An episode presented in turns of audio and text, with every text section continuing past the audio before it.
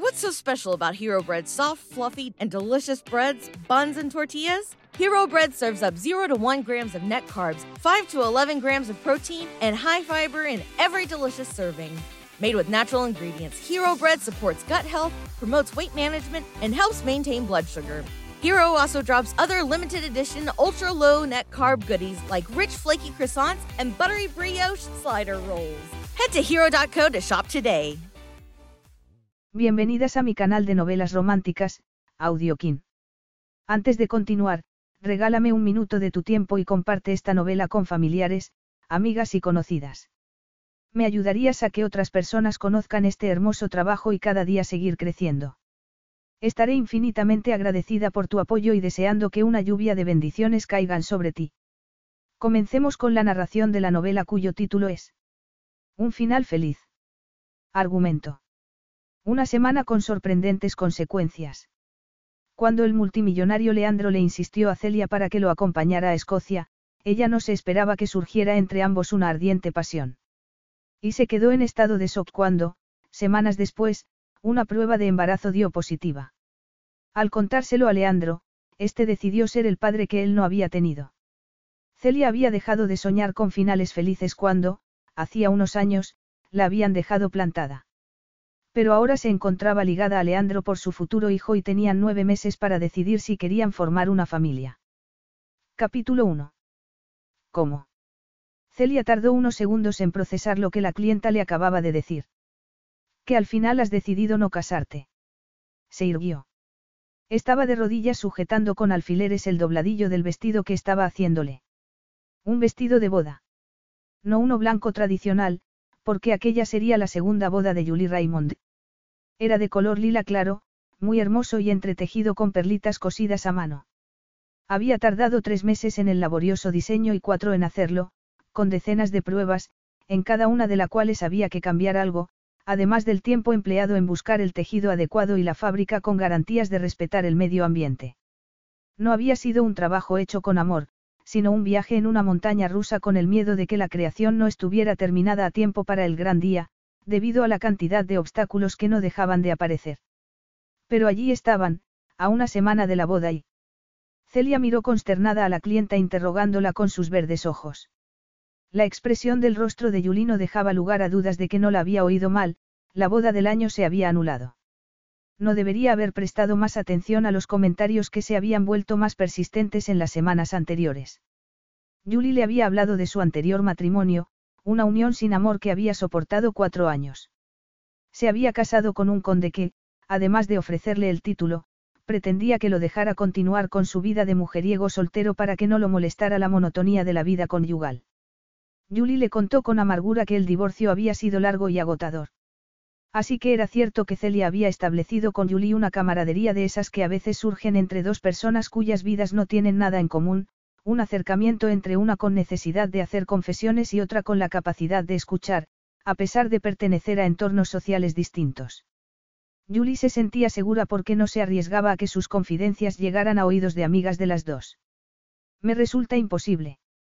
Celia esperó a que Julie se bajara de la banqueta a la que se había subido. Después la condujo al piso de arriba, a la pequeña cocina, lejos de la tienda con los probadores, las perchas de vestidos a medio hacer y sus dos ayudantes. Julie Raymond era una rubia despampanante. Una modelo que estaría espectacular incluso vistiéndose con una bolsa de basura. Celia lo admiraba todo en ella secretamente, desde la elegante melena a la perfecta manicura de las uñas. Julie arrastró el vestido por el suelo, ya que aún el dobladillo no estaba sujeto del todo con alfileres.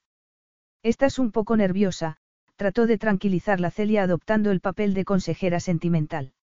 Solo faltan unos días para la boda y tu vida va a cambiar, pero no dejes que el pasado te arruine el futuro.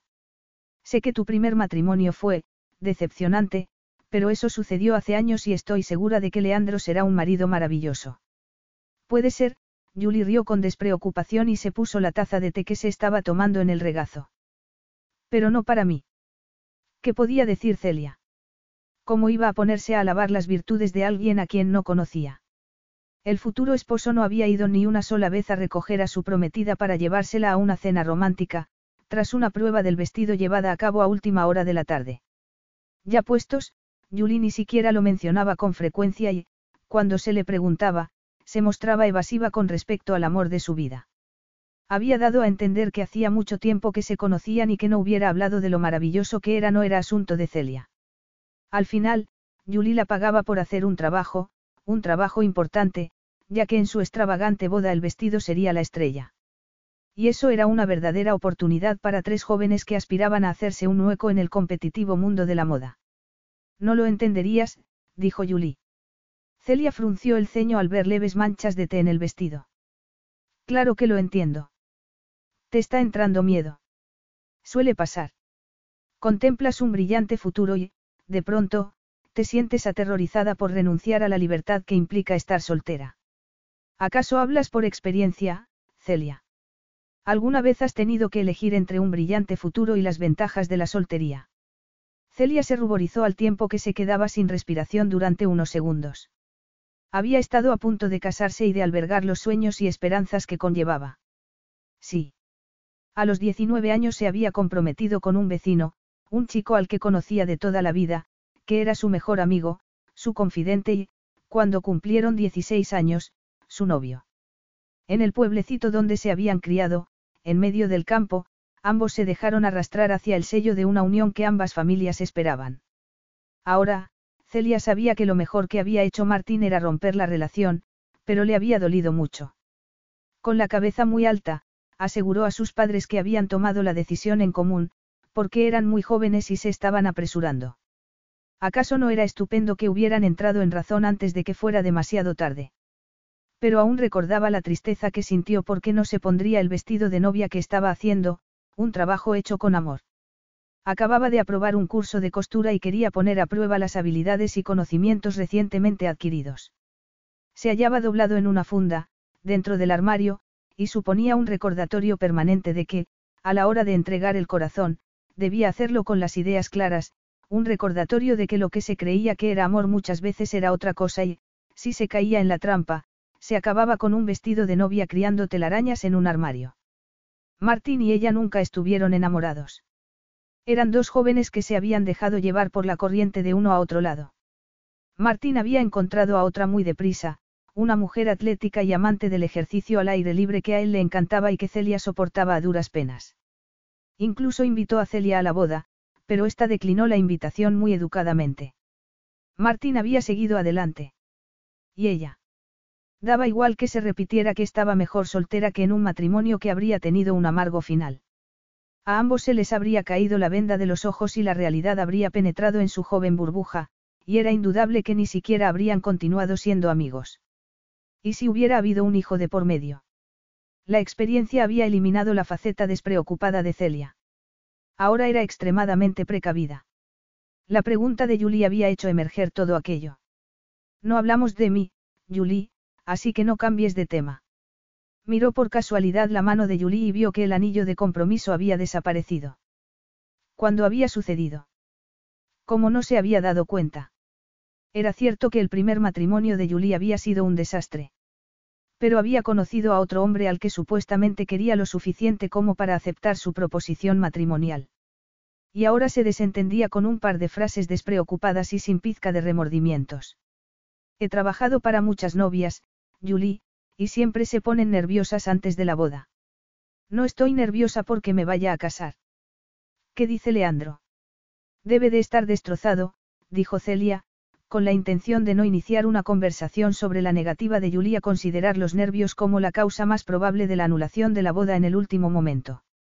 Le importaba a Celia que su maravilloso vestido de novia no fuera a recibir la cobertura que esperaba, que tal vez las hubiera impulsado, a sus ayudantes y a ella, a un lugar importante en el mundo de la moda. Por supuesto. Además, Celia y su hermano procedían de una familia tradicional. Sus padres se casaron jóvenes y seguían enamorados. Al pensar en el dolor y la desgracia que se abrían a los pies de Julie y Leandro, sintió pena. ¿Cómo era posible que Julie no se diera cuenta de las consecuencias de su súbita decisión? No era consciente de aquello a lo que tan despreocupadamente renunciaba. No sabía lo afortunada que era al estar con un hombre que la quería. No sabía que no se debía rechazar el amor por capricho pensando en encontrar algo mejor a la vuelta de la esquina. No se percataba de que había mujeres cuyos vestidos de novia se hallaban metidos en el fondo de un armario, como prueba de unos sueños que no se habían cumplido. Si conocieras a Leandro, no creo que creyeras que, destrozado, describe cómo se siente. Pero no lo conozco. Es un hombre muy ocupado. Celia frunció el ceño. Quería saber más, pero la decisión de Yulino era asunto suyo. No era psicóloga, por lo que su trabajo no consistía en disuadir a nadie de nada. Pero le daba pena. Llevaba años haciendo vestidos de novia. Se decía con ironía que era extraño que, a partir de su traje de novia abandonado, hubiera desarrollado un gran interés por la complejidad de crear esos vestidos.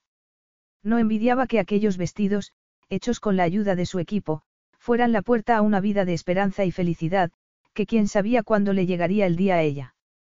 Sin embargo, mientras Julie le decía lo mucho que le gustaba el vestido y fruncía el ceño al ver la leve mancha de té que la taza había dejado en la tela al apoyarla en ella, Celia se compadeció de sí misma. Había decidido ser precavida, lo que significaba que estaba sola, del mismo modo que cuando Martín y ella habían roto. Parecía que la soledad afectiva se había convertido en una elección profesional. Y ahí estaba Julie, con el vestido ya manchado y listo para desaparecer, renunciando a la posibilidad de ser feliz con un encogimiento de hombros. Te pagaré desde luego. Has hecho un trabajo estupendo, y te voy a recomendar a mis amigas. Tendrás tanto trabajo, Celia, que no darás abasto. Celia sonrió levemente y abandonó el papel de consejera sentimental. Estaba exhausta. Le habían asaltado recuerdos no deseados y quería cerrar la tienda y volver a casa. Lo siento mucho, Julie, dijo con suavidad al tiempo que le quitaba la taza y la llevaba al fregadero. Se quedó allí, de pie, esperando que Julie se levantara, cosa que ésta no hizo hasta que Celia le dijo, es casi la hora de cerrar. Tendría que haberte dicho que he conocido a alguien, afirmó Julie repentinamente nerviosa. ¿Que has conocido a alguien? Sí. ¿Cuándo? No tenía ni idea. Claro que no es asunto mío, pero tal vez deberías haber roto con Leandro antes. Mira, Julie, tengo que cerrar. Podemos hablar del vestido en otro momento. No hace falta que me des detalles de tu vida. Es triste que no vayas a casarte con Leandro, pero, a fin de cuentas, es tu vida. Por supuesto, te deseo lo mejor. Pasó la valleta por la encimera y se dirigió a la puerta. Notó que le empezaba a doler la cabeza. Esta vez va en serio, Celia. A pesar de tu expresión de desaprobación, ese hombre, sinceramente, es amor verdadero lo que siento por él. Me alegro, Julie, de verdad, pero... Y hay algo más que debes saber. Ah, sí. Celia enarcó las cejas preguntándose qué sería. La prueba final del vestido se había convertido en una confesión y le dolía la cabeza al pensar no solo en el pobre novio, sino en la pesadilla de que ella tuviera que renunciar a la que había sido calificada de boda del año. Resulta que el hombre con el que salgo es tu hermano. Dos días después, Celia aún se mareaba al pensar en la sorprendente noticia mientras ordenaba el taller, antes de cerrar y encaminarse al metro. Se había quedado pasmada creyendo haber oído mal, pero escuchó horrorizada el breve resumen que Julie le hizo de su aventura con Dan. Se dejó caer en la silla de la que se había levantado previamente. ¿Cómo se veía su hermano en semejante situación? Lo supo enseguida. Julie y él se habían conocido por casualidad. Hacía dos meses, Julie había llegado a probarse el vestido y Dan estaba allí porque había ido a llevar a Celia un libro que le había prometido. Celia recordaba bien ese día porque había hecho lo imposible para echarlo de allí. Adoraba a su hermano mayor, pero tenía un montón de cosas que hacer antes de cerrar. Hablaron Julie y él. Sin duda, aunque no se había dado cuenta. Julie era un novia perdidamente enamorada, así que Celia no prestó atención a si Dan se quedaba más de lo debido hablando con ella. Dan era muy hablador. Cinco años mayor que ella, era muy distinto, tanto en el aspecto físico como en la personalidad. Era alto y ella baja, tenía el cabello negro y ella era pelirroja, y era despreocupado de un modo que ella envidiaba y admiraba. Se había enamorado Julie de él por eso. Julie le había dicho que Leandro era adicto al trabajo. La alegre despreocupación de Dan había asestado un golpe mortal a una novia que tenía dudas de última hora sobre el hombre con el que se iba a casar. Su hermano, al rechazar la tiranía de un horario laboral de 9 a 5, había hechizado a una mujer destinada a casarse con un hombre encadenado a su escritorio. Se habían atraído dos polos opuestos para crear una tormenta perfecta, pero temporal. En cualquier caso, la culpa devoraba a Celia. Si Dan no hubiese estado en la tienda, Julie habría seguido adelante con la boda y los nervios se le habrían evaporado como el rocío a la luz del sol. Celia había intentado hablar con su hermano, pero estaba ilocalizable, y cuando sondeó con cuidado a sus padres para ver si sabían dónde estaba, no pudieron ayudarla. Su madre, llena de maternal indulgencia, comentó que nunca daba detalles de su paradero. Celia comenzó a preguntarse si verdaderamente conocía a Dan. Absorta en los mismos pensamientos a los que llevaba dando vueltas desde hacía dos días, solo se dio cuenta de que llamaban al timbre cuando comenzó a sonar de forma molesta e insistente. Bajó corriendo las escaleras y encendió las luces de la parte trasera de la tienda. Fuera hacía frío y estaba oscuro. El aire de enero auguraba nieve, pero aún no había empezado a nevar. El cartel de, cerrado, estaba en la puerta y era claramente visible. Abrió la puerta dispuesta a manifestar lo evidente, con la mano medio alzada para indicar el cartel, pero la bajó de inmediato. Sobresaltada, observó con la boca abierta un rostro perfecto de color aceitunado. Y durante unos segundos se quedó en blanco. Leandro miró en silencio a la mujer pelirroja que tenía enfrente. Así que esa era la mujer cuyo nombre había oído cada vez con más frecuencia durante el año anterior. No era como se la esperaba, aunque, para ser sinceros, no se había hecho una idea clara de ella. ¿Qué desea? Ella indicó el cartel de la puerta que él había visto, pero al que no había hecho caso. Estaba a punto de marcharme, así que, podría esperarse hasta mañana. Suelo llegar a las ocho de la mañana. Él notó que estaba molesta. Tenía todo el derecho a estarlo, pero ¿qué le iba a hacer? Él se hallaba tan a disgusto en ese momento como ella. Preferiría no hacerlo. ¿Qué preferiría no hacerlo? Preferiría no hacerlo, suavizó su brusquedad con algo parecido a una sonrisa, aunque le resultó difícil, ya que no era una situación que provocara sonrisas. Se mesó el cabello, apartó la vista, frunció el ceño y volvió a mirarla. No crea que me dedico a presentarme sin avisar en los sitios, pero le aseguro que se trata de algo importante y que es urgente que hable con usted. La observó con detenimiento mientras ella asimilaba sus palabras. Tenía un rostro transparente, lo cual supuso que era una ventaja para una diseñadora de vestidos de novia. Una novia deseaba que le mostraran empatía en aquellos emocionantes momentos de su vida. Ante un final feliz y un cuento de hadas a punto de hacerse realidad, que mejor que alguien prendiendo alfileres y cosiendo con una sonrisa de ánimo y ojos de cachorrito. Atractivos ojos de cachorrito de color verde. Todo en aquella mujer emanaba una suavidad que animaría a una novia a abrirse y contarle sus secretos.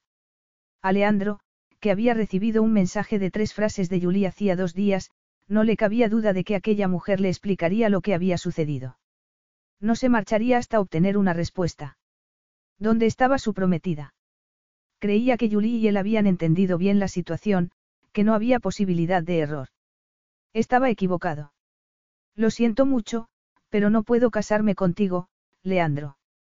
No eres tú, soy yo. ¿Qué diantre significaba aquello? Julie ni siquiera le había dado una explicación a su padre, lo cual había enfurecido a Leandro, ya que el anciano se merecía un mejor trato. Se le había escapado algo. Nunca se le escapaba nada, así que, ¿qué sucedía? Si le interesa encargar un vestido, señor. Lo que me interesa es el paradero de alguien que le ha encargado un vestido, señorita Drew, contestó él en voz baja. ¿Quién es usted? El corazón de Celia se había desbocado. No estaba acostumbrada a que un hombre le causara semejante impacto y no le hacía gracia. Se sentía expuesta, porque se había esforzado en mantenerse a distancia del sexo opuesto hasta que apareciera el hombre adecuado. Ya la habían hecho sufrir una vez y no se le había olvidado. Sabía que, si no se acercaba a nadie ni nadie se le acercaba, no volvería a sufrir. No se había movido del lugar en que se hallaba, y bloqueaba la entrada a la tienda. Quienquiera que fuera aquel hombre la había dejado clavada en el sitio. Desprendía un aura de oscuro peligro. No estaba habituada a una presencia masculina tan poderosa y segura de sí misma. Por favor, señorita Drew, déjeme entrar. No, lo siento. Tengo que hablar con usted, de verdad, y se trata de una conversación que no podemos tener en la calle. En ese caso, Pida una cita. Ya le he dicho que llego aquí a las 8 de la mañana. Tengo que hablarle de Julie. Me llamo Leandro y soy su prometido. Oh, sonrió con ironía, debería decir es prometido. Ella lo miró con los labios fruncidos y los brazos cruzados. Distaba mucho, en todos los aspectos, del tipo de mujer al que estaba acostumbrado. Llevaba ropa holgada y cómoda, pantalones y camisa anchos, un jersey aún más ancho y una cinta métrica colgada del cuello, que supuso que ella había olvidado al apresurarse a abrir la puerta. El color de las prendas oscilaba entre el gris y el negro, pero la libraba de la inevitable monotonía el cabello del color del cobre, que, rebelde, le enmarcaba el rostro en forma de corazón, y los ojos de un verde cristalino y de pestañas doradas. Y las pecas, por supuesto. Muchas. Usted es Leandro. Me deja entrar, señorita Drew. Es señorita, ¿verdad? Julia no me lo ha aclarado, así que corríjame, si me equivoco.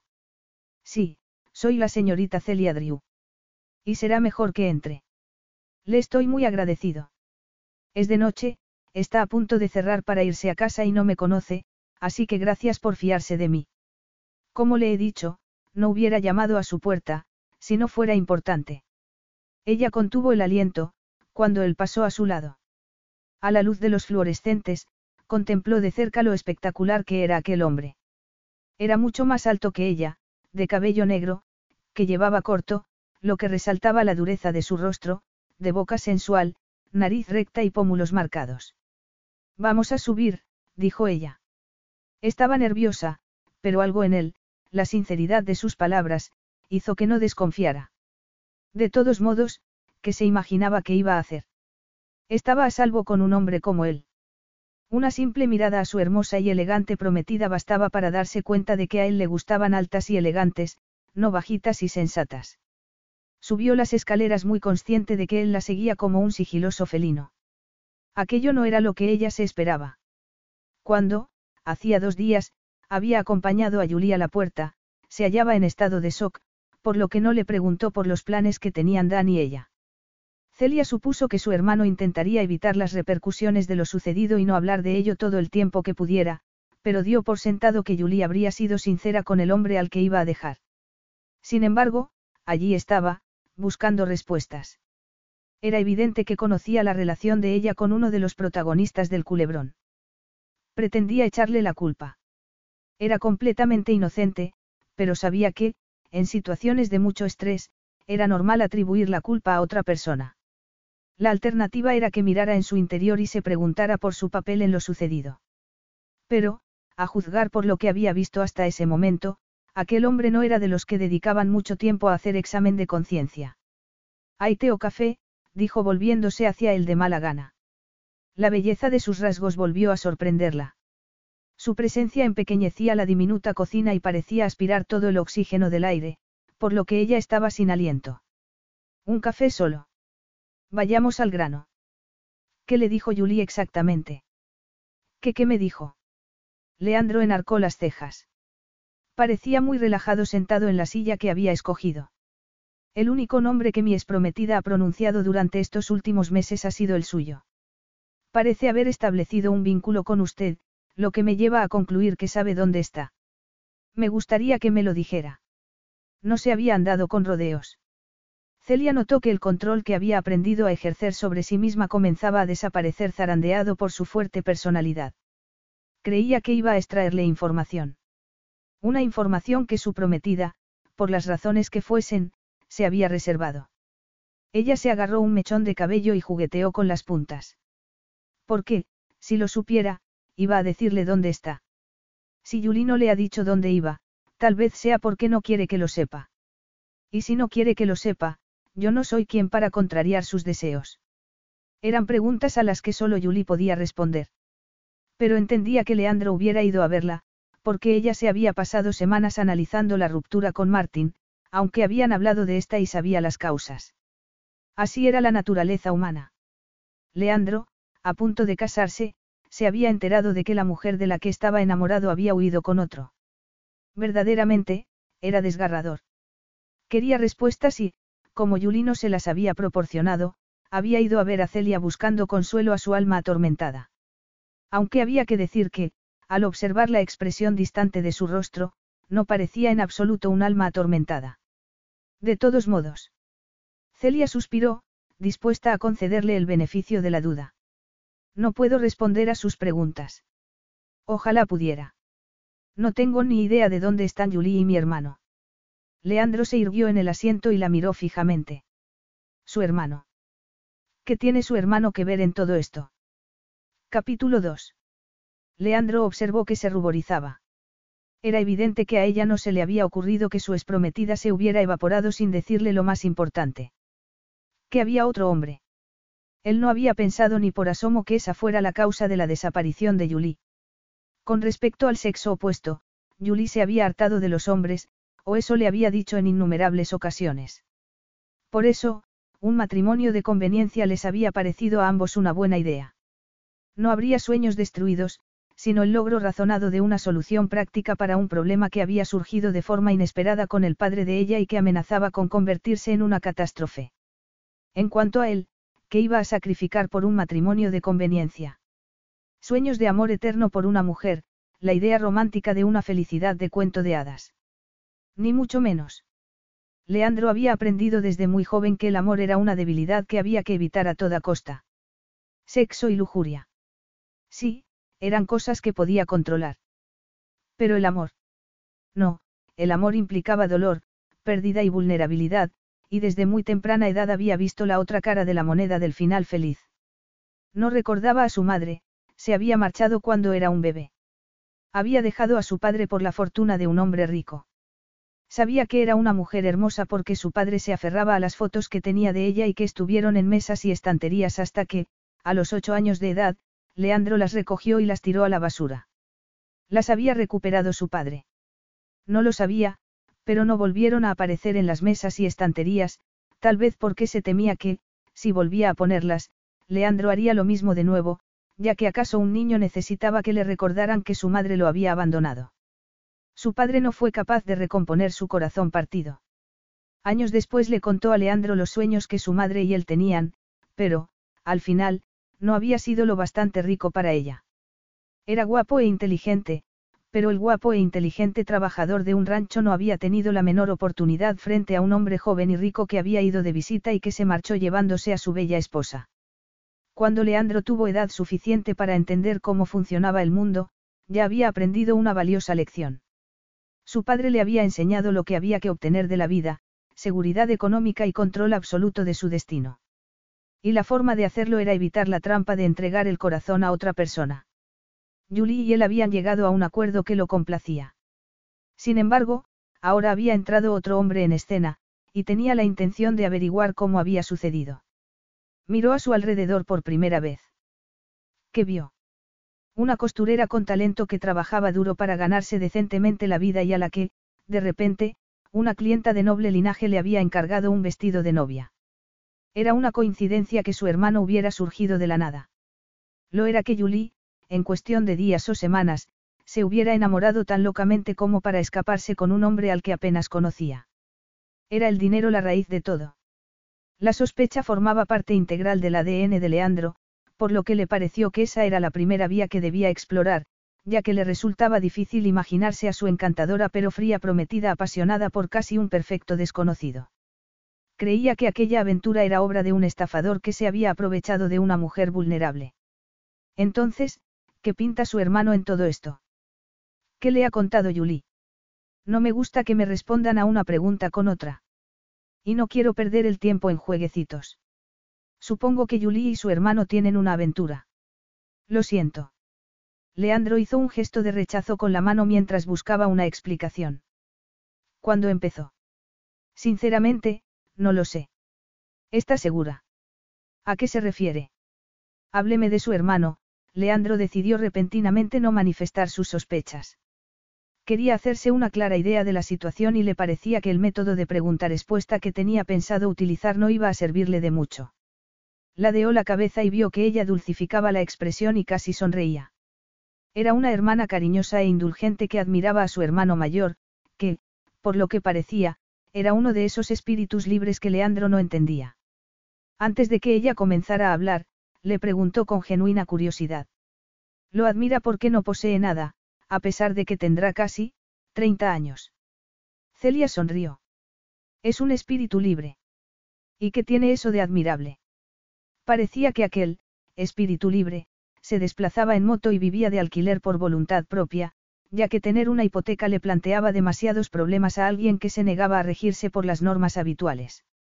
Nunca ha querido no tener que trabajar de 9 a 5 todos los días. No trabajo de 9 a 5. No, claro, es usted un adicto al trabajo. Eso le ha dicho Julie. Celia se sonrojó. No lo dijo como una crítica, sino que fue sincera. Volviendo al tema de su hermano, se preguntó distraídamente qué le atraía de aquella mujer.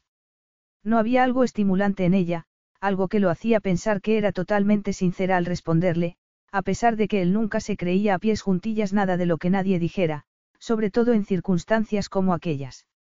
Si el hermano había conquistado a Yuli por la fortuna familiar, era cómplice la hermana. Creo que todo ha sucedido muy repentinamente.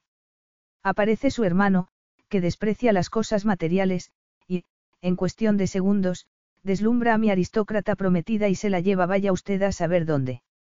¿Es una impresión mía o este asunto parece un poco, sospechoso? Tal vez me pase de cínico, pero es muy cierto eso de que el dinero mueve montañas, incluso para un espíritu libre a quien no le importa lo que vale una barra de pan. Leandro vio que ella palidecía. ¿Cómo se atreve? No sabía que Julie tenía una relación con otro. Mi hermano nunca se comprometería con nadie por motivos equivocados. Se fía usted mucho de la naturaleza humana. Mi experiencia me indica que no hay que creer a ciegas lo que se nos dice, se inclinó hacia adelante en la silla. Es importante que encuentre a Julie, señorita Drew. Llámeme Celia, dijo ella expresión tensa. Sus acusaciones la habían dejado consternada. Sin embargo, entendía en parte por qué él se había presentado allí y por qué había llegado a aquella conclusión de forma precipitada. La había acusado de ser confiada, pero no era ella justamente lo contrario.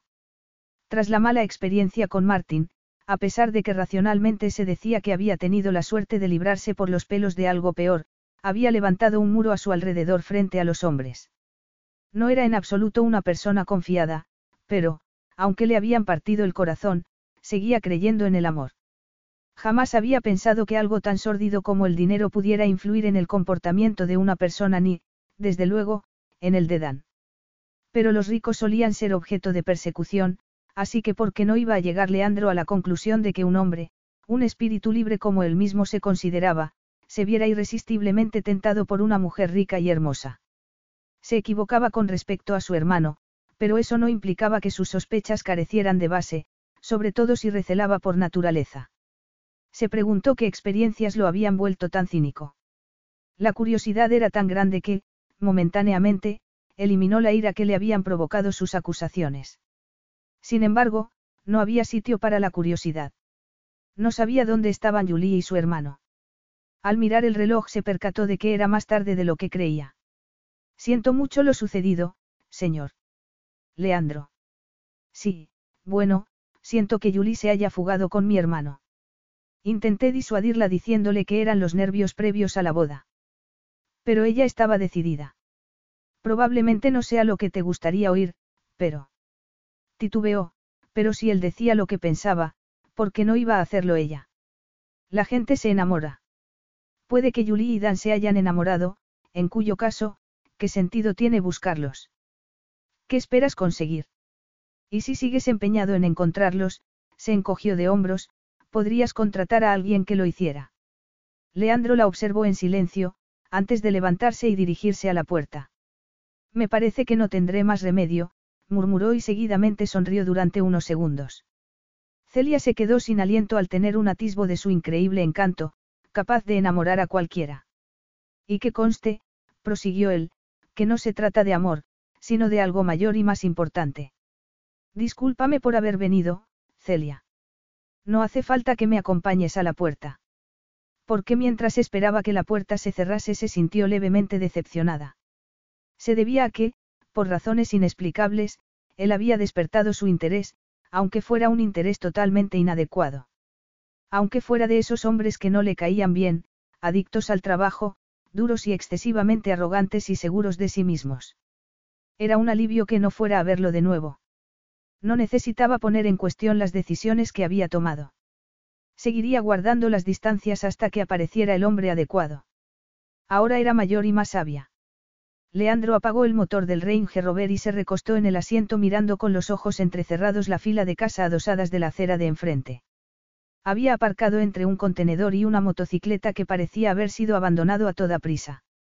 Y pensó que al haber alcanzado rápidamente el éxito se le había olvidado lo que había al otro lado. Había comenzado a nevar horas antes. Encontrar la dirección de Celia había sido muy fácil. Podía haber utilizado a uno de sus empleados para hacerlo, pero le pareció una desagradable invasión de la intimidad. En lugar de eso, había ido a la tienda y una de las ayudantes se la había dado. ¿Por qué no iba a hacerlo? Su exprometida había sido una de sus clientes más importantes. De eso hacía día y medio. Podía haber prescindido de Celia e ir directamente a Escocia, pero con otro hombre involucrado. Las cosas se habían complicado mucho más de lo que imaginaba cuando Julie y él decidieron salvar al padre de ella de la pobreza sin que perdiera su orgullo. Leandro debía echarles algo que no se compraba con dinero y esa era la forma de saldar la deuda lo mejor que podía. Y Julie, que ya había estado casada una vez y se había prometido no volver a estarlo, se dio cuenta de la sensatez del plan. ¿Y el amor? Era eso lo que había pasado. A Leandro le resultaba incomprensible. ¿Qué sentido tenía un proceso de aprendizaje, si no se aprendía?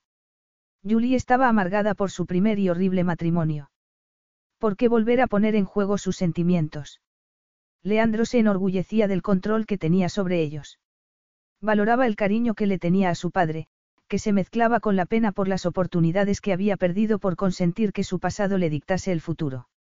Pero no entendía, sobre todo tras una dolorosa experiencia, que alguien quisiera repetir.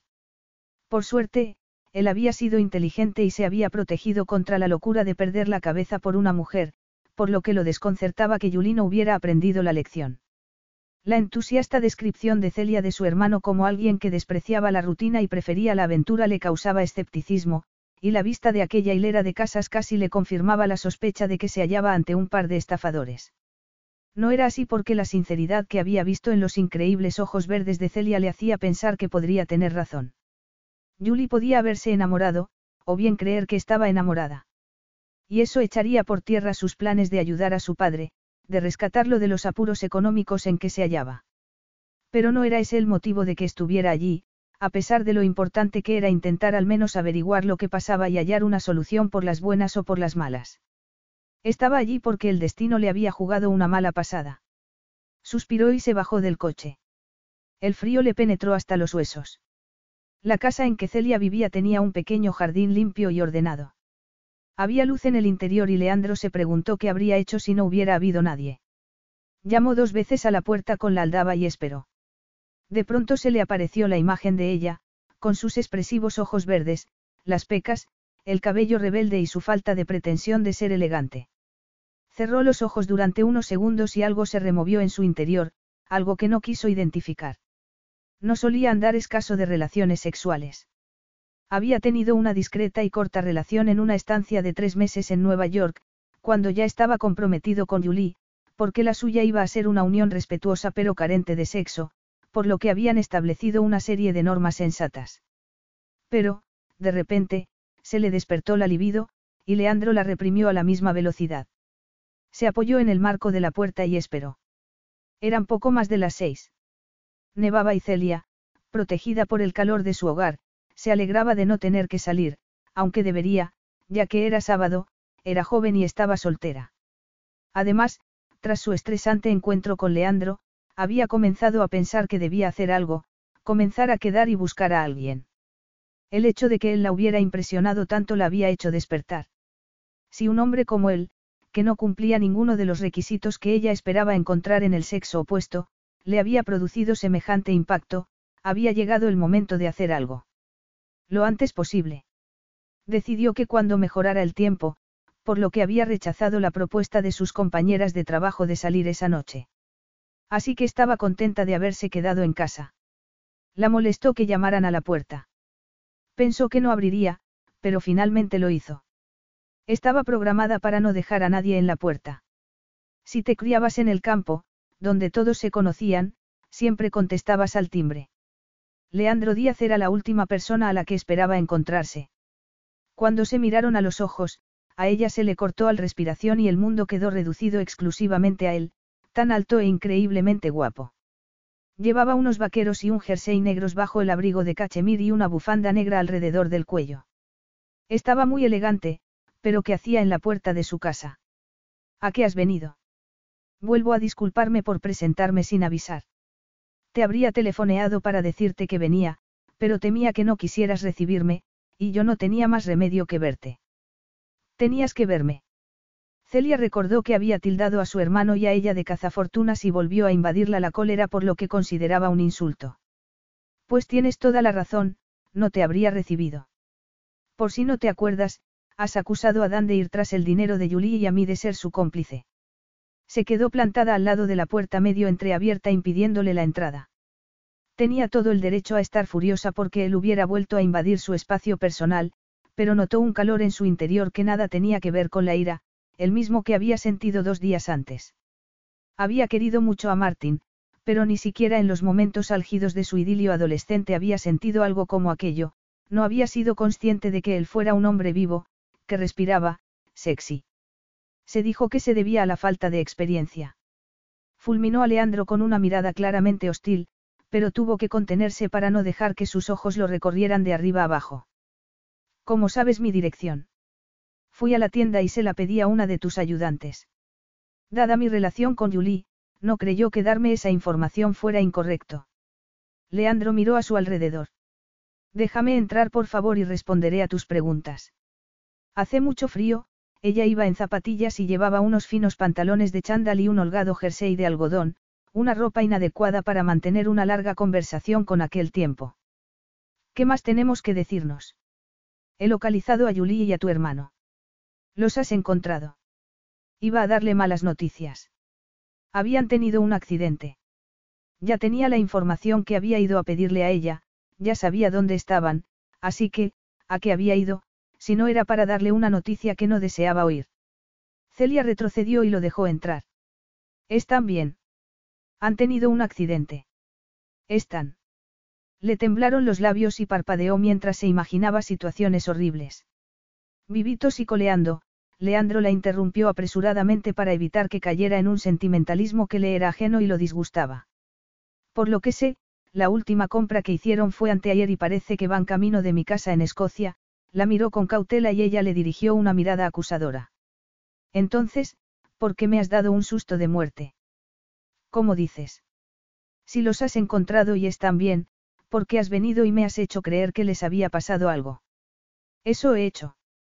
Supongo que tendré que ofrecerte un té o un café, ya que estás aquí, se dirigió a la cocina, muy consciente de lo pequeña que era la casa y enfadada consigo misma por preocuparse por lo que a él le parecería. Leandro la siguió sin prestar excesiva atención a lo que lo rodeaba. Era una casita pintada de colores claros, con carteles enmarcados de antiguas revistas de moda parisinas colgados de las paredes. Por una puerta entreabierta se veía un maniquí de madera con un vestido de novia a medio terminar y un caballete con una hoja de papel, probablemente un dibujo de cómo debería quedar el vestido. Leandro empujó la puerta guiado por la curiosidad.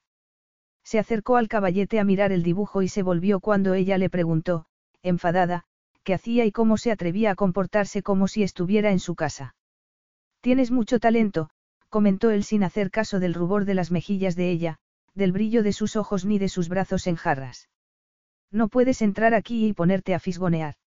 Ella se dirigió al caballete, pero él se le adelantó y puso una mano sobre el papel para que no lo agarrara.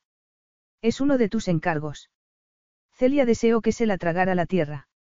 Él le había hecho un cumplido, pero ella era demasiado consciente de su presencia, de su personalidad dominante y de que no era un amigo que hubiera ido a verla, para poder agradecerle el elogio. Apenas pensaba con claridad mientras lo miraba. Sus ojos eran tan profundos y oscuros que le parecía que se ahogaba en ellos. Sí, afirmó con voz tensa. Es un diseño tuyo. Sí. Ella bajó la vista. Respiraba con dificultad. El corazón le latía desbocado. Se cruzó de brazos y retrocedió. La clienta deseaba algo más serio, pero conseguí convencerla de lo contrario. No tenía el tipo para ese estilo y, en cuanto supo lo que yo tenía en mente, se mostró encantada, lo miró esperando que la expresión de su rostro fuera de aburrimiento, pero parecía interesado. Sé que a Julie le encantaba el vestido. Pero no va a ponérselo, masculló Celia, de vuelta a la realidad tras los breves instantes en que el tiempo pareció haberse detenido. Podemos seguir hablando en la cocina, Leandro. Me cuentas lo que te ha traído hasta aquí y te marchas. ¿Tienes planes para esta noche? Preguntó él mientras ella salía de la habitación y se aseguraba de cerrar bien la puerta. Celia se alegró de que él no pudiera verle el rostro mientras se encogía de hombros, dándole la espalda, y le contestaba en tono despreocupado que había sido una semana dura. Entonces, ¿quieres tomar algo? preguntó ella. Un café solo y sin azúcar. Le he contado al padre de Yuli lo sucedido con tu hermano. No sabía nada, como yo cuando me presenté hace dos días en la tienda. He pensado que sería injusto que tuviera la esperanza de que se trataran de los nervios de última hora. Celia lo miró en silencio con la cabeza ladeada y una expresión pensativa. Lo quieres, ¿verdad? Amor, es una palabra que no existe en mi vocabulario, Leandro se sonrojó y apartó la vista. Pero, sí, le tengo mucho cariño. ¿Qué te ha dicho? Porque la palabra, amor, no existe en su vocabulario. Ese es el problema, Leandro esperó a que ella le sirviera la taza de café y a que se sentara frente a él. Y siguió esperando hasta que el silencio se volvió agobiante. Ella no intentó apresurarlo a que le diera una explicación, lo que él agradeció, porque aún estaba asimilando la situación. Ayer me llamaron del hospital para decirme que Charles había ingresado con un ataque de apoplejía. Desvió la mirada. Celia se percató de lo tenso que estaba y le puso la mano en el brazo. No es culpa tuya. Quiero decir, por habérselo dicho. Sus ojos se encontraron y él apartó el brazo. No creo haber dicho que sea culpa mía, se levantó y comenzó a deambular inquieto por la cocina, antes de volver a sentarse. No, murmuró Celia. He venido porque tengo que contarle a Yuli lo que ha pasado e intentar que revise los planes que tenga con tu hermano. O al menos que busquemos la forma de suavizar la verdad en beneficio de la salud de su padre. Creo que el viaje tendría más éxito si me acompañaras para hablar con tu hermano. ¿Quieres qué? Ven conmigo a Escocia. Será cuestión de un par de noches, como mucho. No. Te recompensaría económicamente. ¿Crees sinceramente que siempre puedes conseguir lo que deseas con dinero? Leandro esbozó una débil sonrisa. Te sorprendería saber lo bien que funciona. De ningún modo. Se levantó y se acercó a la ventana a mirar el patio y la hilera de casas de enfrente. Al volverse, él la estaba mirando con una extraña mezcla de vacilación y resignación. ¿Hay algo más? Es de vital importancia, desde luego, que Julie sepa lo que le ha pasado a su padre y que Charles no sufra más estrés, que podría empeorar su situación. Y tal vez cambies de opinión sobre el viaje a Escocia cuando te explique cómo iba a ser mi matrimonio con ella. Capítulo 3. Leandro hizo una mueca. Confiarse a otra persona no estaba en su naturaleza, hasta tal punto que se sintió temporalmente perdido, sin saber por dónde empezar. Ella lo miró con curiosidad, con los labios entreabiertos, a la expectativa. Leandro pensó que era una romántica incurable. Se veía en todo lo que decía y en la idea equivocada de que él tenía el corazón partido porque su prometida lo había dejado. Ella era un terreno desconocido en todos los aspectos. Leandro siempre procuraba apartarse de las mujeres que albergaban sueños románticos, ya que sabía que no podría hacerlos realidad. La idea de entablar una relación con una mujer que deseara más de lo que podía ofrecerle le provocaba sudores fríos. No había sitio en su vida para una mujer que buscara amor. Su especialidad consistía en hacer regalos caros y en vivir experiencias reservadas únicamente a los muy ricos. Sin embargo, ella se merecía que le contara toda la historia porque necesitaba su cooperación, por lo que era injusto ocultársela. ¿Crees que Julie y yo nos queremos? No lo sé. Lo creía al principio, pero empiezo a pensar que no es así. Entonces, ¿por qué ibais a casaros? Sé que os conocéis desde hace mucho tiempo. Leandro se percató de que ella intentaba entender cómo se podía pasar de la amistad al matrimonio si no había amor. Al mirarla, de repente se sintió muy viejo. En su vida no había habido etapas de transición. Pasó de niño a hombre a muy temprana edad. Nunca se había preguntado si demasiado temprana. Creció asociando el amor al dolor y la pérdida. No deseaba tener hijos. No estaba hecho para el amor y, si no podía ofrecérselo, sus hijos estarían en clara desventaja. Muchos creen que una sólida amistad es una base óptima para una unión que perdure. No hay más que echar un vistazo a las estadísticas. La mayoría de las parejas acaba divorciándose, cuando la ilusión desaparece y la realidad ocupa su puesto. Es una horrible forma de entender el matrimonio. No lo vemos de la misma forma. Pero lo que quiero decir es que Julie y yo habíamos llegado a un acuerdo. Supongo que sabes que no iba a ser su primer matrimonio. Sí, me dijo que el primero fue desgraciado.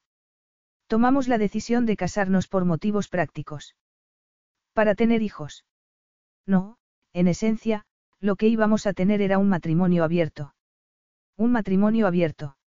No hace falta que parezcas tan sorprendida, dijo Leandro, enfadado.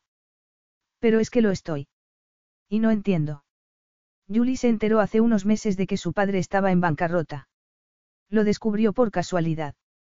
Se hallaba en la finca de Northumberland, cuando el director del banco de su padre decidió hacerle una visita inesperada. Charles no estaba, pero Julie consiguió sonsacar al director la suficiente información para hacerse una idea de la situación. Tenía un montón de deudas y los proveedores no le suministraban mercancías porque les debía dinero. Leandro suspiró y se mesó el cabello. Podría darte los detalles de lo sucedido, pero, resumiendo, Charles tenía graves problemas económicos. Los acreedores llamaban a su puerta y la finca familiar corría el peligro de tener que ser vendida para pagar las deudas. Es horrible, musitó Celia. Perdona que te lo pregunte, pero ¿qué pintas tú en todo eso? Yo, Leandro se calló. Se podía acceder a buena parte de su vida en Internet, el camino que había seguido hasta llegar donde se hallaba, pero aquello. No, aquello era una parte de él que no había salido a la luz. Y bien. Dijo Celia. A Leandro no le gustaba hablar de sí mismo. Era muy reservado y ella se dio cuenta de que iba a ser difícil que le contara lo que debía saber. En cierto modo lo entendía, ya que ella nunca había hablado de su ruptura con Martín. Se había limitado a sonreír y a ofrecer explicaciones anodinas, sin manifestar lo que sentía. Que él se viera obligado a abrirse a ella le demostraba hasta qué punto deseaba que lo acompañara a Escocia. Cuando te dije que Julie y yo nos conocíamos hace mucho tiempo, debería haber añadido que nuestros padres se criaron juntos, por así decirlo. ¿Qué quieres decir? Tú te criaste en Argentina. Leandro suspiró, se movió inquieto y murmuró. No estoy acostumbrado a hacer esto. A hacer confidencias. No hay lugar en mi vida para la sensiblería, pero en este caso. Durante una décima de segundo, a Celia le pareció tan increíblemente humano que se conmovió. Mi padre trabajaba en un rancho para un hombre que se llamaba Roberto Suárez. Era un ayudante, pero se hizo amigo de Fernando, el hijo de Roberto, y de Charles, el padre de Julie, que había estudiado en Oxford con Fernando y solía pasar las vacaciones de verano en el rancho. Tenían la misma edad y salían juntos. Mi padre era un excelente jinete y supongo que eso los unió. Se encogió de hombros. Cuando era mucho más joven, había sido muy crítico sobre aquella supuesta amistad, que consideraba basada en la compasión, porque cómo iban a sentir otra cosa los señores por los criados. Pero el tiempo le demostró que estaba equivocado, y no se había perdonado esa etapa de resentimiento. Cuando mi madre ya no estaba, tomaron a mi padre bajo su protección, por así decirlo, al igual que años más tarde, cuando mi padre tuvo un accidente. Se cayó de un caballo y tuvo que guardar cama durante un tiempo. Cuando se supo que no podría volver a trabajar como antes, Fernando, que ya se había hecho cargo del rancho y había formado una familia, lo acogió en su casa. ¿Dónde estabas tú por aquel entonces? Había fallecido tu madre. Mi madre se había marchado con un invitado muy rico que visitó el rancho para hablar de negocios con Roberto Suárez. Y no volvió la vista atrás. Yo era un bebé.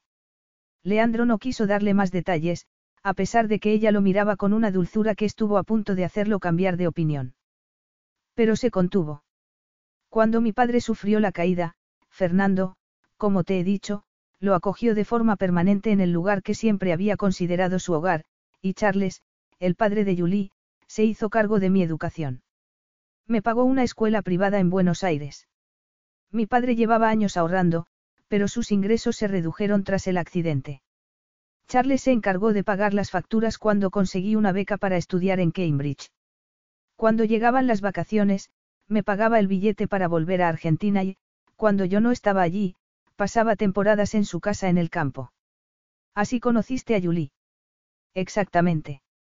Nos conocimos cuando éramos muy jóvenes y nos hicimos buenos amigos cuando comencé a estudiar en Inglaterra. Acudí a su boda. Y fui el primero que le contó cuál era la situación financiera de su padre. Habría querido ofrecerle el dinero para salir del apuro, pero él es demasiado orgulloso para aceptarlo. Había afecto, indulgencia y frustración en la voz de Leandro. Ya entiendo, dijo Celia. Julie y tú decidisteis celebrar una boda de conveniencia para sacar de apuros a su padre sin que pareciera un acto caritativo.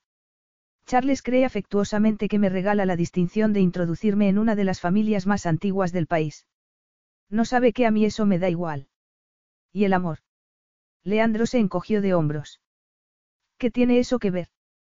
Voy a saldar una deuda, a hacer lo que haría un hombre de honor. Los sueños románticos sobran. Por eso he venido a verte. No voy a llevarte a la fuerza a Escocia, desde luego, pero creo que, si Julie se imagina que está enamorada de tu hermano, tú y yo, juntos, tendremos más posibilidades de hallar la manera de solucionar el problema. No te conozco. Él enarcó las cejas. ¿Qué crees que voy a hacerte? Nada. exclamó ella sonrojándose. Pero la idea de marcharme con un desconocido. No te lo pediría si no lo considerase importante. Charles está en el hospital.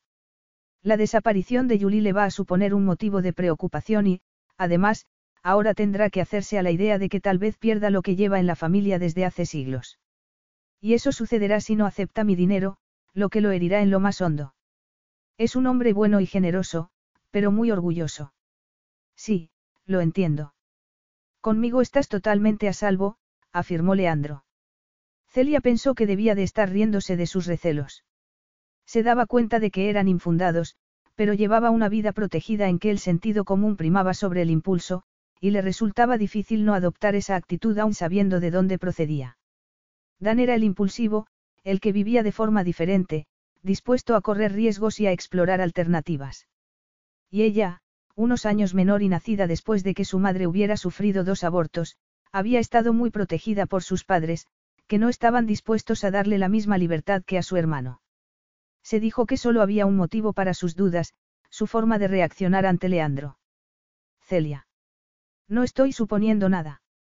Soy así, una persona muy precavida, comenzó a explicárselo, pero se calló, fascinada por sus oscuros ojos negros. No eres mi tipo, dijo él. ¿Cómo? No pretendo insultarte al decirte que estás a salvo conmigo porque no eres mi tipo. Celia, avergonzada, no supo qué responder. Sí, era bajita y tenía pecas, que le habían amargado la vida, pero le dolió que alguien tan guapo como él señalara los defectos de su físico. Ya habría estado mal que lo hubiera hecho cualquier otro, pero resultaba muy humillante que hubiera sido Leandro, con su increíble atractivo físico. Ya sé que no soy una modelo, contestó ella con voz tensa. Leandro sonrió y agitó la mano. No tiene nada que ver con tu aspecto. Eres una persona romántica, me equivoco, Celia. No entiendes por qué quiero casarme por cualquier otro motivo que no sea por amor.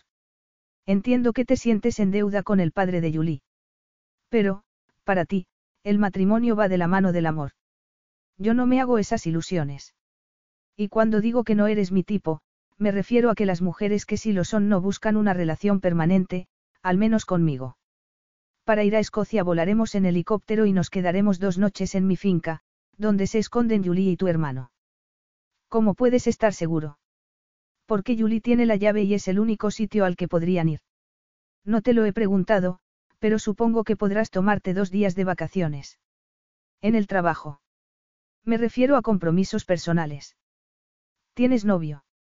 Ya veo que no tienes perro. No, no tengo novio, aunque eso no es de tu incumbencia. Lo es, si influye en tu decisión. No saldría con alguien tan autoritario que no me permitiera marcharme un par de días. Marcharte con otro hombre, Leandro sonrió y luego se puso serio. Estarás fuera dos días, como mucho, y me gustaría que saliéramos mañana a primera hora. No puedo obligarte a aceptar una compensación económica por las molestias, pero todos los años tengo entradas en primera fila para la Semana de la Moda en Londres. ¿Te gustan esas cosas? Celia sabía que la estaba tentando de un modo que demostraba lo hábil que era para obtener lo que quería. Al ser diseñadora, se mareaba solo de pensar en la posibilidad de ir al espectáculo del año. Intento evitarlas por todos los medios, pero supongo que a ti te ofrecería muchas oportunidades. Incluso podría comentar tus diseños. Por lo que he visto, tienes mucho talento, que podría desperdiciarse si no lo das a conocer. Intenta sobornarme. Intento convencerte. ¿Me dejas que lo piense? Leandro sonrió. Claro, no quiero obligarte a nada. Te llamaré, miró su Rolex, exactamente dentro de dos horas. Mandaría un coche a buscarla para que la llevara al aeródromo, donde se encontrarían poco después de comer. Celia había suprimido sus recelos y había accedido. No quería que nadie sufriera una desgracia por su culpa, no se lo perdonaría. Si el padre de Julie se moría a causa del estrés de la situación, no podría convencerse de que había hecho bien al no acceder. También quería saber qué le pasaba a Dan. Leandro suponía que si alguien sufría, sería Julie, porque Dan la había elegido por su dinero, un dinero, que, visto lo visto, no poseía. Seguía Leandro creyendo que su hermano era un cazafortunas. No habían vuelto a hablar del tema. En opinión de Celia, su hermano se quedaría muy afectado, si Julie se había fugado con él por un ataque de nervios previo a la boda. Y si ella se lo pensaba mejor y volvía con Leandro. Tenía importantes motivos para hacerlo y, entonces, ¿cómo se sentiría Dan? Aunque fuera libre y despreocupado, en el fondo era muy tradicional. Había estado con muchas mujeres, pero a ninguna le había pedido que se casaran. ¿Y si la mujer ideal resultaba ser un error? Recordaba su propio sufrimiento, hacía años, cuando se le cayó la venda de los ojos, y no deseaba lo mismo para su hermano. Además, ante ella se balanceaba la zanahoria de la entrada para acudir a la semana de la moda. Leandro había dejado de hablarle de dinero y le había ofrecido algo impagable, una oportunidad de oro para promocionarse y ver lo que sucedía en el mundo de la moda. Leandro y ella eran opuestos en casi todo. Él era frío y duro y estaba empeñado en ganar dinero, a ella no le caían bien esos hombres, pero había accedido, aunque sus recelos no habían desaparecido por completo. Al día siguiente, el coche la llevó al aeródromo. El helicóptero parecía un enorme insecto. Había seguido nevando toda la noche, pero no había cuajado. El chofer condujo con cuidado y se detuvo justo cuando se abría la puerta del helicóptero. Allí estaba Leandro, apenas visible debido a la semioscuridad. Celia llevaba una bolsa de viaje con prendas gruesas, ropa interior térmica y el ordenador. El pulso se le aceleró al dirigirse al helicóptero, seguida por el chofer con el equipaje. Muy bien, llegas puntual. La puerta del helicóptero se cerró tras ella. Era la primera vez que se montaba en uno. Estaban los dos solos, en aquel espacio reducido, rodeados de nieve y aguanieve. Temblaba cuando Leandro le abrochó el cinturón de seguridad. Lo miró. Iba completamente de negro y, como ella, llevaba un gorro de lana. Hacía mucho frío en el helicóptero. Estás asustada, dijo él antes de encender el motor. El silencio se vio interrumpido por el ruido de los rotores. No hay motivo, gritó. Estás en buenas manos. Pero Celia distaba mucho de sentirse segura, cuando el helicóptero despegó. No había pensado qué le diría a su hermano cuando lo viera, y ahora no podía pensarlo porque se hallaba ocupada en aferrarse al asiento, jadeando con los ojos cerrados. Llena de miedo, le pareció que el helicóptero se agitaba como si se hallara en medio de un tornado y, tras un tiempo que le pareció una eternidad, descendió rápidamente. El silencio que se produjo cuando los rotores dejaron de girar fue tan ensordecedor como cuando estaban haciéndolo. Celia abrió los ojos y vio que Leandro se había desabrochado el cinturón de seguridad y se dirigía hacia ella sonriendo. Has tenido todo el tiempo los ojos cerrados. Celia se sonrojó. Es mi primera vez en un helicóptero. ¿Cómo iba a saber que no nos estrellaríamos? ¿Por qué lo pilotaba yo? Hace muy mal tiempo. Deja la bolsa aquí. La llevaré yo. Tendremos que correr para llegar a la casa. La nieve aquí no es como la de Londres. Lo sé. Pasa lo mismo en Shropshire, donde me crié. Sabes cuándo llega, pero nunca sabes cuándo se marchará. Eso es. Deja que te ayude. Abrió la puerta. La vista era blanca, árida y muy hermosa. Celia contempló admirada aquella estampa de espléndido aislamiento. Se olvidó del frío, la ansiedad y la aprensión. Parecían haber aterrizado en otro planeta. Nevaba con gruesos copos. Él agarró las bolsas de viaje con una mano y la condujo en medio de la oscuridad hacia el edificio que se adivinaba en la distancia. Llegaron a toda prisa a la enorme puerta. Detrás de ellos, el helicóptero se había convertido en una mancha oscura, tras la que Celia supuso que había una verja de entrada, árboles y arbustos. La casa era tan grande que, frente a ella y en medio de la nevada, distinguía dónde empezaba y dónde terminaba. Al entrar, Leandro encendió las luces y el amplio vestíbulo se iluminó. Dejó las bolsas, pasó al lado de la gran escalera, y se internó en la casa. Celia lo siguió casi corriendo, porque iba muy deprisa. Aún así, se percató de la opulencia y el esplendor de lo que la rodeaba, paredes claras, mármol, artesonados, arañas de luces y cuadros que debían de valer una fortuna. La prisa y la decisión con la que Leandro andaba aumentaron su nerviosismo. Cuando él abrió un armario para encender la calefacción y se volvió hacia ella, Celia ya sabía lo que iba a decirle. Aquí no hay nadie. No estaban ni Yuli ni Dan, solo Leandro y ella en aquella enorme mansión y la intensa tormenta de nieve en el exterior. Y tendrían que pasar una noche allí, dos, más de dos. Como habían comentado, la nieve en aquella zona tardaba en desaparecer. No era cuestión de una nevada de un par de horas. Llegaba para quedarse. ¿Y si permanecían atrapados allí? Celia no quería ponerse en lo peor, pero no pudo evitarlo. Se le aceleró el pulso y comenzó a transpirar a causa del pánico. Sabía que estaba a salvo con él, que no era su tipo y que él no era el suyo. Pero su magnífico aspecto. Retrocedió mientras respiraba hondo e intentaba tranquilizarse. Entonces, ¿dónde están? Dijiste que estarían aquí. Es evidente que tomaron esta dirección, Leandro echó a andar y ella lo siguió. Comenzaron a subir las escaleras. Pero supongo que, en la última etapa, y como viajan en coche, habrán decidido no desafiar el tiempo. ¿Y ahora qué hacemos? Celia lo adelantó y se situó frente a él, unos escalones más arriba. Estaba casi a su misma altura. Y durante unos segundos, ella lamentó haberlo hecho, porque estaban tan cerca que vio los destellos dorados de sus ojos negros y el espesor de sus cejas. Respiró hondo. El corazón le latía a toda velocidad. Vamos a mirar en todas las habitaciones y mañana decidiremos. Y ya está. Gritó ella. ¿Qué vamos a hacer a esta hora? No voy a intentar volver con este tiempo. No voy a poner en peligro nuestras vidas porque te dé pánico estar aquí conmigo. No puede ser.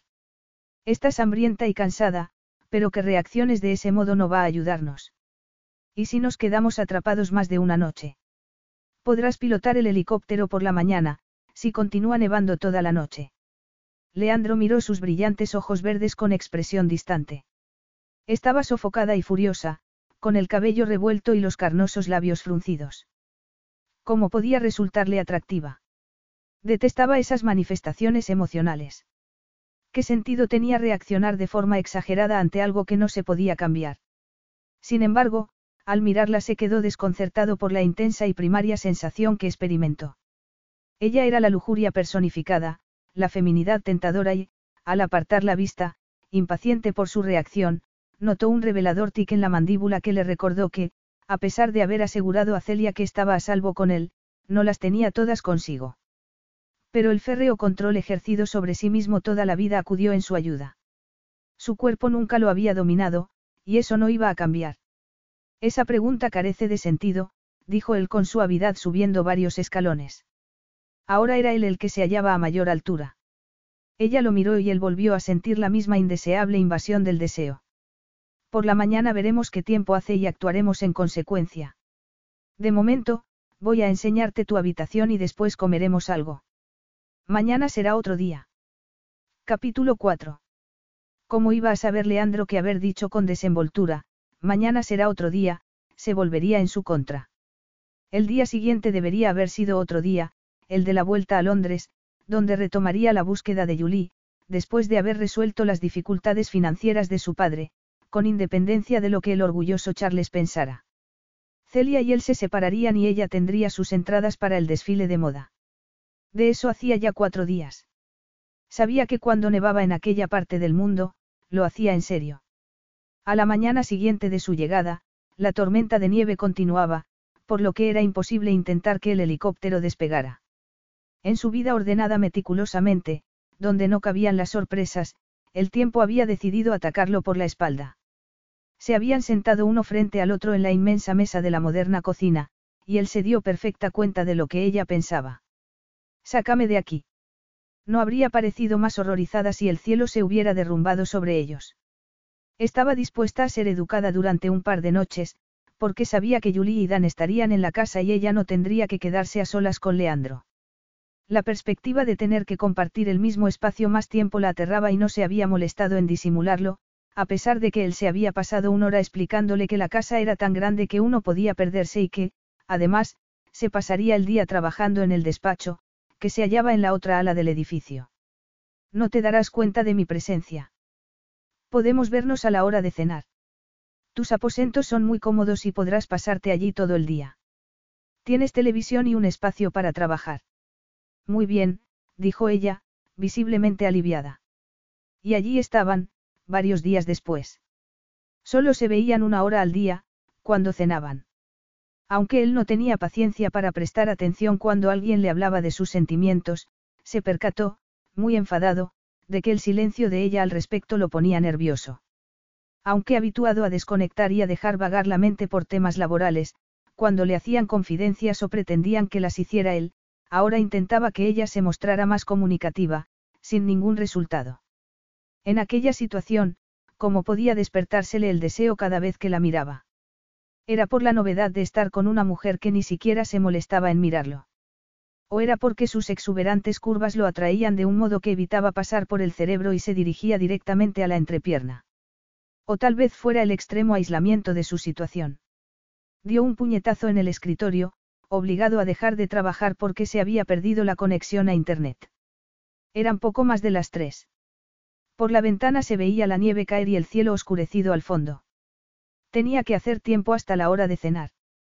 Para un adicto al trabajo como él, no tener nada en que ocuparse era una pesadilla. Salió del despacho y se dirigió a la cocina. El tamaño de la casa había propiciado que se dividiera en dos, una zona reservada a los amigos y la familia, cuando lo visitaban, lo que no ocurría con frecuencia, y otra dedicada a reuniones de trabajo, lo que era más frecuente. No era inusual que eficientes equipos de trabajo pudieran pasar allí unos días con la familia, en un entorno idílico, con un servicio de primera y todos los gastos pagados. Una puerta escorredera separaban una zona de la otra. Mientras recorría la casa preguntándose por sus reacciones ante Celia, miró por la ventana de una de las habitaciones y la vio. Fuera de la casa. ¿Qué hacía allí? A eso se dedicaba, mientras él estaba en el despacho, frente al ordenador. A pasear bajo la nieve. ¿O era aquella la primera vez para aliviar el horror de estar encerrada en una lujosa casa señorial, del tamaño de un pequeño castillo? Sin pararse a pensar, corrió a la puerta, agarró las llaves, sin molestarse siquiera en ponerse las botas que había en el cuarto al fondo de la cocina. Un frío helador lo golpeó como un puñetazo. Inhaló con fuerza, pero continuó corriendo. No iba a detenerlo una mujer testaruda que no debería poner su vida en peligro en aquellas condiciones meteorológicas. La alcanzó a toda velocidad mientras notaba los mocasines empapados y el viento cortándole la piel del rostro. Se la veía minúscula en medio de aquella inmensidad, un puntito vulnerable, y tuvo que reprimir el impulso de abrazarla. Celia llevaba muchas capas de ropa y el gorro de lana le llegaba a la altura de los ojos. El instinto protector que se despertó en él lo sorprendió. La agarró del brazo y ella se volvió, pues no lo había visto llegar. ¿Qué haces aquí fuera? El miedo que había experimentado al verla en el exterior hizo que su voz sonara más dura de lo que pretendía. Sin embargo, no iba a disculparse, porque era una imprudencia haber salido en aquellas condiciones, en que la oscuridad y la nieve ocultaban posibles zonas peligrosas. Celia, perdida en sus pensamientos y disfrutando de la tranquilidad de no estar en la casa, donde siempre se hallaba en estado de alerta para oír si él se acercaba, miró a Leandro sorprendida. No debería estar trabajando. Era lo único que hacía. Trabajaba desde las primeras horas de la mañana hasta las últimas de la tarde. O tenía innumerables cosas que no podía retrasarse en resolver o, lo más probable, intentaba hacer todo lo posible para evitarla. No lo culpaba. ¿Por qué iba a querer estar con una mujer que había ido allí por necesidad? Era un lugar muy romántico al que él iría con una amante. Se lo imaginaba paseando de la mano de una hermosa mujer por el campo, deteniéndose únicamente para besarse. En lugar de ello, se hallaba encerrado con ella, que no le caía bien y con la que no hablaba, salvo cuando era inevitable. Como Celia no quería molestarlo, intentaba dejarse ver lo menos posible. Cenaban juntos. Ella se sorprendió al ver que era tan buen cocinero como ella y que rechazaba su ayuda porque le gustaba cocinar. Lo observaba moviéndose con seguridad por la bien equipada cocina, sabiendo que sus desobedientes ojos no hacían más que avivar la ilícita atracción que su sentido común no conseguía eliminar. Y estaba pendiente de todo lo que le decía. Y eso era un error, él no le contaba nada que no hubiera contado a cualquier otra persona. Ella tenía cuidado de mostrarse reservada, lo cual no era difícil, ya que, su presencia la cohibía. Le había resultado más fácil discutir con él cuando se presentó en la tienda con sus acusaciones y arrogantes suposiciones sobre Dan y ella. Pero en aquella casa se había percatado de que se hallaba ante un hombre polifacético, con un gran sentido del humor y mucho encanto. No era su tipo, ya que vivían en mundos totalmente distintos, y ella necesitaba a alguien más normal y llano. Pero era tan atractivo que cualquier mujer se derretiría al verlo. Intentó soltarse de su mano.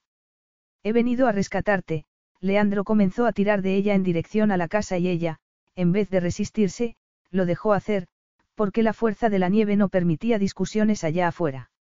A rescatarme. Gritó ella, una vez en el interior de la casa. Retrocedió y lo fulminó con la mirada, con los brazos en jarras y los verdes ojos tan furiosos como los de él.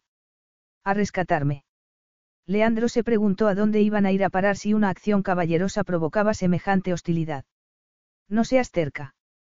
¿Sabes lo peligroso que es aventurarse cerca del lago con este tiempo? Sé dónde está el lago, Leandro. He salido todas las tardes a pasear desde que estamos atrapados aquí. Supongo que no es lo que te esperabas. Es lo que te esperabas tú. Podía haber sido peor, Leandro era consciente de su atractiva furia femenina, pero debería apartar la vista e interrumpir la conversación. Si ella quería reprenderlo por ser un caballero, era su problema. Sin embargo, no conseguía dejar de mirarla. Se había quitado el gorro y él deseaba apartarle el cabello del rostro, abrazarla y besarla. No, quería hacer algo más, llevársela a la cama, verla desnuda, ver su rebelde cabello extendido en la almohada, acariciarla. No corría peligro alguno, le aseguró ella. Lo único que me faltaba era que te cayeras al lago, masculló él desviando la mirada durante unos segundos. No tiene sentido que sigamos hablando. Me crié en un lugar donde nevaba todos los años. Le espetó ella. Sé desenvolverme en la nieve. Es evidente que tú no. ¿Qué quieres decir? Que, cuando has decidido comportarte como un caballero de brillante armadura y rescatar a la damisela en apuros, no te has parado a pensar que enfrentarse a una tormenta de nieve en pantalón de chandal, jersey y zapatos no es buena idea. Pero verdaderamente se había comportado como un caballero de brillante armadura. Y aunque insinuara que había ido a salvarla para evitarse el engorro que le supondría que se rompiera una pierna, Celia sabía que había actuado de forma instintiva, para protegerla en una situación que creía peligrosa. Así era él, le gustara o no, y cuando fue la última vez que ella había visto a un caballero de brillante armadura. Celia sabía que su decepcionante experiencia con Martin, su error de juventud de estar enamorada del amor y de comprometerse con alguien que le gustaba pero al que no quería, la había hecho precavida acaso también cínica. Leandro tenía razón al decirle que era una romántica que creía en el final feliz de los cuentos de hadas. Sin embargo, creía en eso por la educación recibida. Daba por sentado la realidad de un idilio porque tenía grabado en el ADN que acabaría como sus padres, enamorados al cabo de tantos años, que tomaría un camino que la conduciría a un final feliz. El muro protector del que se había rodeado la habían hecho perder poco a poco la capacidad de confiar en los hombres. Mantenerlos a distancia en espera de la mágica aparición del príncipe azul había convertido su dulzura natural en cinismo. Era fácil pensar en las maravillas del amor verdadero a distancia. Si no te arriesgabas, no te hacían daño. Se hallaba tan aislada en su pequeña isla que era incapaz de mostrarse amable con un hombre que había salido corriendo a buscarla al creer que estaba en peligro. Incluso aunque ella estuviera familiarizada con aquel tiempo inclemente en mayor medida que él. Pero él la ponía nerviosa, hacía que actuara de una forma impropia de ella, que activara sus defensas, aunque supiera que se comportaba como una tonta. Lo siento, murmuró bajando la vista, aunque aún estaba tensa. Ha salido a toda prisa porque creías que podía tener un accidente, y te lo agradezco. Él no contestó, sino que dio media vuelta y se dirigió a la cocina. No esperaba verte, dijo ella siguiéndolo, mientras él se quitaba el jersey y se quedaba en camiseta. Voy a ponerme ropa seca, dijo él volviéndose a mirarla. Claro. Se había establecido una tregua. Celia se sintió mejor y se percató de que, en los días anteriores, se había acostumbrado a no discutir con él sobre la situación. Se había habituado al modo en que él enarcaba las cejas y esbozaba una media sonrisa, cuando ella se ponía terca y discutía. Le gustaba su forma distraída de decir algo sobre sí mismo sin darse cuenta y su forma de hacerla reír. Eso se le daba muy bien, para ser tan arrogante y dominante. Vas a agarrar una pulmonía si sigues con la ropa mojada. Esos son cuentos de viejas, contestó él, pero se quitó los mocasines como si acabara de recordar que los tenía empapados. Nunca me he resfriado. Sus miradas se encontraron y Celia respiró hondo. Eran imaginaciones suyas o veía algo en sus oscuros ojos, algo que la inquietaba y emocionaba a la vez. O eran sus propios pensamientos que interferían en su sentido común haciéndole ver algo que no existía. Parpadeó y apartó la vista, sofocada y respirando deprisa. Internet ha dejado de funcionar, Leandro rompió el silencio. Celia respiró aliviada ante la normalidad de su comentario, que la distraería de sus pensamientos. No me digas. ¿Cuándo ha sido? Hace un par de horas. He intentado hacer algo sin ella, sin ningún resultado. Por eso me has visto fuera. Iba a la cocina. Por suerte, hacía dos días que habían logrado ponerse en contacto con Julie por medio de Facebook para contarle cómo se encontraba su padre, aunque la conversación fue corta, porque Internet fallaba debido al mal tiempo. Había sido idea de Celia, ya que Leandro no tenía Facebook ni le interesaban las redes sociales ni nada que pudiera interferir en su vida privada. Supongo que tendrás que descubrir cómo es la vida sin estar conectado al resto del mundo por ordenador, Celia sonrió tímidamente y él lo hizo de oreja a oreja. Cuando baje, me cuentas cómo es, dijo él mirándola a los ojos, a punto de marcharse, pero sin llegar a hacerlo. Celia rompió el hechizo dándole la espalda y diciendo que iba a prepararte y que había visto galletas en un armario. Lo preparó a toda prisa, alerta por si él volvía, mientras pensaba que iba a hacer él si Internet seguía sin funcionar y la nieve continuaba cubriéndolo todo. Leandro volvió, cuando ella buscaba las galletas. Como no había habido nadie en la casa, no tenían alimentos frescos, aunque la despensa y el congelador estaban llenos. Así que, ella se giró al escucharlo y vio que se había puesto unos vaqueros, una camiseta negra y otros mocasines, ya que en la casa hacía mucho calor, a pesar del frío que reinaba en el exterior, y vas a contarme en qué te ocupas sin conectarte a Internet. Ah, sí. ¿Quieres un té? He encontrado las galletas. Siéntate y tranquilízate, se acercó a la encimera. ¿Cómo van las cosas en la tienda? ¿Cómo dices?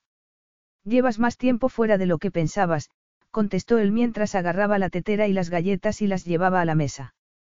La gente con la que trabajas es de confianza para poder sustituirte.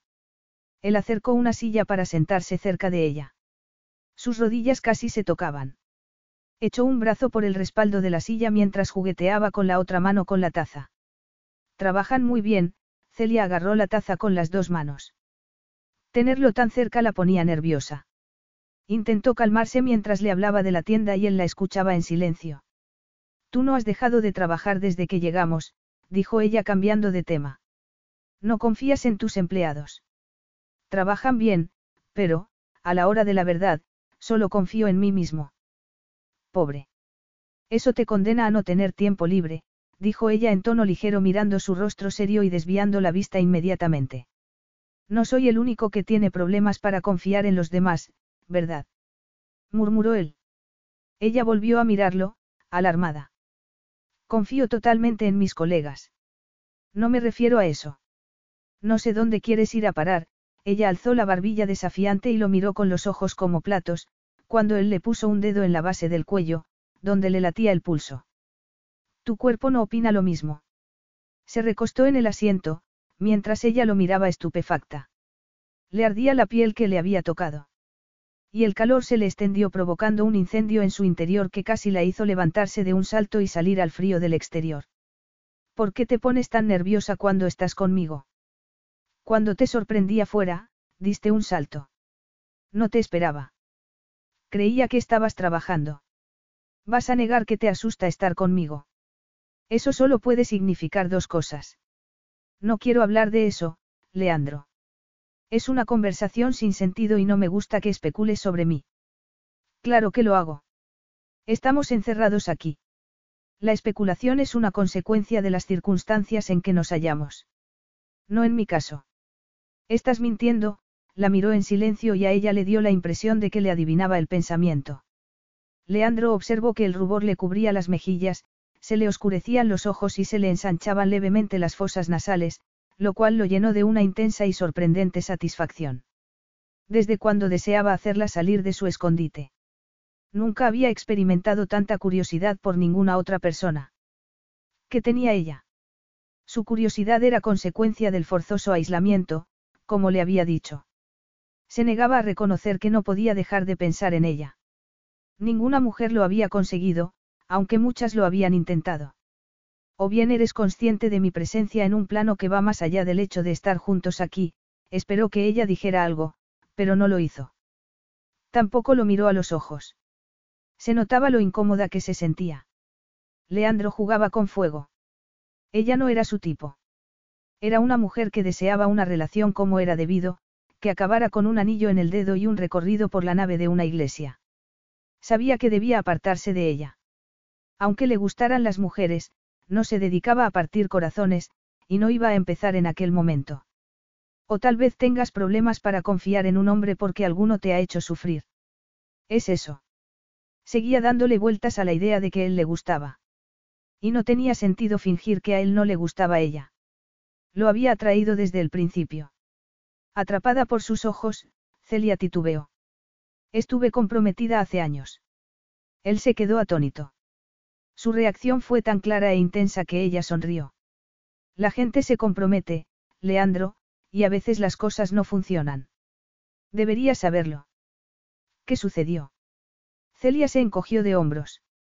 Acababa de abrir una puerta por la que saldrían sentimientos que llevaban largo tiempo enterrados. No hablaba de ellos. La última vez había sido hacía años, justo después de la separación, pero había dado explicaciones superficiales a su familia y a sus amigos para que no se preocuparan, a pesar de que estaba sufriendo. Ahora, al darle salida, le sorprendió que no le entristecieran los recuerdos de lo ocurrido entre Martín y ella. Y tras habérselo contado a Leandro, notó que se quitaba un peso de encima. Sabes escuchar, concluyó ella, avergonzada de lo mucho que le había explicado. ¿Te sorprende? No me lo imaginaba. ¿Sigues en contacto con él? Por Facebook. ¿Sigues sintiendo algo por él? Celia rió. Tardé un tiempo en superarlo, pero no, no siento nada por Martin, salvo una amistad que, en realidad, fue lo único que había entre nosotros.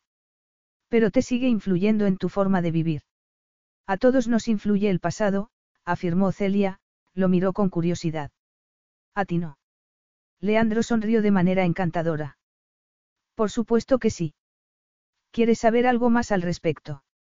Bueno, acabas de escuchar toda mi historia. Así es.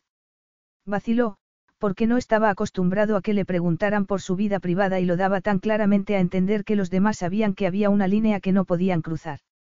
Sin embargo, allí se sentía distinto, alejado de la realidad, encerrado en una burbuja con una mujer de ojos verdes que lo excitaba como ninguna otra. Además, qué problema había en contar lo esencial de su pasado. Por primera vez se le ocurrió que su ordenada vida también tenía inconvenientes ocultos. Una torre de marfil lo protegía de la gente, pero, al final, no lo impedía a sí mismo salir de ella. No quiso seguir haciendo introspección. Daba igual. Cuando se marcharan de allí, cada uno retomaría su vida y habrían sido dos barcos que se habían cruzado en la noche. Como se movían en círculos muy distintos, las posibilidades de volver a encontrarse eran mínimas, a no ser que fuera a través de Julie. Pero su amistad con esta, si la ruptura era permanente, seguiría donde la habían dejado y se verían solos los dos de vez en cuando, ya que compartían un largo pasado. Mi padre no tenía dinero. No, no es cierto. Llevaba una buena vida trabajando en un rancho en el que obedecía órdenes ajenas, y la verdad es que era feliz. Mi madre lo había abandonado llevándose con ella sus sueños y esperanzas. Leandro apretó los labios pensando en lo que no iba a decir, porque creía que su padre había sido débil al aceptar su suerte y permitir que el fracaso de su matrimonio empañara el resto de su vida, algo que él, Leandro, no hubiera consentido. Así que de esta forma ha influido mi pasado en el presente. Mi padre se conformó con menos de lo que se merecía y yo decidí que no haría lo mismo, esbozó una vaga sonrisa. Y aquí estoy, exactamente donde quiero estar. ¿Y tu padre? Te creerías que sigue viviendo en el rancho, aunque le he dicho mil veces que podría comprarle la casa que deseara, donde deseara. Tus sueños no son los suyos, Celia notó que la envolvía peligrosamente la intimidad de las confidencias compartidas y se levantó a recoger las tazas y las galletas. Quería preguntarle por su madre. No sabía si él se había dado cuenta de la amargura de su voz al mencionarla. Lo miró y comprobó que él la miraba fijamente con expresión pensativa. Tengo que cambiarme de ropa, murmuró. Volvía a sentirse nerviosa en su presencia. ¿A qué conclusiones llegaría él? A la que ella no se atrevía a decir en voz alta, que él le gustaba. Leandro era peligroso y ella odiaba el peligro, así que, ¿por qué la atraía? Nos vemos a la hora de cenar, dijo él. Se levantó y se acercó a la ventana. El paisaje era blanco y gris. Se volvió hacia ella.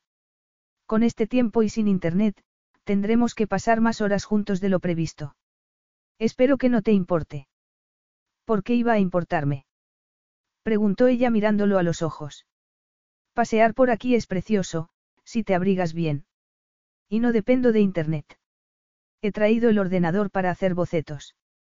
Y eso puedo hacerlo en cualquier parte. Capítulo 5. Celia se dio un largo baño.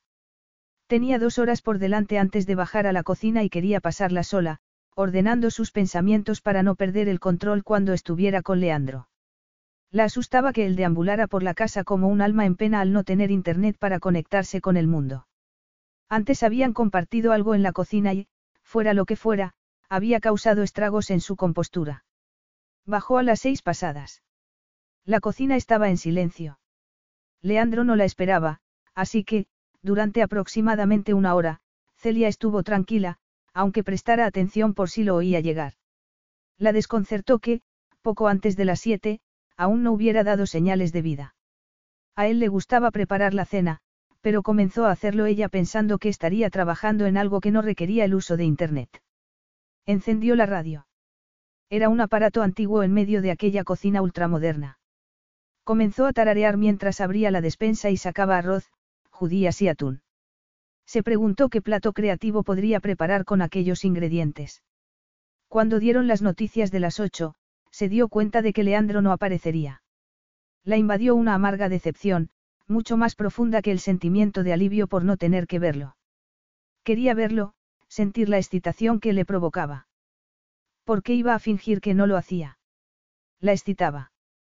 Pero tal vez él había tenido tiempo de lamentar la conversación previa en la cocina. Tal vez creía que era una estupidez fomentar alguna clase de vínculo entre ellos, ya que desde el principio le había dicho que no era su tipo. No le gustaban las mujeres románticas. Lo asustaba la idea de que ella comenzara a sentir algo por él. Celia se puso colorada al pensarlo, pero ¿y si era verdad? Cenó desanimada. Ya no le apetecía estar sola y tranquila. Subió a su habitación y se detuvo al pasar por delante de la habitación de él. No quería llamar a la puerta, pero quería averiguar si la estaba evitando por motivos equivocados. No corría el peligro de bajar la guardia en su presencia. No sabía cómo enfocaría la conversación para conducirla en la dirección deseada, pero le parecía de vital importancia hacerlo. Iba a llamar a la puerta cuando oyó un golpe, por lo que ni siquiera lo hizo. La empujó y entró en la habitación, que estaba en penumbra. Leandro estaba intentando sentarse en la cama y, sin pensárselo dos veces, ella corrió hacia él con el corazón desbocado. ¿Qué te pasa? preguntó. Le rodeó la cintura con el brazo y lo ayudó a incorporarse. Después levantó la mesilla de noche que había caído al suelo por el impacto del cuerpo de él. Al notar el contacto de su piel, la suya ardió. Retrocedió con brusquedad mirándolo alarmada. Él se había recostado en las almohadas y tapado a medias con un edredón, pero, salvo por el boxer, estaba desnudo. Aunque ella se esforzó en no mirarlo, no pudo evitarlo. Tenía un cuerpo increíblemente hermoso. Era una obra de arte, de anchos hombros y delgadas caderas, una representación de la belleza y la fuerza. Ella se quedó al lado de la cama. Él encendió la lámpara de la mesilla, que ella había vuelto a colocar en su sitio. Me siento fatal, dijo él con voz ronca. ¿Cómo es posible? Estabas bien. He subido, me he duchado y, de repente, he sentido la necesidad de acostarme y dormir, gimió. Me he despertado con un terrible dolor de cabeza, he ido a levantarme y es cuando me has oído. He tirado la mesilla. Ella le puso la mano en la frente. Estás ardiendo, Celia pasó de la excitación física al reconocimiento de que tenía en sus manos a un enfermo que necesitaba cuidados. Hay un botiquín de primeros auxilios. En el cuarto de baño. Ella fue a por él y volvió con un vaso de agua. Tómate estas pastillas. Yo no tomo pastillas. Ella las dejó en la mesilla y se cruzó de brazos. En ese caso, la fiebre te seguirá subiendo y sentirás dolor. Tú mismo. Leandro extendió la mano y Celia le puso en ella las pastillas y lo observó mientras se las tomaba. Después, él volvió a apoyar la cabeza en la almohada y cerró los ojos. ¿Tienes hambre? Él no respondió. Cuando Celia llegó a la puerta, ya se había dormido. Leandro durmió de forma intermitente durante un par de horas. Celia fue a ver cómo estaba varias veces y, cuando, poco antes de las doce, volvió a subirle la fiebre, le dio de nuevo las pastillas, aunque esa vez él no protestó. Se las tomó y, cuando ella iba a marcharse, la agarró de la muñeca y tiró de ella suavemente, por lo que estuvo a punto de hacerla caer sobre la cama. Quiero agradecerte lo que estás haciendo, dijo con voz ronca. Celia, mientras notaba sus dedos en la muñeca y el pulgar que se la acariciaba, no supo qué decir. Se pasó la lengua por los labios y sonrió, pero aquella forma de acariciarla levemente. Quería que se detuviera, apartar la mano y frotarse donde la estaba acariciando, pero no lo hizo porque le gustaba mucho. Y tuvo la tentación de acariciarlo a su vez, y la intensidad de la tentación la asustó, porque era algo totalmente nuevo. Se echó a reír. ¿El qué? Lo único que he hecho ha sido traerte unas pastillas y entrar varias veces a comprobar que no empeorabas. Son más de las doce. Lo sé. Debes de estar cansada, pero has venido. Nadie te cuida cuando estás enfermo, Leandro. Mi hermano es mayor que yo, pero, como los dos vivimos en Londres, en cuanto estornuda dos veces seguidas me llama para que vaya a cuidarlo. Creía que era un espíritu libre, dijo él sonriendo. Ella sonrió a su vez. Es libre como un pájaro hasta que se resfría. Estáis muy unidos, ¿verdad? Sí. Nos criamos en un pueblecito, cerca de una pequeña ciudad, donde los niños siguen jugando en la calle y todos se conocen. Fuimos a la misma escuela, aunque él es mayor, y sus amigos conocían a los míos, porque eran parientes o vecinos. Por eso te comprometiste con alguien que no era la persona adecuada. Celia se encogió de hombros.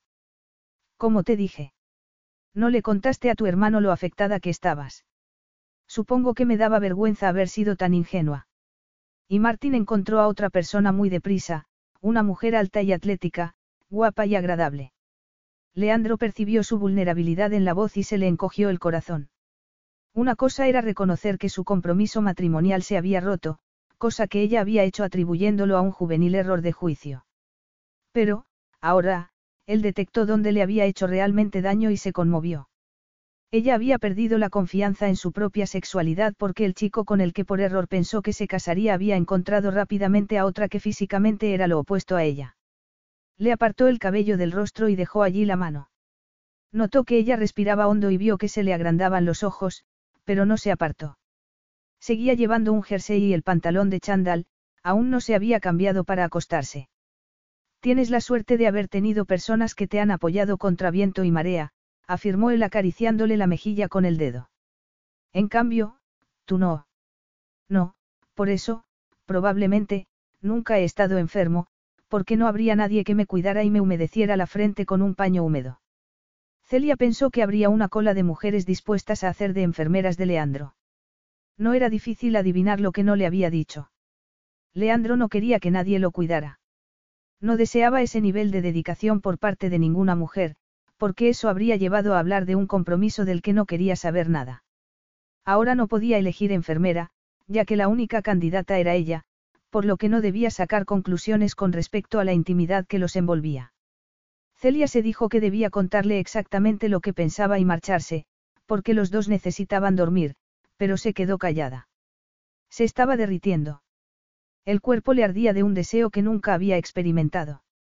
Notó que el calor se le acumulaba entre los muslos y que respiraba con dificultad. La peligrosa idea de que lo importante eran el aquí y el ahora se abrió paso en su cerebro venciendo al sentido común. Al fin y al cabo, no se habían hecho confidencias. No caía la nieve fuera envolviéndolos en una burbuja. Leandro se había abierto a ella de un modo que él no preveía, y ella había hecho lo mismo al hablarle de Martín y de la rapidez con que le había encontrado sustituta. Se inclinó hacia él y cerró los ojos ante el beso que estaba segura de que llegaría y que estaba deseando. El beso que le liberaría la mente de todo lo demás y la transportaría a una época previa a la desilusión. Y, sin embargo, a pesar de que se lo esperaba, cuando sus labios se unieron, se conmovió profundamente. Le acarició febrilmente el torso y se olvidó de respirar. Él le recorrió el cuello con los labios y ella le introdujo las manos en el cabello, atrayéndolo hacia sí. Notó que los senos le pesaban y que se le habían sensibilizado. No llevaba sujetador. Los pezones le rozaban el jersey. Anhelaba perderse por completo en el presente, pero no la habían educado para eso, sino para pensar en las consecuencias de sus actos. Lo empujó para apartarlo y él la soltó inmediatamente. Ella observó que su respiración era tan irregular como la suya. Leandro, lo siento. No es culpa tuya. No debería haber sucedido, ella casi se sintió decepcionada, cuando él, tras unos segundos de vacilación, asintió. No sé, no sé qué, ella rió cohibida. Nunca me insinúo a una mujer, a no ser que crea que ella lo desea. Perdona si me he extralimitado. Celia pensó que ella lo había besado con la misma pasión, con la fuerza del agua que correría descontrolada al caer los muros de un embalse. Me voy a acostar. Sí. Se miraron a los ojos. Ella seguía notando su beso en la boca y quería más. Así que era una romántica, una mujer que no consentiría que lo que había aprendido alterara su idea del verdadero amor. Él no lo entendía, pero cada persona era un mundo. Ella se había apartado de los hombres al romperse el compromiso con un chico que la había sustituido rápidamente por otra. Y, debido a lo sucedido, la asustaba buscar el amor, a pesar de creer en los cuentos de hadas. Él se percató de que la profundidad del daño no procedía de que el compromiso hubiera acabado en lágrimas, porque sus efectos no habrían sido duraderos. Ella entendía que su exnovio tenía razón al haber roto la relación, porque eran muy jóvenes y los presionaban para que acabaran haciendo lo que todos esperaban. Sin embargo, su exnovio comenzó a salir con otra mujer a la que Celia consideraba físicamente superior. Leandro estaba seguro de que se equivocaba por completo, pero lo cierto era que su seguridad en sí misma como mujer había sufrido un buen golpe, y era eso lo que hacía que evitara la relación con un hombre. Él le gustaba. Leandro lo había notado en la urgencia de su boca y en las caricias de sus manos. Y él no recordaba que le hubiera gustado tanto otra mujer. Pero ella creía que el sexo estaba ligado al amor, lo cual era una gran equivocación. Lo que necesitaba era recuperar la seguridad en sí misma, darse cuenta de que era una mujer hermosa y vital que podía elegir al hombre que quisiera. Sin esa seguridad, seguiría eternamente oculta en la sombra esperando que llegara alguien que cumpliera todos los requisitos, sin que ella tuviera que esforzarse lo más mínimo. Podrías dormir aquí, dijo él. La miró con ojos desafiantes. Vamos a dejar de fingir, nos deseamos. Eso no tiene nada que ver, contestó ella. Ah, no. Celia se estremeció. En la vida no se puede hacer siempre lo que a uno le apetezca. ¿Por qué no? ¿Por qué? Ella no siguió hablando.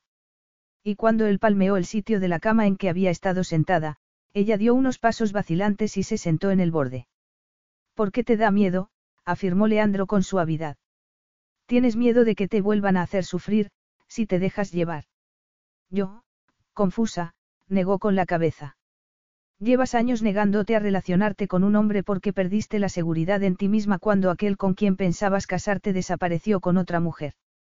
Puede ser, lo miró desafiante. Nunca había mantenido una conversación parecida, por lo que se sentía vulnerable.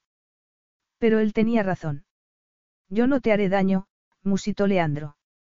Recuerda que no soy de esos hombres. No, no lo eres. Somos dos personas adultas que se gustan. Ni que decir tiene que respetaré la decisión que tomes. Así que si decides salir por esa puerta sin mirar atrás, no intentaré nada. Cuando he ido al cuarto de baño he mirado por la ventana y parece que está dejando de nevar. Pronto nos iremos de aquí y podrás fingir que nada de esto ha ocurrido. Yo no te haré daño. Celia se preguntó si se lo haría a sí misma, si se marchaba. Lamentaría haber perdido la oportunidad de tener una aventura que a la larga le haría mucho bien. No había una relación sentimental entre ambos. Podía volver a sentir y volver a ser una mujer.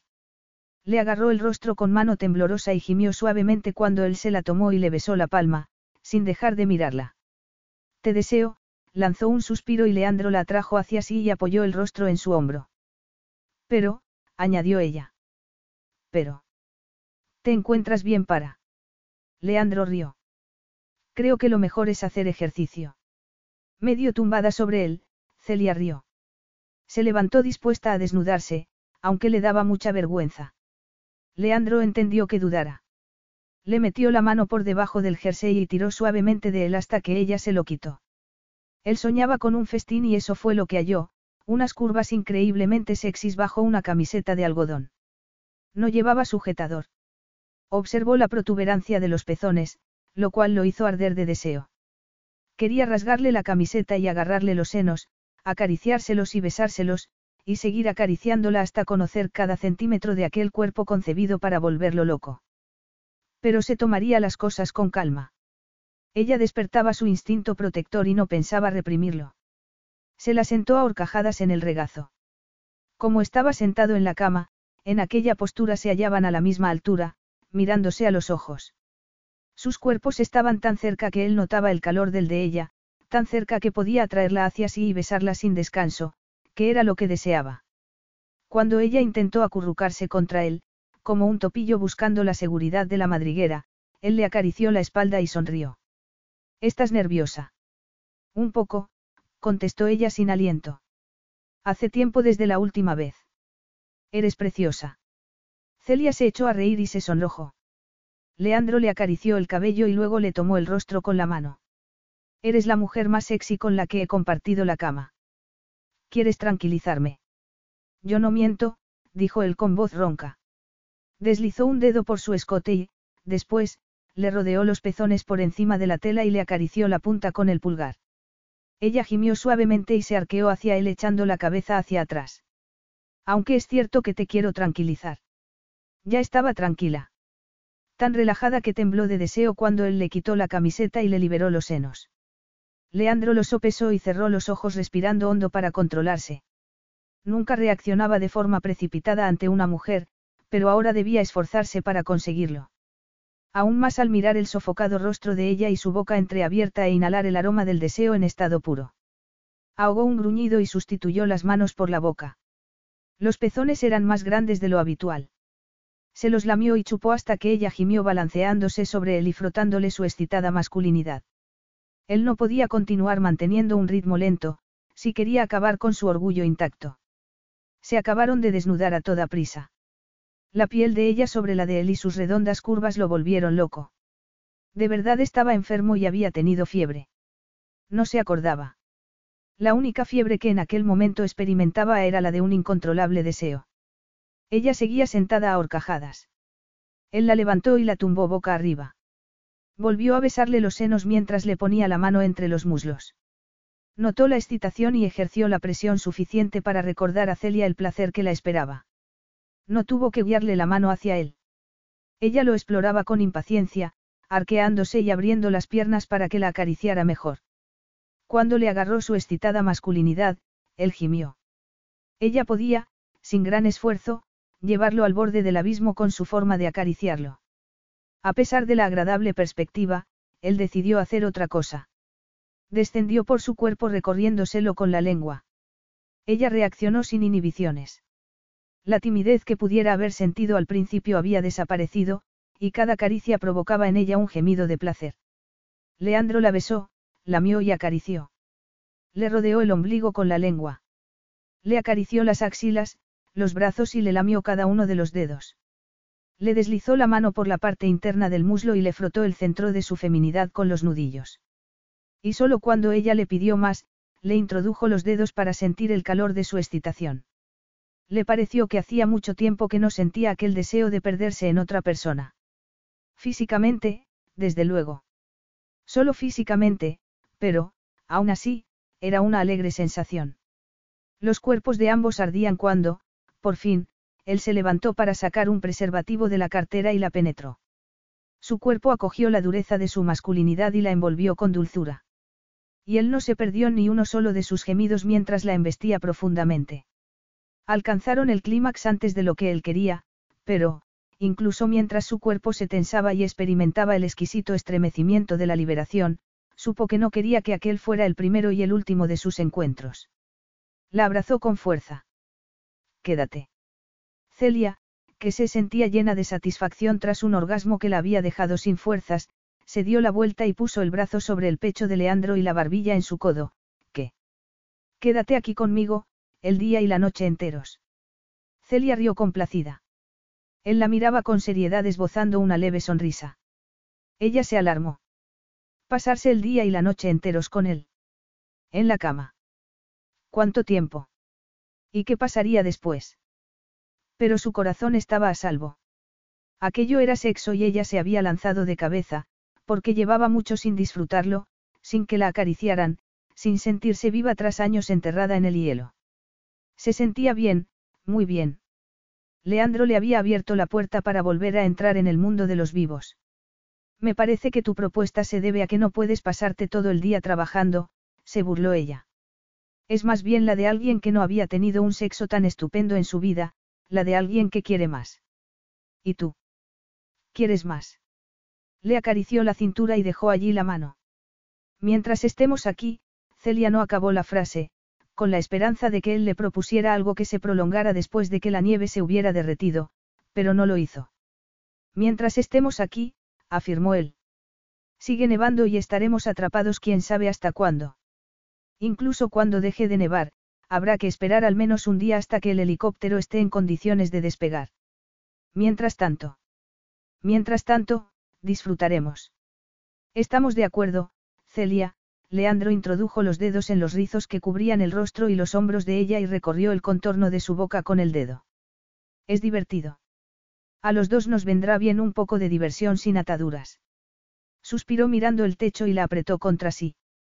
Creí que tenía la vida solucionada al comprometerme con Julie, volvió a mirarla.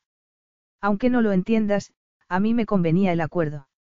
Soy incapaz de amar, y nuestro acuerdo suponía una amistad sin complicaciones, al mismo tiempo que serviría para ayudar a su padre y para pagarle la deuda que tengo con él. Habría sido un matrimonio abierto, pero muy, muy discreto. Eres un cínico. Soy realista. No deseo tener hijos, sino compañía. Así que, conmigo te divertirás, sin complicaciones. Y luego volveré a mi vida habitual. Charles se librará de sus dificultades económicas y, con respecto a lo demás, tendrá que aceptarlo. Y tú, cariño, sonrió, tienes que dejar salir los miedos de tu interior y volver a Londres más tranquila. El hombre perfecto te espera allí, así que no temas salir a buscarlo. Celia pensó que debería haberle parecido arrogante que él supusiera que aquel breve encuentro iba a servirle para encontrar el amor verdadero, que, gracias a él, se había librado de sus miedos. Sin embargo, Leandro parecía sincero y ella se sentía confusa porque no sabía si eso le gustaba. Desde luego que le gustaba, se dijo con firmeza. Y estaba totalmente segura de que seguía deseando a Leandro. Y lo continuaría haciendo apasionadamente mientras estuvieran juntos. Se acurrucó a su lado y sonrió a su vez. De acuerdo, Leandro. Mientras la nieve caiga. Capítulo 6. Una tal Celia Drew quiere verte. Era una visita inesperada, tres semanas después de haber vuelto a Londres. Se recostó en la silla y sorprendió a su secretaria al decirle que la dejara subir y que anulara las reuniones de aquella mañana. Se levantó y se acercó al ventanal.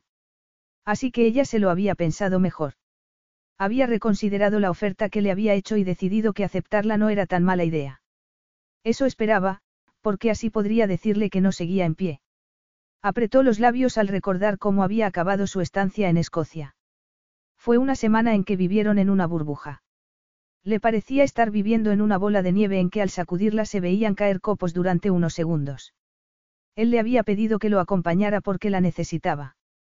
Su objetivo era muy sencillo, enfrentarse a su exprometida, contarle lo que le había sucedido a su padre, recordarle el acuerdo al que habían llegado para salvaguardar el futuro económico de éste, sin herir su orgullo, y comprobar qué pasaba con su misterioso amante. Muy sencillo. Por desgracia, su exprometida no estaba en Escocia, y se vio atrapado con una mujer que lo había hechizado. Por primera vez en su vida, sus planes se habían ido al traste. Ahora, el mero hecho de pensarlo lo hizo rechinar los dientes con impaciencia y frustración. Debería haber sabido que la tentación sería muy fuerte, porque había sentido por ella una intensa atracción sexual desde el primer momento. Y eso a pesar de que no era el tipo de mujer con el que salía. Lo atraía de una forma que no comprendía.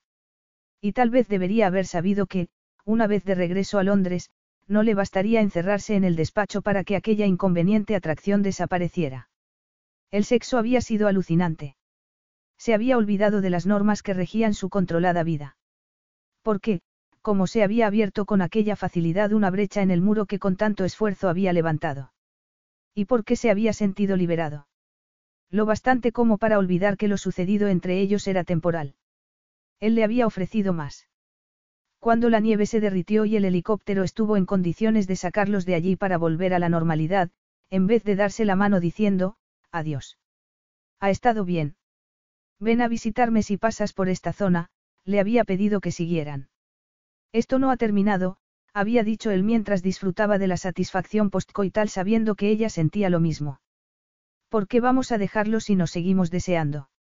No se le ocurrió que ella pudiera rechazarlo, ya que conocía las ventajas de salir con él. Las entradas para el desfile de moda solo eran la punta del iceberg.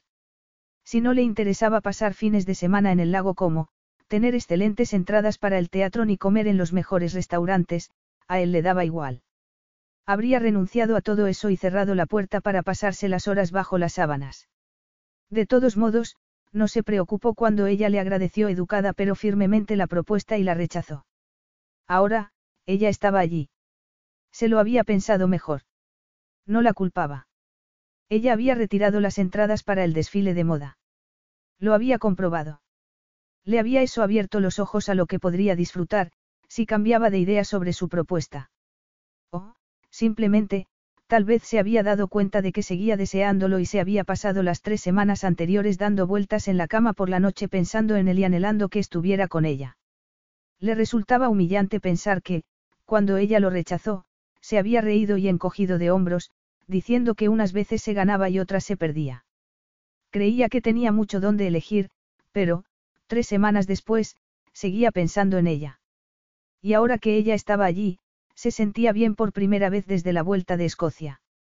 Estaba listo.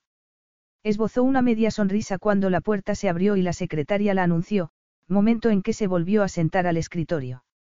A Celia, tras haber pasado la peor semana de su vida, la asaltó una sensación de inevitabilidad frente al edificio en que se hallaba la oficina de Leandro. Tuvo que recurrir a toda su fuerza de voluntad para no dar media vuelta y huir. El hecho era que había rechazado la propuesta de Leandro de seguirse viendo al volver a Londres, como si fuera la conclusión natural. Ella habría querido agarrar la propuesta al vuelo, mantener la puerta cerrada ante la realidad y continuar viviendo en la burbuja que habían creado. Estaba congelada en su interior y él la había devuelto a la vida. En medio de la nada, aislados por la nieve, había sido fácil fingir que aquello era real. Pero no lo era para él, solo para ella. Se había metido en aquella situación con los ojos bien abiertos, pero sin estar preparada para las consecuencias. Otra vez. Se dijo alegremente que él no era su tipo. Encarnaba la perfección física, desde luego, y ella reaccionaba ante él como lo haría cualquier mujer, pero pensó que acostarse con él no le crearía complicaciones. Estas surgían cuando intervenían los sentimientos, y ella ya era lo bastante madura para reconocer cuando un hombre podría suponerlas. Pero cuando él la acarició, ella se derritió. La hechizó poco a poco y el suelo se abrió bajo sus pies sin que se percatara. Pasó a velocidad supersónica de mostrarse hostil y recelosa a sentirse cautivada. Y cuando, por fin, dejó de nevar, se dio cuenta, horrorizada, de que se había enamorado. Se había perdido en Leandro y supo que encontrar el camino de regreso iba a requerir un esfuerzo que no estaba segura de poder realizar. Y la única manera de empezar a hacerlo era alejándose de él. Él no se había molestado en disimular que lo que había entre ellos no duraría. Se acabaría cuando se aburriera de la novedad de tenerla a su lado. Y volvería a estar con la clase de mujeres que lo atraía. Pero el destino tenía otros planes. Había sido duro vacilar ante el imponente edificio, pero aún fue peor hallarse frente al mostrador de la recepción, rodeada de ejecutivos, donde le habían dicho que Leandro la recibiría. No te esperaba. Las palabras de Leandro la devolvieron al presente. Celia parpadeó mientras la puerta se cerraba a sus espaldas. No se había fijado en lo que la rodeaba mientras la conducían hasta el despacho y no lo hizo tampoco en aquel momento. No podía dejar de mirar el rostro de Leandro, su cuerpo tras el escritorio y el modo extraño en que la observaba, como si pudiera adivinarle el pensamiento. Como había olvidado el poderío de su presencia, lo increíblemente guapo que era. Más imponente de lo que recordaba, pero ya no estaban en el mismo sitio, relajados, riéndose y deseando volver a la cama en cuanto no estaban en ella. A veces no llegaban ni al dormitorio. Leandro volvía a ser el hombre que se había presentado en la tienda sin avisar el día en que se habían conocido. Espero no molestarte, Celia no se había movido de al lado de la puerta. He pensado en verte antes de que te fueras. ¿A qué has venido? Pasabas por aquí y has pensado en hacerme una visita por los viejos tiempos. Cuando se separaron, Leandro creyó que el aislamiento al que se habían visto sometidos había exagerado el atractivo sexual de ella. Pero, en cuanto entró en el despacho, se percató de lo equivocado que estaba. Su libido, que no había dado señales de vida en las dos ocasiones que había buscado distraerse con una mujer, ahora se hallaba en perfecto estado y dispuesta a entrar en acción. Se removió incómodo en la silla y frunció el ceño. Siéntate, le indicó la silla frente al escritorio y no pudo evitar mirarle los senos que se le balanceaban bajo la ropa. Notó que ella estaba muy nerviosa y pensó que, si había ido a arrojarse a sus brazos, no iba vestida para la ocasión, con aquel vestido, una chaqueta y unas botas. De todos modos, estaba muy guapa. Llevaba el cabello recogido, pero no le costó mucho imaginárselo suelto y despeinado, como se lo había visto tantas veces. Respiró hondo y entrecerró los ojos mientras luchaba contra las poderosas imágenes que lo invadían. Celia se percató de que no era bien recibida. De haberle pedido con sinceridad que siguieran juntos porque continuaba deseándola había pasado a demostrarle claramente que lo molestaba que se hubiera presentado inesperadamente en su trabajo. No lo había pensado, pero ahora Celia se preguntó si no habría conocido a otra mujer. Se sentó y lo miró. Te preguntarás a qué he venido. Tiene que ver con Julie, con tu hermano. Supongo que no, porque parece que les va de maravilla. Así es, Celia se agarró al tema como a un salvavidas, para tranquilizarse. No sé cómo se sentirá el padre de Julie, porque no he hablado personalmente con ella, pero Dan está en el séptimo cielo, al igual que mis padres. Si no has venido a hablar de asuntos familiares, ¿qué haces aquí? Leandro pensó que su silencio era elocuente. La seguía deseando tanto que le hacía daño, lo cual lo puso furioso, ya que implicaba una debilidad de la que llevaba toda la vida protegiéndose. La miró con ojos fríos y expresión dura. Si has venido porque has decidido retomar nuestra relación donde la dejamos, lamento decirte que esa posibilidad ha dejado de existir. Decirlo no le proporcionó la satisfacción que esperaba, pero no pensaba desdecirse. No obstante, lo dejó perplejo la expresión de ella, que pasó de la incredulidad al enfado. Se sonrojó e hizo intención de levantarse, pero volvió a sentarse bruscamente. Aunque no te lo creas, no es ese el motivo de mi visita. Entonces, ¿cuál es? Empiezo a preguntármelo. No te habría molestado si no hubiera tenido otro remedio. Te rechacé y probablemente te ofendí. Leandro rió con incredulidad. ¿Qué me ofendiste? ¿Por qué? Creí que podíamos tener unas semanas más de diversión, pero que no te interesara no me ha destrozado la vida. Celia se sintió dolida al oírlo, y los ojos se le llenaron de lágrimas. He venido a decirte que estoy embarazada, Leandro. A ella misma le pareció increíble lo que acababa de decir. No se lo había contado a nadie. Era algo que aún estaba asimilando y que le había alterado la vida por completo. No se dio cuenta de que no había tenido la regla hasta que el café matinal le produjo náuseas. Entonces se percató de que su cuerpo se comportaba de modo distinto. Notaba algo extraño en los senos y un par de veces se había quedado dormida mientras hacía un esbozo. Aunque en su fuero interno lo sabía, se quedó anonadada cuando la prueba de embarazo confirmó sus peores temores. Se devanó los sesos sobre cuándo y cómo había sucedido, sin conseguirlo, y lo único que sacó en claro durante esos horribles días fue que tenía que decírselo a Leandro. Aunque entre ellos solo hubiera un puñado de recuerdos, y aunque él fuera a darle con la puerta en las narices al recibir la noticia, debía decírselo. Ella era así. No puede ser. Lo siento, apartó la vista de su rostro, que había palidecido, para dirigirla a la ventana que había detrás de él. Sé que es lo último que querías oír, pero tenía que contártelo. Aunque terminamos hace unas semanas, no me parece justo ocultártelo. Te habrías enterado de todos modos por Julie. ¿Cómo es posible? Leandro se frotó los ojos y se mantuvo callado unos segundos. Luego la miró. No hace falta que me contestes. Nos divertimos mucho, por lo que puede ser que no fuera tan cuidadoso como debería, cerró los ojos durante unos instantes. ¿Estás segura? Me he hecho más de una prueba. Puedo hacerme más, pero no hay duda de que voy a tener un hijo. Pensó en todos los problemas que la esperaban y parpadeó ante lo que se le venía encima. Antes de que pudiera reaccionar, él rodeó el escritorio y se le acercó. Se inclinó para estar a la altura de sus ojos. Este no es lugar para tener esta conversación. Sé que te encontrarás en estado de shock, ella hizo ademán de levantarse, aliviada por habérselo contado. Te dejo para que reflexiones.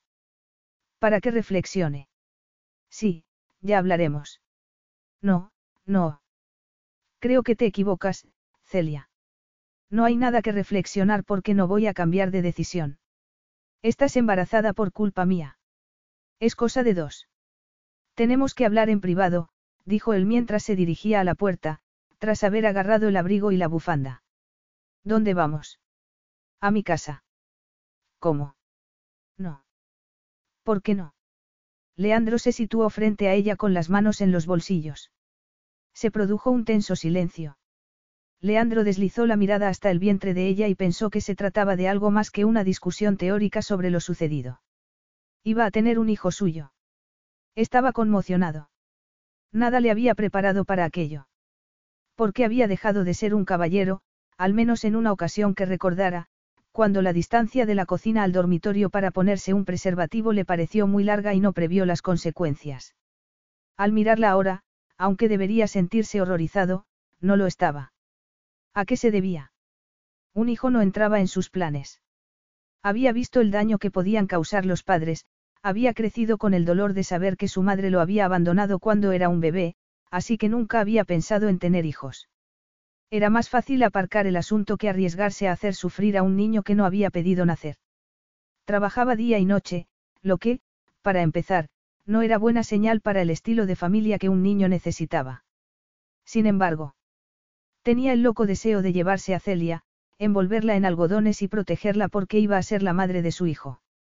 Conmovido, retrocedió, apartó la vista y la condujo fuera del despacho mientras decía a su sorprendida secretaria que anulara todas las reuniones de ese día. A Celia le pareció que había dejado de controlar la situación. Había ido a decir a Leandro lo que debía saber. Suponía que un multimillonario que había expresado con claridad su opinión sobre el matrimonio y el compromiso, y lo que ambos implicaban, no se alegraría al enterarse de la noticia. ¿Y después? Después se había puesto a pensar en cómo comunicársela a sus padres, que disimularían su decepción con su amoroso apoyo. Se preguntarían cómo era posible que ella se hubiera equivocado no una, sino dos veces, y esa vez con consecuencias de largo alcance. Se preguntarían cómo, tras haberla educado en el respeto a la tradición del matrimonio, al amor y al compromiso, se había involucrado en una relación con un hombre al que no le interesaba nada de eso. Aturdida, siguió a Leandro hasta un aparcamiento subterráneo donde había tres coches negros aparcados uno al lado del otro. Leandro eligió el del medio, un deportivo con el que maniobró para salir del aparcamiento e incorporarse al tráfico de Londres. ¿Desde cuándo lo sabes? preguntó Leandro. Desde hace dos días. ¿Se lo has dicho a alguien, a tus padres? Me estoy mentalizando para hacerlo. He pensado que debía ser el primero en saberlo, teniendo en cuenta que eres el padre. Gracias. ¿Por qué? Por ser sincera contigo. No sé de qué quieres que hablemos. Hemos pasado el suficiente tiempo juntos para que sepa que esto supone para ti una pesadilla. Ya te he dicho que no espero nada de ti. Gracias también por eso. ¿Por qué? Por no esperar nada de mí. Eso le dolió a Celia, que se quedó callada mirando por la ventanilla. Claro que le estaba agradecido por no convertirse en un estorbo. Creía que se iba a aferrar a él y a volverse exigente. Lo quería, pero él no lo sabía ni lo sabría nunca. Aunque le hubiera robado el corazón, no le había robado la dignidad. Estuvo a punto de soltar una carcajada al pensar en su reacción si le hubiera dicho no solo que estaba embarazada, sino que se había enamorado de él. Habría salido huyendo a toda velocidad. Así que, la llevaba a su casa para intentar llegar a un acuerdo para que ella pasara a ser invisible. No, sabía que él no era así. Hemos llegado. Celia observó abrirse las puertas de la verja, que daba a un patio bordeado de césped bien cortado. La casa era inmensa y muy moderna y estaba cerca de la ciudad. La rodeaba un alto muro, aunque se hallaba en una tranquila calle residencial. Leandro la condujo al interior, un amplio espacio abierto, un elegante piso de soltero que debía de haberle costado una fortuna. La cocina, ultramoderna, se hallaba situada a la izquierda. De frente había varias habitaciones y la zona de estar era un espacio con escasos muebles y una alfombra blanca. Celia supuso que los dormitorios se hallarían en el piso superior. Celia, la condujo a un sofá, donde ella se sentó en el borde. Te agradezco que me hayas dicho que no esperas nada de mí, porque cualquier otra mujer consideraría la situación una herramienta para pedirme muchas cosas. ¿Quieres tomar algo? Un té o un café, o eso no puede tomarlo una embarazada. Se sentó tan cerca de ella que sus muslos se tocaban. Seguro que sabes que lo último que se me ocurriría es no hacer nada. ¿A qué te refieres? ¿A qué puedes confiar en que haré todo lo necesario? Sabes que soy un hombre de honor, así que voy a hacer lo que un hombre así haría, me ocuparé de que a tu hijo y a ti no os falte de nada. Te ocuparás, repitió ella. Es un momento aterrador para ti, murmuró Leandro, mientras ella lo miraba con la boca abierta. Aún no se lo has contado a tus padres y, como me has dicho que te estás mentalizando para hacerlo, deduzco que te asusta su reacción, que se sientan decepcionados.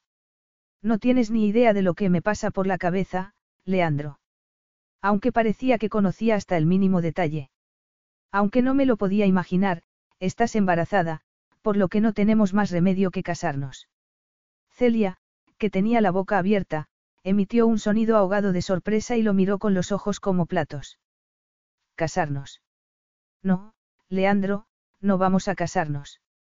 Claro que vamos a hacerlo, afirmó él en voz baja y sin sombra de duda en la voz. Podría darte mil motivos, escribir un libro sobre lo beneficioso que es para un niño criarse en una familia sin problemas económicos, y lo digo por experiencia. Podría decirte que tus padres estarían encantados de que su hija se casara y formara una familia, sin angustiarse al pensar que no te han enseñado a tomar decisiones sensatas. Leandro respiró hondo antes de continuar. Pero lo único que importa es que, cuando se tiene un hijo, hay que dejar de preocuparse por la felicidad personal. Y algo más, añadió con voz dura al tiempo que se levantaba, no tengo la intención de ser un padre ausente por no cumplir los requisitos para ser el compañero que desearías.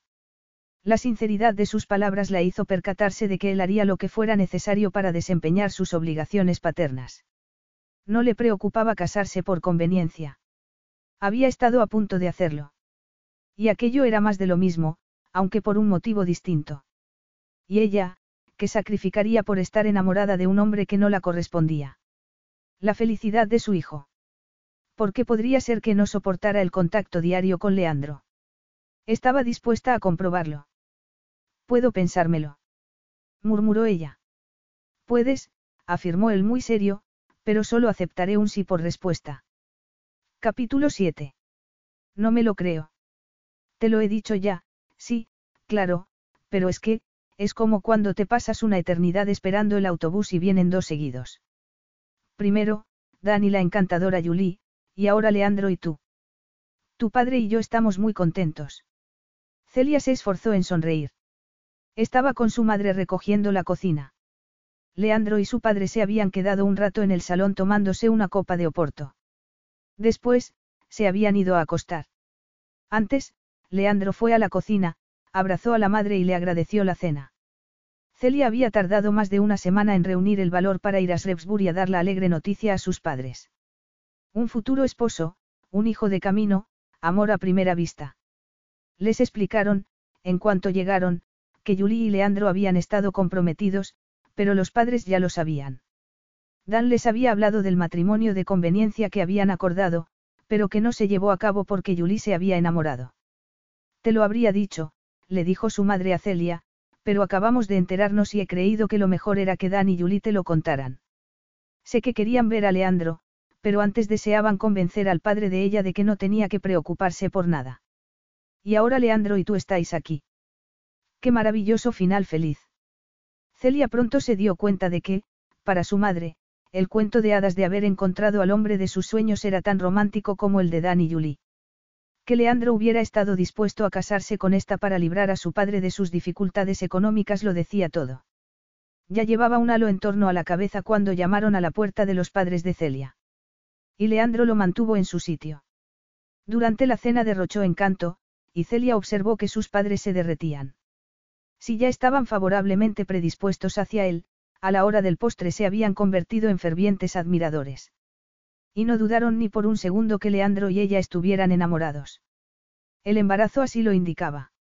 Sus padres tenían una gran confianza en ella y estaban convencidos de que no se habría quedado embarazada sin estar enamorada, porque así la habían educado. Por eso, la velada se había llenado de sonrisas, ojos húmedos, felicitaciones y entusiastas planes de boda. Eran las once pasadas y, tras haber acabado de recoger la cocina, Celia estaba exhausta. Miró a su alrededor y se preguntó si podría seguir un par de horas más limpiando las encimeras por hacer algo, ya que como iban a dormir Leandro y ella se había convertido en una especie de pesadilla. Sube a acostarte, mamá, dijo cuando ésta volvió a la cocina.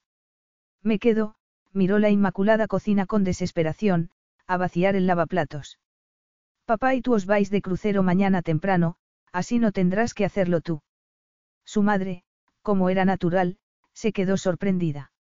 Ojalá hubierais venido antes, cariño. Me habría gustado pasar más tiempo contigo para hablar de los preparativos de la boda. Como te he dicho, va a ser una boda discreta en el registro civil, papá y tú, Dan y Julie y su padre. Sonrió mientras se preguntaba cómo su vida se había desviado tanto de lo que planeaba hacer. La joven que se había salvado de casarse con el hombre equivocado ahora iba a casarse con el hombre equivocado. La joven que creía haber aprendido la lección no había aprendido nada. La joven que soñaba con una gran boda de blanco, con amigos y parientes, iba a casarse en el registro civil por pura formalidad. Solo sería un papel firmado para legitimar una unión para la que Leandro la había convencido. Y no había tenido que esforzarse mucho, ya que estaba de acuerdo con la necesidad de que su hijo tuviera a sus dos progenitores, cuando él solo había tenido uno y, además, creía que los hijos no debían pagar los errores de los padres. Otra cuestión era que, con el paso de los años, la situación se volviera insostenible. De momento, como había apuntado él, se llevaban muy bien, así que, ¿cómo iba a ser capaz de justificar ante su hijo haberle negado la ventaja de tener a sus dos progenitores porque ella así lo había decidido? Sin embargo, Celia sabía que pisaba un campo minado, porque todo había cambiado. No podía culpar a Leandro. La semana y media anterior se habían visto tres veces para decidir lo que iban a hacer. Él había escuchado sus preocupaciones y le había respondido de forma comprensiva. Ella le dijo que no quería vivir en Londres. No me imagino criando a un niño en la ciudad, porque crecí en el campo. Sé que supondría un inconveniente para los dos, pero, si nos casamos, debemos hallar una solución. Él accedió de inmediato. Había innumerables ciudades pequeñas y pueblos desde los que ir a Londres y volver en el día. Puedes seguir con la tienda aquí y dejar que tus ayudantes la dirijan. Y abrir otra donde nos instalemos. Supongo que fuera de Londres debe de haber un lucrativo mercado de vestidos de novia. A no ser, claro, que quieras dejar de trabajar, que me parecería muy bien. Celia rechazó la sugerencia a toda prisa. No le gustaba la idea de depender de alguien que no la quería y que solo estaba con ella por su futuro hijo. Había momentos en que ella deseaba que él no fuera tan agradable.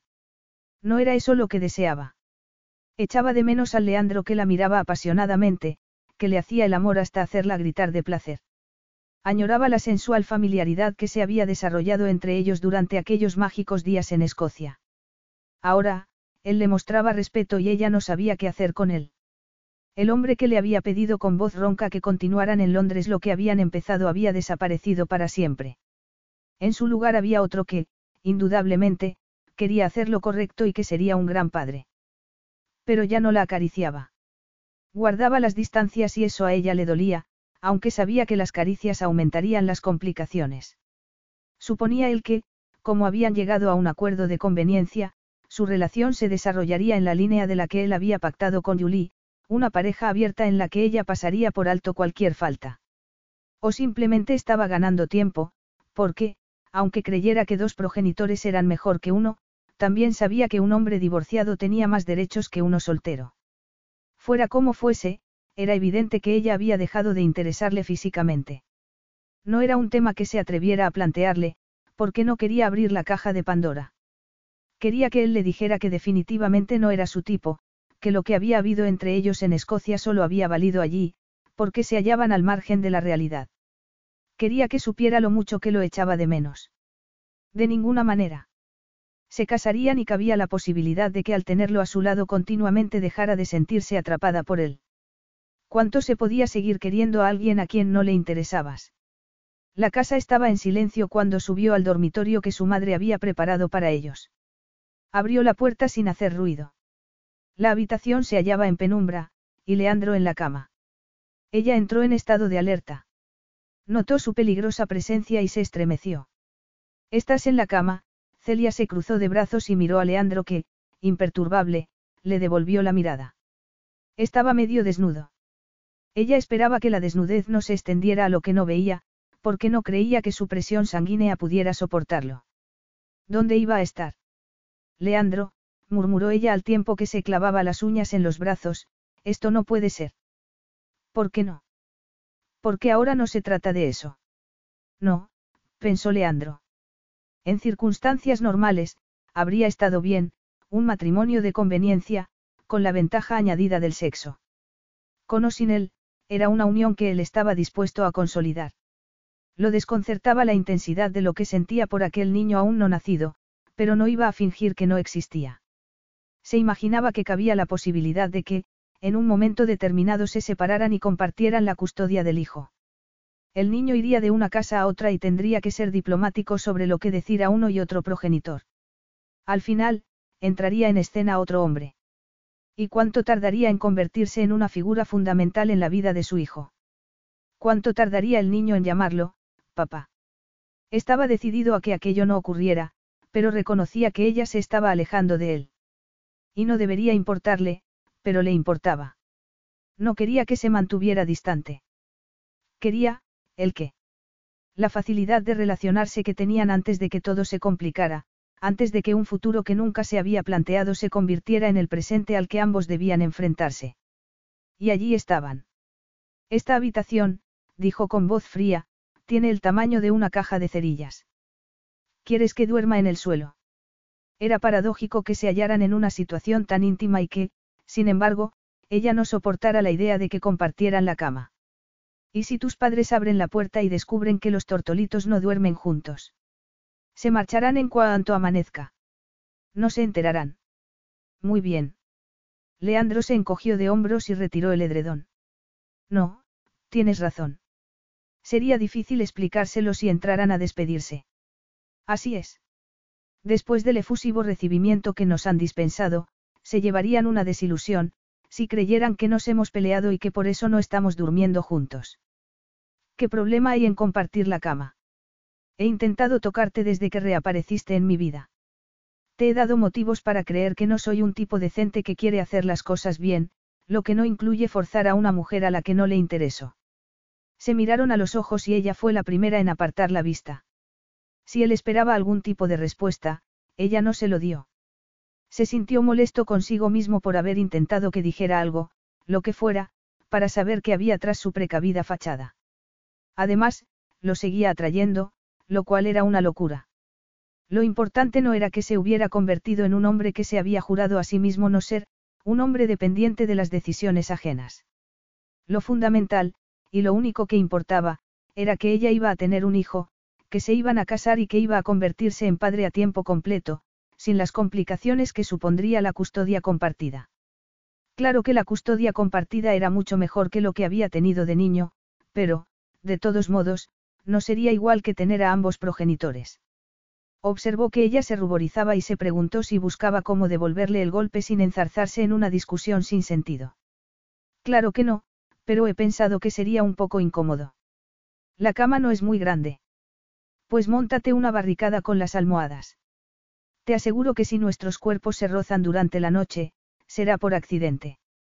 Eso, pensó Celia con dolor, lo decía todo. El roce sería accidental, cuando antes había sido intencionado y apasionado, y, a veces había pensado ella, más cariñoso y tierno de lo que él probablemente fuera consciente.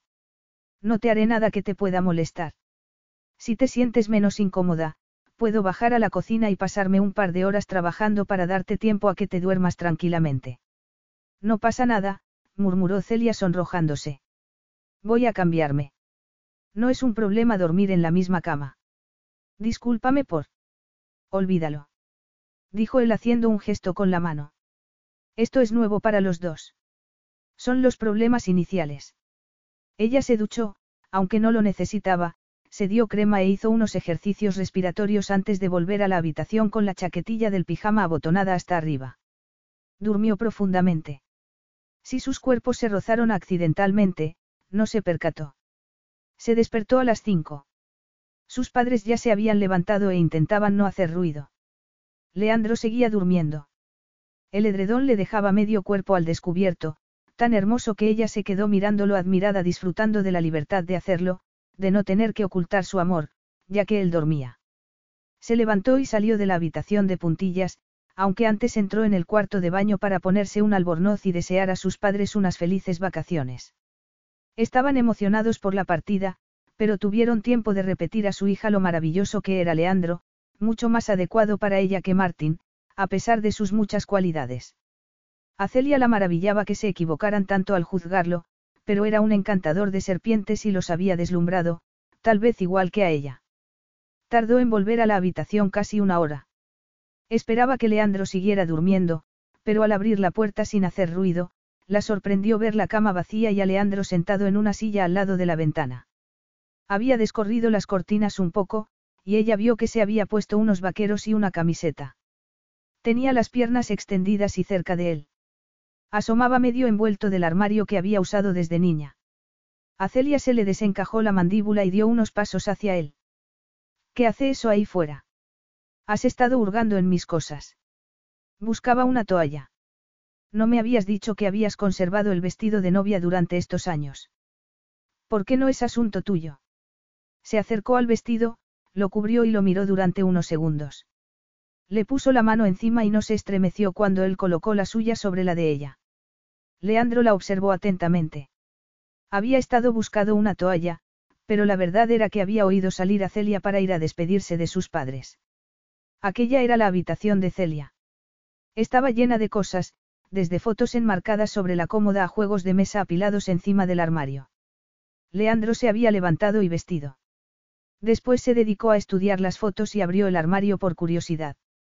Era imposible no ver el vestido, ya que ocupaba mucho espacio. Sabía que ella no suspiraba por su antiguo novio, porque no demostraba pesar alguno al hablar de él. Pero eso no significaba que la experiencia no hubiera aniquilado sus sueños. Había planeado una gran boda vestida de blanco, y conservaba el vestido como recuerdo de su sueño. De repente, Leandro se dio cuenta de lo mucho que estaba dispuesta a sacrificar por su hijo. No solo renunciaba a la esperanza de hallar al hombre ideal, sino a todo lo que eso conllevaba, el cortejo, la preparación del gran día, el confeti, las fotos y discursos y la luna de miel. La forma de poner la mano sobre el vestido y la tristeza de sus ojos lo decían todo. A Leandro se le encogió el corazón. No voy a obligarte a nada, sus ojos se encontraron y él indicó el vestido con un gesto de la cabeza. Si sigues aferrada a tus sueños, no seré yo quien te los destruya. Eso no fue lo que dijiste hace unos días. Lo que afirmaste fue que casarnos era la única solución. Y lo sigue siendo, pero no voy a obtener lo que deseo empleando el látigo. Celia enarcó las cejas ante su cambio de actitud. Suspiró y pensó en cómo sería la vida sin Leandro, ahora que había aceptado casarse con él. No era una perspectiva muy atrayente. La guinda del pastel sería explicar a sus padres que no iba a haber un final feliz de cuento de hadas. La verdad era que ella les había presentado una falsa realidad sobre su vida con Leandro. Claro que no la quería. Pero sí ni siquiera deseaba acercarse a ella. Había muchos problemas relacionados con ambas cosas, pero una vocecita interior no dejaba de susurrarle, por mucho que intentara hacerla callar, que podía haber un camino intermedio, que nadie sabía lo que podía pasar. No lo estás haciendo. No creí que fuéramos a llegar hasta aquí, cuando fui a contarte que estaba embarazada, pero estoy de acuerdo en que tener dos progenitores es mejor que tener solo uno. Ya has conocido a mis padres. Así me educaron. No me estás obligando a nada. Si no quisiera llegar hasta el final, no lo haría. En cuanto al vestido de novia, lo he conservado. Hizo una pausa, notó que él tenía la mano sobre la suya y la retiró. Lo conservo porque es el primero que hice después de terminar el curso. Ni siquiera está acabado del todo, por lo que no podría venderlo. Se calló y se hizo un pesado silencio durante unos segundos. Hemos hablado de muchas cosas, musitó él, y analizado los motivos por los que hemos decidido hacer lo que debemos por el bien del niño. Hemos acordado dónde vivir y los aspectos económicos, pero, en un plano menos formal, vas a renunciar a muchas cosas. Igual que tú. Nos encontramos en la situación de mayor intimidad posible, sin verdaderamente conocernos. Celia se sintió dolida porque creía que en el corto espacio de tiempo que llevaban juntos se habían conocido. Le había contado cosas que no había dicho a nadie. Se engañaba al creer que él pensaría lo mismo. Sí, supongo que tienes razón. Para que esto funcione, debemos pasar tiempo juntos. ¿Crees que no me conoces porque no te he contado lo del vestido de novia? ¿Cuánto sabemos el uno del otro? La verdad era que el vestido de novia lo había inquietado más de lo que pensaba al darse cuenta de todo aquello a lo que ella iba a renunciar. Se felicitó porque eso demostraba su faceta magnánima, de la que se sentía orgulloso. Sin embargo, al analizarlo en mayor profundidad, se preguntó si la nostalgia romántica de Celia no dejaría entreabierta una puerta que se sentiría tentada a traspasar para ver lo que había al otro lado. Se habían saltado muchos pasos que ella probablemente llevaría toda la vida deseando que sucedieran. Había conocido a sus padres, le habían encantado, pero los consideraba personas tradicionales que creían en el poder del amor. No lo entendía, lo que entendía era el poder del sexo, y de eso Celia y él habían tenido en abundancia. Y ella se había negado fríamente a continuar. Tal vez soñaba con perderse al atardecer del brazo de un hombre que probablemente no existiría, al que tal vez conocería y entregaría el corazón. Pero la alarma que ella había manifestado la noche anterior ante la idea de dormir juntos lo hizo pensar si él le era tan indiferente como ella le daba a entender. ¿Y cómo iban a casarse? A Leandro lo invadieron pensamientos de seducción que llevaban mucho tiempo enterrados. La seducción raramente era prosaica. Y hasta ese momento lo que habían hecho lo era. Cuando nos casemos, el embarazo habrá avanzado y puede que te resulte difícil viajar. Viajar. Celia lo miró desconcertada. Sé que tengo un coche pequeño, pero aún podré conducirlo. Aunque me hinche como un globo, con echar el asiento hacia atrás, viajar no será una experiencia desagradable. No voy a convertirme en una inválida por ir a tener un hijo. ¿Tienes pasaporte? Ella frunció el ceño. Sí, ¿por qué? Aunque sea realista a la hora de solucionar problemas, no carezco de delicadeza.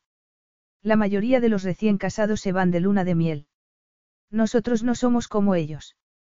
¿No te parece que, según tus padres, lo somos?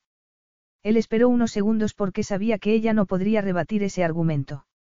No se esperarán que, si somos una pareja enamorada recién casada, yo vuelva a trabajar inmediatamente y te deje abandonada. Había tantas palabras en esa frase que no se correspondían con la verdadera relación entre ambos que Celia se mareó, aunque se aferró a ellas como una idiota. Pero él se había limitado a constatar lo evidente. Habían presentado un frente común al dar la buena noticia a los padres de ella, que no habían dudado de que fuera cierta. En numerosas ocasiones, Leandro le había pasado el brazo por los hombros, por la cintura, le había acariciado y le había rozado el muslo con el suyo al sentarse en el sofá. Gestos, todos ellos, de los que ella había sido muy consciente, al igual que sus padres, evidentemente. Celia estaba segura de que el tamaño de la boda había desilusionado a su madre. Le habría gustado ayudar en los preparativos y lucir a su hija ante los amigos del pueblo. Pero no había dicho nada. Sin embargo, ¿cómo se sentiría, si tampoco se iban de luna de miel, si nada señalaba que el acontecimiento era feliz y digno de celebración? Haría falta también una falsa luna de miel. Supongo que podemos fingir que hacemos algo. Ella frunció el ceño y miró a lo lejos, mientras Leandro se esforzaba en no demostrar su frustración.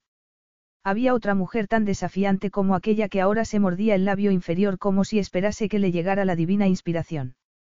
Era arrogante por parte de él creer que muy pocas mujeres habrían dejado pasar la oportunidad de todo lo que ofrecía, la alianza de boda y las ventajas que conllevaba, que, sinceramente, eran más que generosas.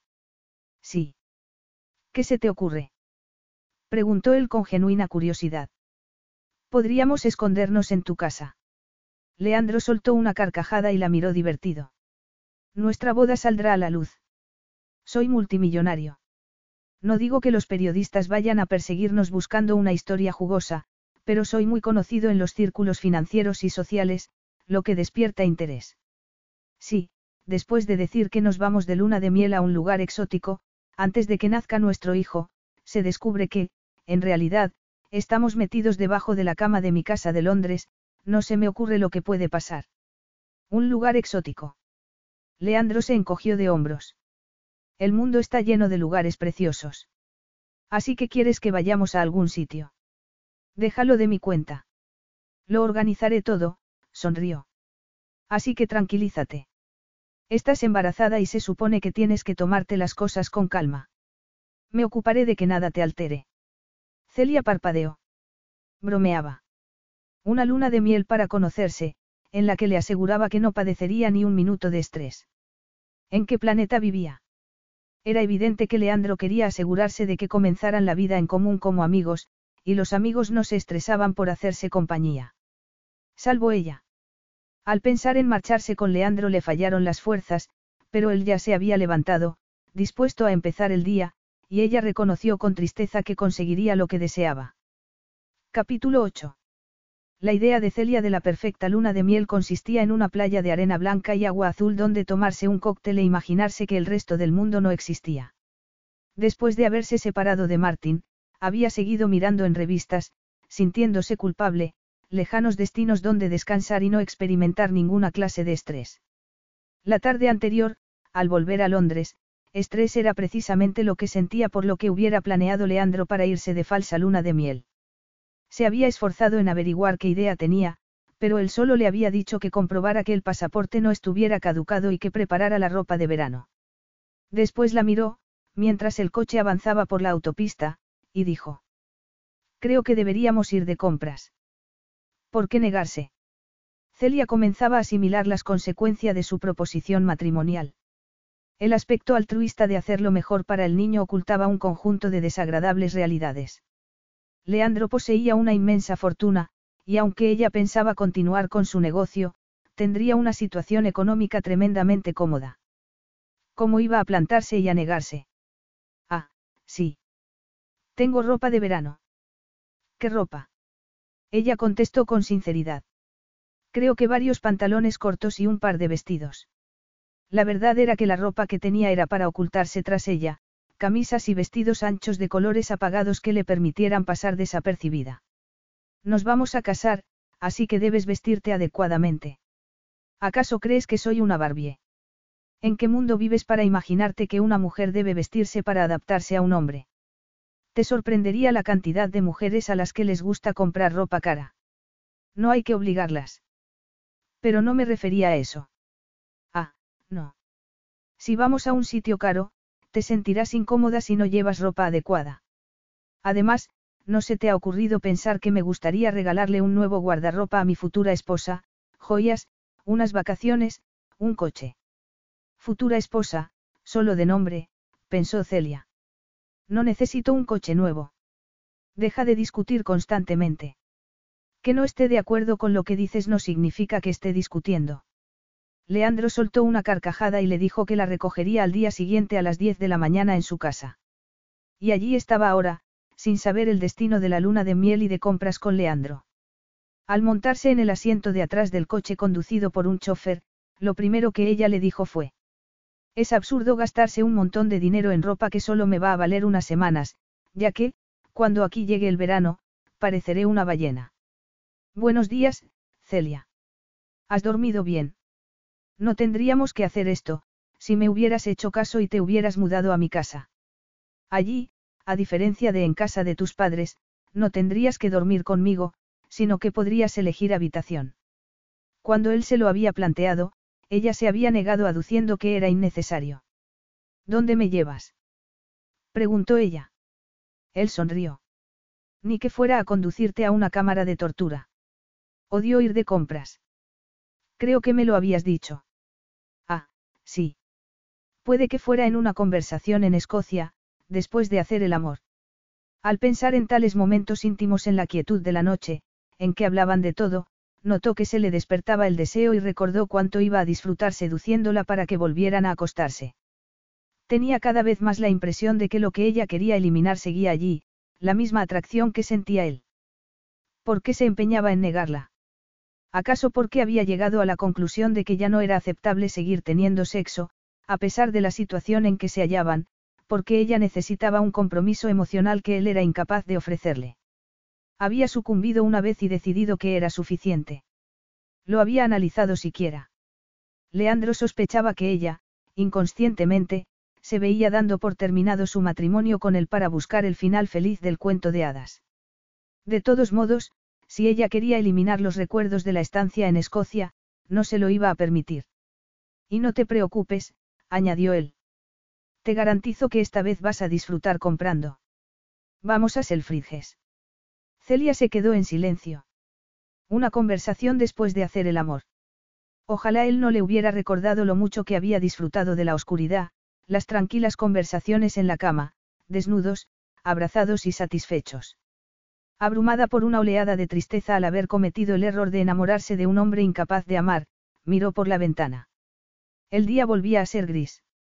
No se dio cuenta de que Leandro extendía el brazo hasta que la tomó de la mano y, cuando se volvió a mirarlo, la desconcertó la ternura de su rostro. Todo saldrá bien. En ese preciso instante, Celia tomó una decisión. No encontraría en Leandro el amor que deseaba, pero tendría su apoyo y afecto. Y aunque eso no fuera lo que quería cuando era joven y soñadora, se casaría con él y tendrían un hijo. Podía haber sido mucho peor. ¿Y si él no llegaba a quererla? La posibilidad de encerrarse en sí misma, de no seguir entregándole el corazón, ahora le parecía ingenua e inútil. ¿Qué sucedería? Que él se distanciaría y buscaría intimidad física con otras mujeres. Se había planteado decirle que no se casaría, si él no le prometía que le sería fiel, pero le pareció una estupidez, a no ser que volvieran a ser amantes. Al no saber qué hacer se había quedado paralizada, pero ahora. Tendrían que bastar sus dedos entrelazados con los de ella. Nunca le diría lo que sentía, porque no quería perder la dignidad, pero no podía seguir luchando contra el poder que ejercía sobre ella. Le pasaba lo mismo a él. No se había acercado a ella desde que se marcharon de Escocia, pero si no se arriesgaba a averiguar si quedaba un rastro de atracción entre ambos, lo lamentaría toda la vida. Le apretó la mano sin mirarlo y esbozó una leve sonrisa. Si tú lo dices. Ya hemos llegado, Leandro le indicó la entrada de los grandes almacenes. Celia respiró hondo y entraron. Se hallaba en una encrucijada, pero iba a aprovechar al máximo la situación. Iba a querer a Leandro y, si él le hacía daño, aceptaría el golpe. Fueron directamente a la planta de ropa de diseño. Celia solo había estado en Selfridges un par de veces, pero nunca en aquella planta, que, económicamente, estaba fuera de su alcance. Él la tomó de la mano y le preguntó qué clase de ropa le gustaba. También le dijo que nada de prendas anchas. ¿Por qué? ¿Por qué quieres ocultar el cuerpo? Él le dirigió una mirada apreciativa y ella se sonrojó. Es precioso. Ella recordó que hacía que se sintiera sexy, hermosa y provocativa. Él le había abierto un nuevo camino y la emocionaba pensar que podría volver a recorrerlo. Lo haría. Se detuvo y lo miró, repentinamente ansiosa por averiguar por qué, tras haber evitado tocarla desde que se había presentado en su despacho, ahora daba muestras de que seguía deseándola. ¿Acaso se había resignado a aceptar lo que ahora se le ofrecía, aunque antes no le hubiera importado rechazarlo? Ella lo deseaba, lo amaba, pero estaba tan enamorada y lo deseaba tanto como para contentarse con que la considerara mejor que nada. Recuperaría la autoestima si lo aceptaba. Pensó en cómo sería vivir cada uno su vida, distanciándose cada vez más porque ella no querría tener sexo con alguien que no le ofrecía el amor que anhelaba. Se sentiría satisfecha. Aunque había poca gente a su alrededor, ella se lo llevó a un rincón. ¿Puedo hacerte una pregunta? ¿Puedo negarme a responderla? Preguntó él con cautela. Celia se mordió el labio inferior y negó con la cabeza. No te me has acercado desde que te dije que estaba embarazada. ¿Cómo dices? Me ha dado la impresión de que, la expresión atónita de él la hizo tartamudear. Me dejaste muy claro que no querías prolongar lo que había entre nosotros, le espetó él. Lo entendí perfectamente, así que no consideré que el hecho de que hubieras reaparecido me autorizara a seducirte. Ella le lanzó una mirada dubitativa. ¿Sabes cuál es mi misión en la vida? Preguntó él en tono burlón. ¿Cuál? Preguntó ella sin aliento, cautivada por el brillo de sus ojos. Conseguir que te sientas más segura de ti misma. Soy una persona segura de sí misma. Leandro la miró con ironía. ¿Cómo has podido pensar que deseándote como lo hacía iba a dejar de hacerlo de un día para otro, hasta el punto de no querer estar a tu lado? Celia se encogió de hombros. Los hombres cambian de opinión. Yo no. Lo que hago es respetar las decisiones ajenas. Estuvo tentado de preguntarle por qué le había resultado tan fácil desestimar aquello de lo que habían gozado, pero ya lo sabía. Ella buscaba amor, por lo que no le había resultado difícil relegar al pasado lo mucho que se habían divertido. Pero el destino tenía otros planes. Celia lo seguía excitando y tal vez ella hubiera comenzado a considerar la situación desde el punto de vista de él, un hijo y una boda, con el añadido de un sexo estupendo. Aunque el amor no interviniera, no significaba que lo demás fuera una causa perdida. La vida raramente era cuestión de todo o nada. Lo sorprendió el alivio que sentía, lo contento que estaba al pensar que a ella la había convencido su manera de pensar. Entonces, comenzamos la penosa tarea de comprarte un nuevo guardarropa. El dinero no será un problema. Y ni se te ocurra poner objeciones a ese respecto. Celia odiaba ir de compras. Aunque Leandro estaba en lo cierto, cuando no te gustaba tu cuerpo, cuando te mirabas al espejo y siempre creías que podías mejorar, probarse ropa era un fastidio. Sin embargo, en aquellos momentos se sentía tan sexy que se dedicó a la tarea con gusto. Y se olvidó de los precios que aparecían en las etiquetas y la excitaba cada mirada de reojo que él le lanzaba, y cada roce de su mano le disparaba la adrenalina. Apenas recordaba qué prendas había elegido, porque solo pensaba en lo que la esperaba, una noche de amor en brazos de Leandro. Se había comprado tres vestidos, varios pantalones cortos y camisetas, unos zapatos y unas sandalias, todas ellas prendas que antes no habría elegido de ninguna manera, tops que realzaban sus generosos senos, vestidos que le llegaban a medio muslo y calzado que le recordó que tenía los pies bonitos. Leandro y ella se tomaron de la mano, comieron y llamaron al chofer para que metiera las compras en el maletero, para no tener que ir cargando con ellas por la tienda. Se hallaban de nuevo en el coche y se dirigían a casa de ella para que hiciera rápidamente la maleta, cuando Celia pensó que Leandro aún no le había dicho dónde iban. A Dubái. Siempre he querido ir. Si hubiera sabido, dijo él con voz seductora, que íbamos a pasar una semana desnudándonos para que nuestros cuerpos volvieran a encontrarse, habría elegido un sitio más tranquilo. Gracias, se limitó a decir ella y apartó la vista porque sus ojos delataban aquello que su cabeza le indicaba que no dijera. Una compra de prendas de diseño cuyos precios no importaban porque el dinero no era un problema debería haberla preparado para la experiencia de viajar con un multimillonario, tres días después. Sin embargo, se quedó alucinada ante la lujosa forma de viajar. Durante el vuelo les llevaron todo lo que pidieron de comer y beber. Les ofrecieron masajes y hacerles la manicura o la pedicura. Los asientos eran muy cómodos y había conexión a Internet, ya que la mayoría de los viajeros eran ejecutivos. Una limusina con aire acondicionado los esperaba cuando aterrizaron. Los condujeron hasta ella con todas las muestras de respeto reservadas a las personas importantes. Supongo que vienes aquí a menudo. ¿Por qué saben quién eres?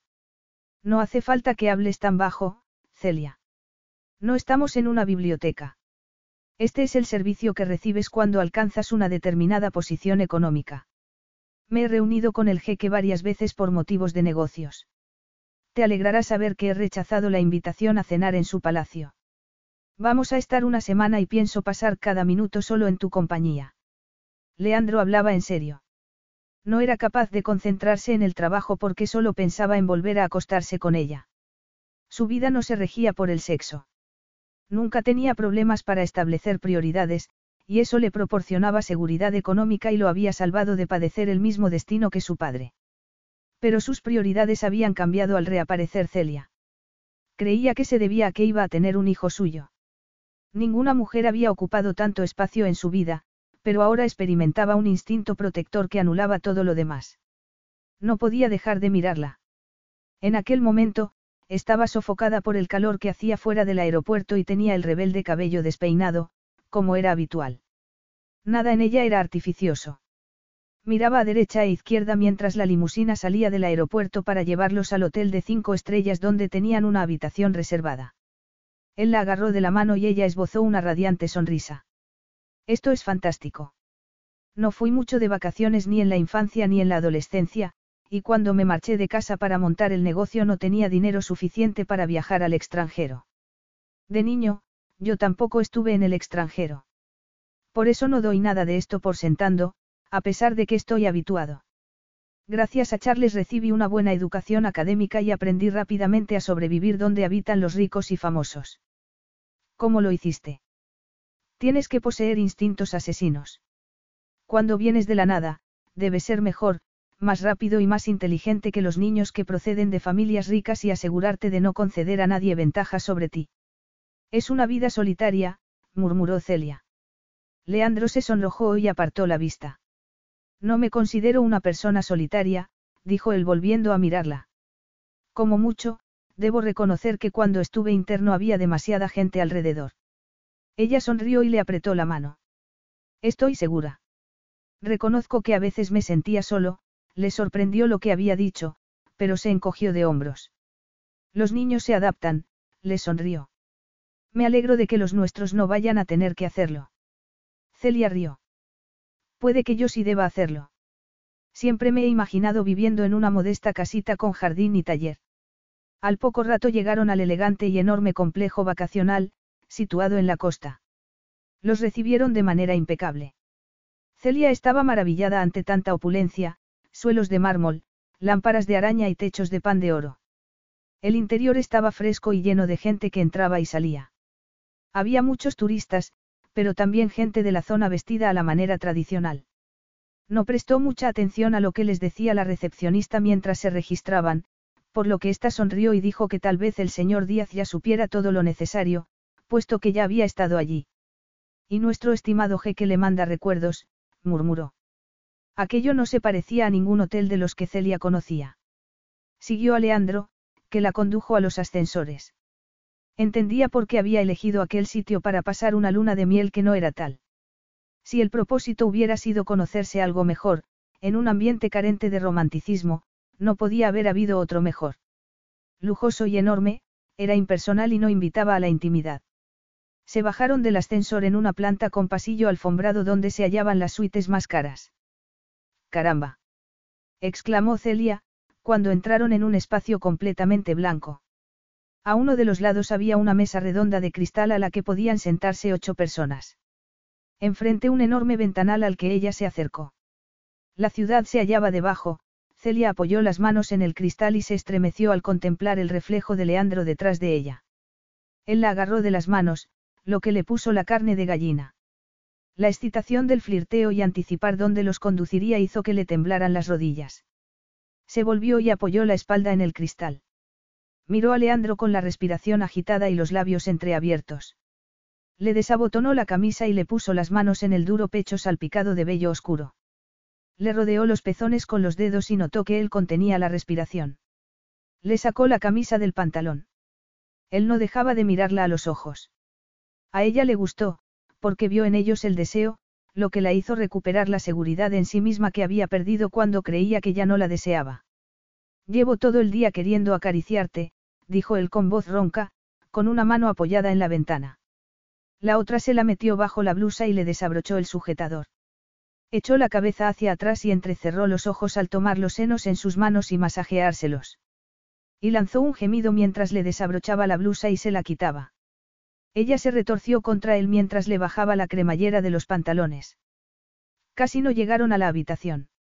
Se acabaron de desnudar de camino a uno de los tres dormitorios, dominado por una enorme cama de matrimonio. Celia apenas percibió lo que la rodeaba, ya que solo tenía ojos para él, que la miraba con tanto deseo que creyó que se desmayaría. Ambos estaban desnudos. El aire acondicionado le endureció los pezones. Te he echado de menos, gimió Leandro. Mi cuerpo, pensó Celia. En tanto que ella lo había echado de menos a él, él había echado de menos su cuerpo y el sexo. Era algo que debía aceptar, y lo aceptaría. El amor que sentía por él estaba tan unido al deseo que no podía separarlos. Suspiró cuando él le puso las manos en la cintura, se arrodilló ante ella y aspiró su aroma. Le acarició el vientre, se lo besó y le separó las piernas. ¿Cómo había echado ella de menos aquello? Arqueó la espalda, se agarró a uno de los postes de madera de la cama y puso una pierna en el colchón, para que la lengua de él accediera más fácilmente al punto más sensible. Ella le agarró el cabello. Al mirar hacia abajo se excitó aún más al verlo moviéndose entre sus muslos. Él le introdujo dos dedos, y entre estos, la lengua y la boca, Celia no pudo seguirse conteniendo. Alcanzó el orgasmo rápida e intensamente.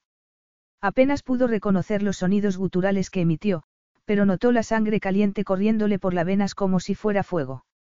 La intensidad del orgasmo la dejó lánguida, pero se sobresaltó cuando él la tomó en brazos como si no pesara nada y la depositó en la cama. Se miraron a los ojos y el cuerpo de ella volvió a activarse. Y ella sintió de nuevo ese deseo entre las piernas que la impulsaba a frotárselas la una contra la otra. Eres el sueño de todo hombre, dijo Leandro con voz ronca mientras se inclinaba para chuparle un pezón. Es lo más bonito que me han dicho, ella rió y lo atrajo para besarlo largamente. Y ahora te toca a ti, porque yo también te he echado de menos. Capítulo 9. Tengo una sorpresa para ti, musitó Leandro deslizándole un dedo desde la mejilla hasta el omóplato y el escote. Celia sonrió y suspiró ante el cosquilleo que le producía la más leve de sus caricias. Habían pasado prácticamente cinco días en la cama en una jubilosa orgía amorosa, únicamente interrumpida para hacer alguna visita turística y comer. Aún no habían ido a la piscina y solo una vez a la playa. Leandro creía que no era buena idea porque ella tenía la piel tan blanca que podía quemarse, a lo que ella respondió que para eso se habían inventado los protectores solares y que, además, para ser pelirroja, se bronceaba con facilidad. Sin embargo, sucumbió rápidamente a la alternativa que él tenía en mente. Era incapaz de resistirse a Leandro, nunca lo sería. De momento, sabía que era mutuo, pero ¿cuánto le duraría a él? No eternamente, porque la pasión siempre disminuía para dar paso a la satisfacción, pero solo si el amor servía de peldaño para pasar de la una a la otra. Sin él, se corría el peligro de buscar un sustituto que llenara el vacío. Celia se esforzaba en no pensar en el futuro, ya que no estaba claro al haber un hijo de por medio. Él le estaba demostrando su amabilidad y generosidad, y ella sabía que aquellas cualidades le serían de ayuda para ser un buen padre. Y el poder de la paternidad podría ser más intenso que el tirón de la lujuria, sobre todo para un hombre como Leandro, una persona honorable que conocía de primera mano la amargura de un hogar roto. Iba a casarse con ella por el bien del niño, y era indudable que se daba cuenta de que eso coartaría su libertad. Una vez, Celia se preguntó si habría equiparado el acuerdo al que habían llegado con el que había alcanzado con Julie. Pero Julie y él eran amigos y, desde el principio, acordaron tener amantes de forma discreta. Eso era muy distinto de la relación que Leandro tenía con ella. No habría puertas abiertas cuando el aburrimiento hiciera su aparición, cuando él se cansase de la novedad de acostarse con ella. Si creía que podía buscar a otras mujeres, se arriesgaba a poner en peligro precisamente aquello que quería proteger. ¿Sería eso suficiente para detenerlo, llegado el momento?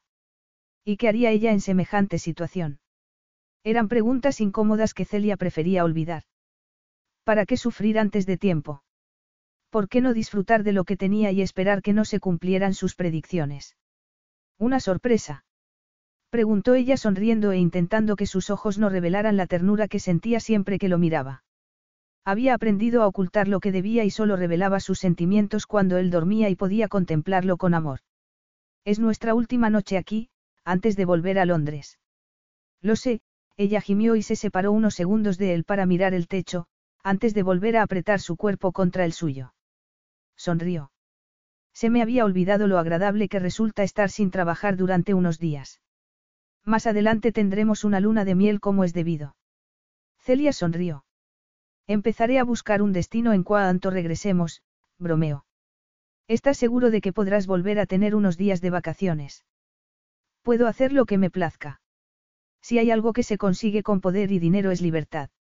Es lo que siempre he deseado y ahora lo tengo, así que, sí, puedo estar sin trabajar el tiempo que quiera. Julie y tú habíais planeado ir de luna de miel. Celia no estaba segura de no haberse pasado de la raya al hacerle esa pregunta, pero pensó que, como iba a ser su esposa, podía preguntarle lo que deseara.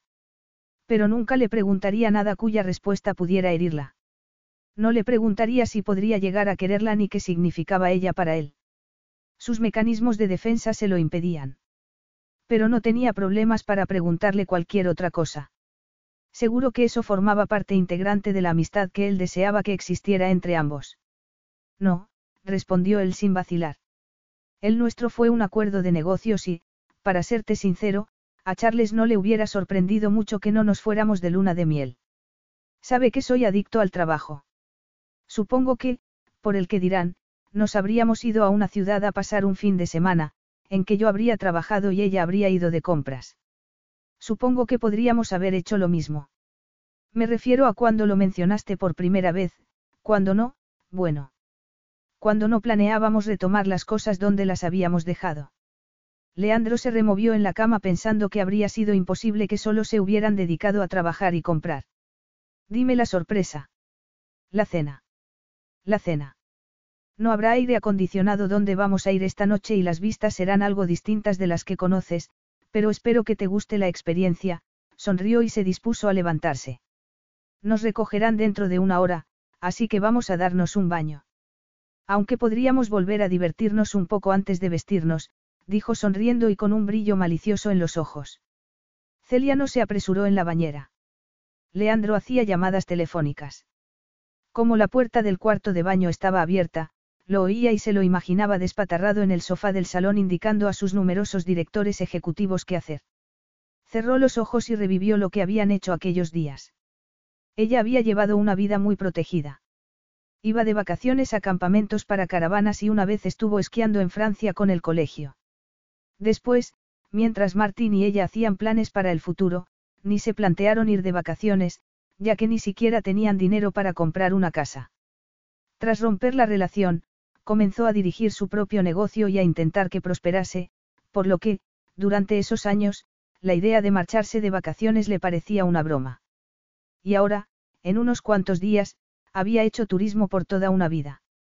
Habían cenado en el restaurante de la azotea del hotel, sentados en cojines, habían visitado el Burj Khalifa, que se elevaba como una aguja atravesando el cielo, habían visitado a un halconero, que les mostró cómo adiestraba las aves, habían conocido el glamour de Dubái, la mezcla de lo nuevo y lo antiguo, donde el cemento, el cristal y la piedra convivían con la quietud del mar y la arena. Celia se imaginaba dónde irían esa noche, pero se sintió muy impresionada cuando dejaron atrás las luces de la ciudad y se dirigieron al desierto, un océano de sombras y formas oscuras, interrumpidas de vez en cuando por árboles y arbustos. El chofer les sirvió de guía y les contó la historia de los nómadas beduinos, que en otro tiempo consideraban aquella tierra suya. El campamento beduino privado que los acogió dejó a Celia sin respiración. Los condujeron a una tienda con alfombras y fanales de colores, cojines tejidos a mano y objetos tradicionales. Podríamos haber pasado la noche aquí, dijo Leandro, mientras cenaban los exquisitos platos caseros que les fueron llevando con toda clase de pompa y ceremonia. Hay un bonito hotelito a corta distancia en Camello. De hecho, antes de volver, pasaremos por allí a refrescarnos y para que veas la piscina, que es digna de verse. Pero prefiero que la última noche aquí la pasemos solos y en nuestra cama. La luz era suave y seductora. El calor del día había disminuido y en la tienda el aire olía a incienso. Celia llevaba un vestido abotonado hasta arriba, respetuoso de los códigos del país, pero notaba calor entre los muslos. Entreabrió los labios y Leandro se los acarició con el dedo, lo que a ella le aceleró el pulso. Tenemos que tomarnos el postre, musitó ella. Y no podemos marcharnos sin probar el café. ¿Sabes lo orgullosos que están aquí del café? Por desgracia, tienes razón. Pero lo que de verdad querría es desabotonarte el vestido, suspiró resignado. Tenemos que cambiar de tema rápidamente porque, si no, tendremos que inventarnos una excusa y saltarnos el café. Celia rió. De acuerdo. Háblame del padre de Julie y de qué pasa ahora que ha salido del hospital. Dan me ha mandado un correo electrónico en el que me dice que el padre está loco de contento con la boda, que se celebrará pronto. Sí. Julie y yo decidimos ser sinceros con él y le contamos la razón de nuestro compromiso. Pensé que se pondría furioso, pero Julie lo conoce mejor que yo y estaba en lo cierto al pensar que, con las dificultades económicas resueltas y ante los hechos consumados, su orgullo no supondría un problema. Además está muy contento de que su hija haya encontrado el amor verdadero, tras el horror de su primer matrimonio. Celia reprimió una repentina punzada de envidia. Había sonreído a muchas futuras novias mientras les probaba el vestido y se ponía poética hablando del gran día, pero aquella era la primera vez que envidiaba una boda ajena. Sabía por qué, porque era la primera vez tenía la certeza de que su sueño nupcial no se cumpliría, a pesar de lo cerca que estaba de conseguirlo, el bebé, los planes de boda, el hombre de sus sueños, pero resultaba que ella no era la mujer de los suyos. Acabaron de cenar charlando amigablemente. Al recordar al hombre arrogante que se había presentado en la tienda y la había puesto tan nerviosa, le resultaba increíble que ahora estuvieran allí. Era él asimismo consciente de hasta dónde habían llegado. Había una confianza entre ellos que lo decía todo.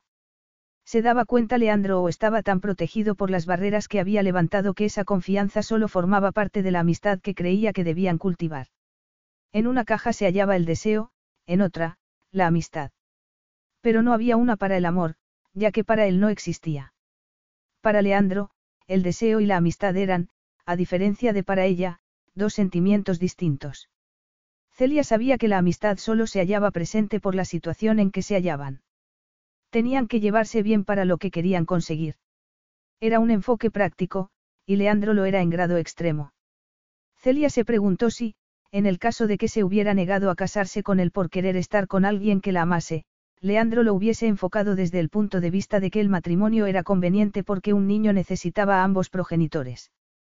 Por tanto, ¿qué le hacía falta? Una esposa, aunque no fuera la madre biológica del niño. A Celia no le gustaba pensar así, pero debía protegerse, y ser realista era una forma de hacerlo tan buena como cualquier otra.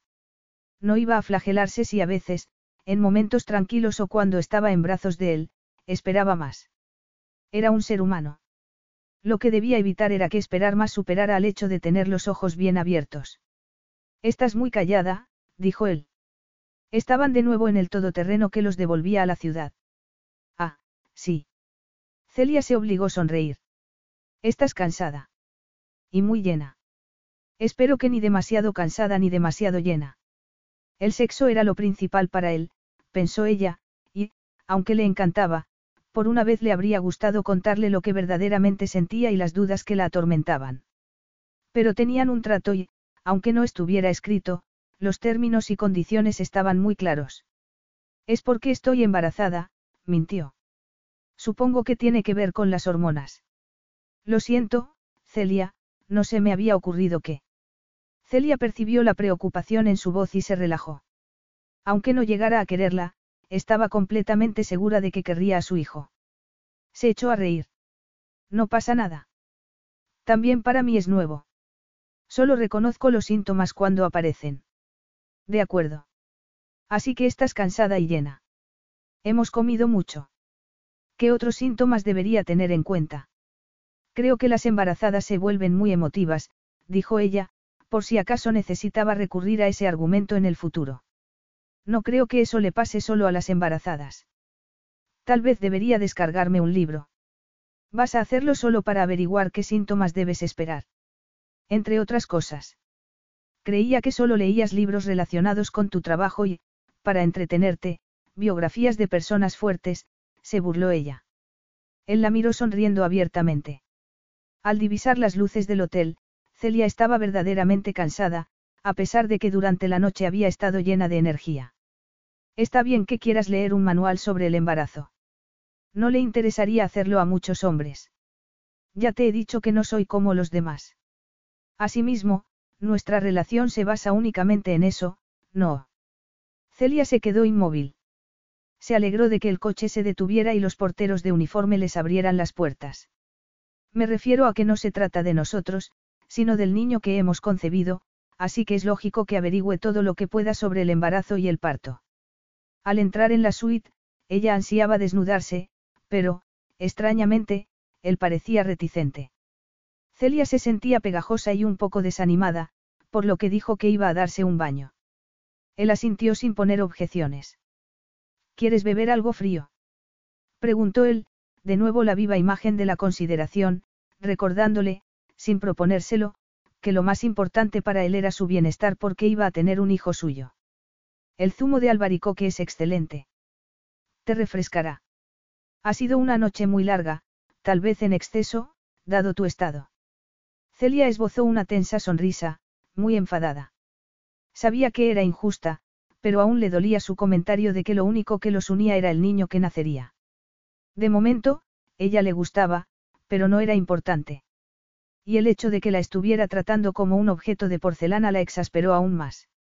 La trataría así con el paso del tiempo, cuando el sexo perdiera su atractivo. Sí, un zumo de albaricoque. Seguro que estás bien. Celia se mordió la lengua para no darle una respuesta sarcástica que no los llevaría a ninguna parte y que tal vez comenzara a levantar una barrera invisible que después le resultaría difícil derribar. Si esto no funciona, Leandro, ¿qué vamos a hacer? Él frunció el ceño. ¿A qué viene eso? Ella se encogió de hombros al tiempo que apartaba la vista. No lo hemos pasado bien esta noche. Sí. Creía que se nos estaba dando bien lo de conocernos. Así es.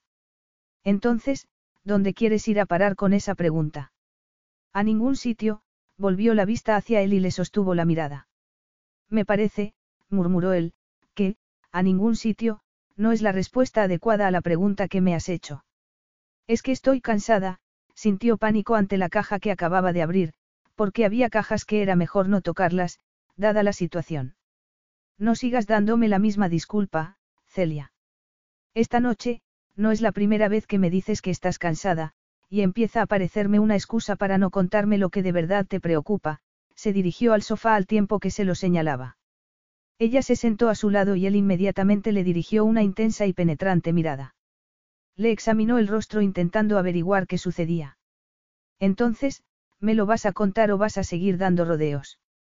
Hemos hablado de muchas cosas, murmuró ella, con un pie al borde del abismo al que había jurado no acercarse. Hemos hablado de cosas prácticas, como dónde vamos a vivir y qué voy a hacer cuando nazca el bebé, si contrataremos a una niñera, en el caso de que decida volver a trabajar y, si vuelvo, cuando será el momento apropiado. Pero. Sé que hay un pero. Y creo que estos días dedicados a conocernos mejor han sido fantásticos. Estoy de acuerdo. Leandro esbozó una sonrisa tan sexy que a ella le pareció que se derretía. Pero la lujuria y el sexo no duran eternamente. Leandro frunció el ceño. Eso tenemos que comprobarlo. Tal vez deberíamos pensar qué vamos a hacer si sucede o cuando suceda. ¿Por qué? ¿Cómo que por qué? ¿Por qué vamos a adelantarnos a una situación que de momento no existe? ¿Por qué? En la vida no hay garantías de nada, Celia, dijo él con seriedad inclinándose hacia ella, lo que hizo que se le confundieran los pensamientos y no supiera qué quería decirle. Deseaba acariciarlo para que desapareciera la grieta que había surgido entre ellos. Lo sé. Si más adelante surgen problemas, intentaremos solucionarlos del mejor modo posible, pero cuando aparezcan, no antes. Sí, pero... ¿Quieres elaborar una lista de ventajas y desventajas, y no me parece buena idea. Ambos sabemos lo que debemos hacer, lo que es correcto, ¿verdad? Ladeó la cabeza y le dio unos segundos para contestar. Ella se limitó a sentir sin mucha firmeza, pero con la suficiente para que él lo hiciera vigorosamente. Ya hemos hablado de esto, añadió él. No hay nada seguro en la vida, nada. Estarás de acuerdo conmigo en que así lo indica el porcentaje de divorcios. La gente llega al altar llena de sueños y esperanzas, pero las dos terceras partes de esas parejas acaban divorciándose. Lo nuestro resistirá más, hazme caso. Celia fue la primera en apartar la vista. Tienes razón, contestó intentando que la voz le sonara convincente, así como recordar los motivos por los que el acuerdo que tenían era la mejor opción. Desear más no era razón para deshacer lo que tenían. Sonrió y se levantó para ir a bañarse. No hago más que ducharme y bañarme aquí. Es el calor, replicó él levantándose a su vez. Tranquilízate. Voy a buscarte el zumo a la cafetería de abajo que está abierta las 24 horas del día, y así estiraré las piernas. Aunque percibió una cautela en su voz que la dejó consternada, Celia siguió sonriendo. Decidió darse una ducha rápida e, impulsivamente, en vez de acostarse se puso unos pantalones y una blusa y bajó a la cafetería. Sabía dónde había ido Leandro, porque era donde se servía el desayuno. Eran las once pasadas y todavía había gente entrando y saliendo, toda elegante y con ropa cara la mezcla de idiomas hizo sonreír a Celia. Era un país de contrastes, donde convergían personas de todo el mundo, de gran diversidad y antiguas tradiciones. Eso la hizo pensar en la noche que acababan de pasar en el desierto. Leandro se había esforzado en hacer algo especial la última noche en Dubái, por lo que se habría quedado perplejo ante sus dudas. Pero no se trataba de él, sino de ella. De repente sintió la necesidad de que las cosas volvieran a su antiguo cauce. Espoleada por ese objetivo, estuvo a punto de no ver a Leandro al estar segura de que lo encontraría en la barra. Se detuvo en la puerta de la cafetería. El espacio estaba dividido por altos árboles entiestos, con mesas redondas y sillas alrededor. Además había mesas con sofás y otras más formales para cenar. La mayoría de la gente estaba de pie y algunas personas estaban cenando. Por fin, Celia lo vio apoyado en la pared del fondo, y el pulso se le aceleró.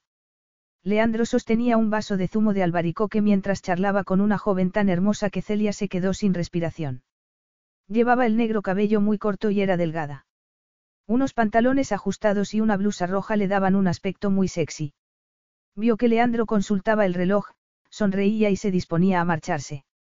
Su actitud no indicaba nada sospechoso. No estaba muy cerca de la joven y su expresión era cortés y amistosa. Entonces, porque Celia se sintió como si el suelo se abriera bajo sus pies. Las antiguas inseguridades resurgieron con fuerza y volvió a sentirse como cuando averiguó que Martín había encontrado a otra mujer, muy distinta de ella. En aquella época le pareció que no estaba a la altura, que le faltaba algo. Y fue la misma sensación que la invadió mientras seguía de pie temblando, con la impresión de que allí no pintaba nada. Pero era incapaz de moverse. Leandro se sorprendió porque llevaba hablando con la princesa más tiempo del que creía, pero, por cortesía, no había podido irse antes. Ella lo había visto y se había apartado de su grupo de amigos para saludarlo. Leandro y Leila se habían visto varias veces. Él la había ayudado a la hora de solicitar matrícula en la universidad, orientándola sobre la carrera a elegir y explicándole cómo era la ciudad de Cambridge, donde quería estudiar. Pero mientras hablaba con ella, seguía pensando en Celia. Odiaba que se hubiera vuelto a recluir en sí misma. Se dio cuenta de cuánto se había acostumbrado a la camaradería entre ellos. Se hallaba tan cómodo cuando estaban callados como cuando hablaban. Miró distraídamente hacia la salida, dispuesto a despedirse, porque la princesa, algo achispada, no parecía dispuesta a dejar de hablar, mientras sus guardaespaldas, situados en discretos rincones, trataban de reprimir los bostezos. Vio a Celia justo cuando ella lo divisó. Sus miradas se cruzaron. Ella no tuvo tiempo de modificar su expresión. Era evidente que se sentía dolida. Perdona, Leila, pero tengo que irme. Ya, Leandro. Vente a cenar con nosotros. Leandro sonrió, pero siguió mirando a Celia. Soy consciente de mi edad simplemente charlando contigo. Si me paso diez minutos rodeado de tus amigos, comenzarán a salirme canas. Se dirigió a la salida. Celia no se había movido del sitio. Su expresión era distante. ¿Qué haces aquí? preguntó él. Salieron al vestíbulo y se dirigieron a los ascensores. Él seguía con el zumo en la mano. No hacía sufrir a las mujeres. Nunca lo había hecho. No le gustaba la sensación de verse acorralado y tener que justificarse. No le hacían gracia los celos de Celia, porque era indudable que era eso lo que había visto de forma fugaz pero evidente. No esperaba que las mujeres se pusieran celosas. No le gustaba, por lo que implicaba, Celia estaba celosa porque lo quería. La idea le heló la sangre. Lo invadió la aversión que siempre había experimentado hacia ese sentimiento prohibido. No estaba hecho para corresponder al amor. No se hallaba en su ADN y la necesidad de rechazarlo era tan instintiva como la de respirar. Ella andaba a su lado, con la cabeza erguida, mientras le explicaba que la ducha la había espabilado, por lo que había decidido bajar a tomarse algo fresco, en vez de esperar a que él se lo subiera. Y añadió lo que ya le había dicho otras veces, que no quería que la tratara como a una muñeca de porcelana porque estuviera embarazada. Pero lo dijo sin mirarlo, y él deseaba que lo hiciera. Cuando las puertas del ascensor se abrieron al haber llegado a su planta, él dijo. Supongo que vas a preguntarme con quién hablaba, notó que se recluía en sí mismo porque eso era lo que estaba programado para hacer. ¿Y qué mal había en ello? ¿Qué mal había en protegerse a uno mismo? Su vida se basaba en eso. Celia lo miró por primera vez desde que él se le había acercado en la cafetería, donde ella se había quedado clavada en el sitio. Adoptó una expresión de despreocupada indiferencia. Estaba muy dolida, pero para eso había firmado, por lo que encontraría el modo de superarlo. No, dijo con voz neutra, no voy a preguntarte nada. No estás prisionero, Leandro, y, como has dicho innumerables veces, la nuestra va a ser una boda de conveniencia. Ya sabemos por qué vamos a hacerlo, pero eso me hace volver a lo que intentaba decirte antes. ¿El qué?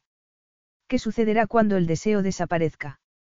Comenzarás a buscar a otra persona. Lo haré yo. No hemos tratado ese tema, Leandro, y, en efecto, está muy bien lo de vivir el presente y cruzar puentes cuando lleguemos a ellos, pero puede que estemos siendo ingenuos. Tal vez debamos hablar de lo que pasará. Capítulo 10. Leandro no dijo nada. Abrió la puerta. Notó frío. Era alguna clase de emoción. Miedo. Indudablemente no. Y en ese mismo instante se dio cuenta de que las condiciones del contrato ya no eran las mismas. ¿Cómo había sucedido? Él era siempre el que controlaba la situación, el que llevaba la batuta. Sin embargo, ahora, al mirar la expresión fría y resuelta del rostro de Celia, supo que las tornas habían cambiado. Pero los viejos instintos tardaban en desaparecer. La idea de que otro pudiera controlar sus pensamientos y decisiones le produjo tanta repugnancia que lo cegó. Tal vez, sostuvo la mirada de ella durante unos segundos, antes de dirigirse a la cocina para dejar el zumo y servirse un vaso de agua, aunque le habría sentado mejor algo más fuerte. Oyó que ella entraba detrás de él y se le aceleró el pulso. ¿Te has sentido dolida? Leandro dejó el vaso en la encimera y se cruzó de brazos. Sí, musitó ella. Estoy dolida, aunque no tengo derecho a estarlo. ¿Por qué? Porque me he fiado de ti como una tonta, el corazón le latía muy deprisa. En la cafetería, él le había visto la expresión del rostro antes de que tuviera tiempo de disimularla. Y era lo bastante astuto para saber lo que ella estaba pensando. De repente, las dificultades del acuerdo al que habían llegado salieron a la luz y, aunque ella habría preferido no enfrentarse a ellas en aquellos momentos, tal vez fuera lo mejor que lo hiciera. El matrimonio era un compromiso sólido y no podía tomarse a la ligera. Y ella titubeaba sobre lo que les pasaría si el amor no los unía, pero no como padres, sino como dos seres humanos que compartían la vida. Celia se había engañado en muchas cosas desde el momento en que se acostó con Leandro. Incluso antes. Fingió que no la atraía y, cuando se dio cuenta de que no era así y aceptó la verdad, se engañó al decirse que una cosa era que alguien te gustara y otra muy distinta que sintieras algo por él. ¡Qué gracia! ¿Cómo había podido olvidarse de los valores que sus padres le habían enseñado? Era lo que había hecho, convencerse de que podía ser como él y mantenerse indiferente. Y, obviamente, no podía. ¿Cómo se le había ocurrido que podría vivir con un hombre al que quería, sin que la correspondiera? llegaría el momento en que se sentiría atraído por otras mujeres. Y aunque no pensara hacer nada con ellas, al menos de momento, ¿cuánto duraría esa situación? El hecho de que él ni siquiera intentase defenderse de lo que sabía que ella pensaba lo decía todo. ¿Y qué he hecho para que creas que no puedes confiar en mí? He sido sincero contigo desde el primer momento sobre cómo soy. Así es. No quiero seguir hablando de pie. Dio media vuelta y se dirigió al salón para sentarse con los brazos cruzados. Lo observó mientras se sentaba en una silla que acercó a la de ella al tiempo que se inclinaba hacia adelante. Creí que sería capaz de hacerlo, dijo Celia. Incluso al verte hablando con esa mujer. Leandro la interrumpió. Es una amiga. Conozco a su padre. Le he visto varias veces, y ella es como una hermana. Celia se sonrojó, pero no estaba dispuesta a disculparse por haberse precipitado a sacar conclusiones, porque daba lo mismo. Es igual. No. Gritó Leandro. No es igual. Se levantó de un salto mesándose el cabello, pero volvió a sentarse. Ningún acuerdo, por importante que fuera, ninguna decisión, aunque le fuera a cambiar la vida, había requerido toda su atención como aquella. Habría sucedido antes o después, afirmó ella con suavidad. Sé que ambos nos hemos metido en esto con la mejor de las intenciones, y me encantaría continuar creyendo que las buenas intenciones bastarán para llegar a buen puerto, pero no puedo. No digas eso. No nos has dado una oportunidad. No tiene nada que ver con darnos una oportunidad. Nos llevamos bien, y lo sabes. Y en la cama somos totalmente compatibles. Ella lo interrumpió. Me ha hecho daño verte con esa joven. Supongo que en mi fuero interno sabía que no había nada entre vosotros. Entonces, ¿de qué estamos hablando? Si me dejas terminar, respiró hondo. No solo me he sentido dolida, sino también celosa. A Celia se le cayó el alma a los pies al ver que él se percataba de dónde quería ir a parar. Sentirse dolida era distinto de sentirse celosa. Y en ese preciso momento, prosiguió, me he dado cuenta de que me sería imposible vivir contigo, a pesar de que nos llevemos bien y seamos compatibles en la cama. Me sería imposible precisamente por ambas cosas. Si pudiera considerarlo como tú, como una transacción comercial, no habría problema. Lo dices como si la situación careciera de todo sentimiento. Carece de uno esencial para mí. No puedo amar. Lo sé, por eso quiero acabar con esto. Es una locura, afirmó él, muy pálido. Mis padres se sentirán muy decepcionados, pero es mejor que ellos se sientan así a que yo sufra cada día para no desilusionarlos. Celia hizo una pausa y siguió hablando en voz baja.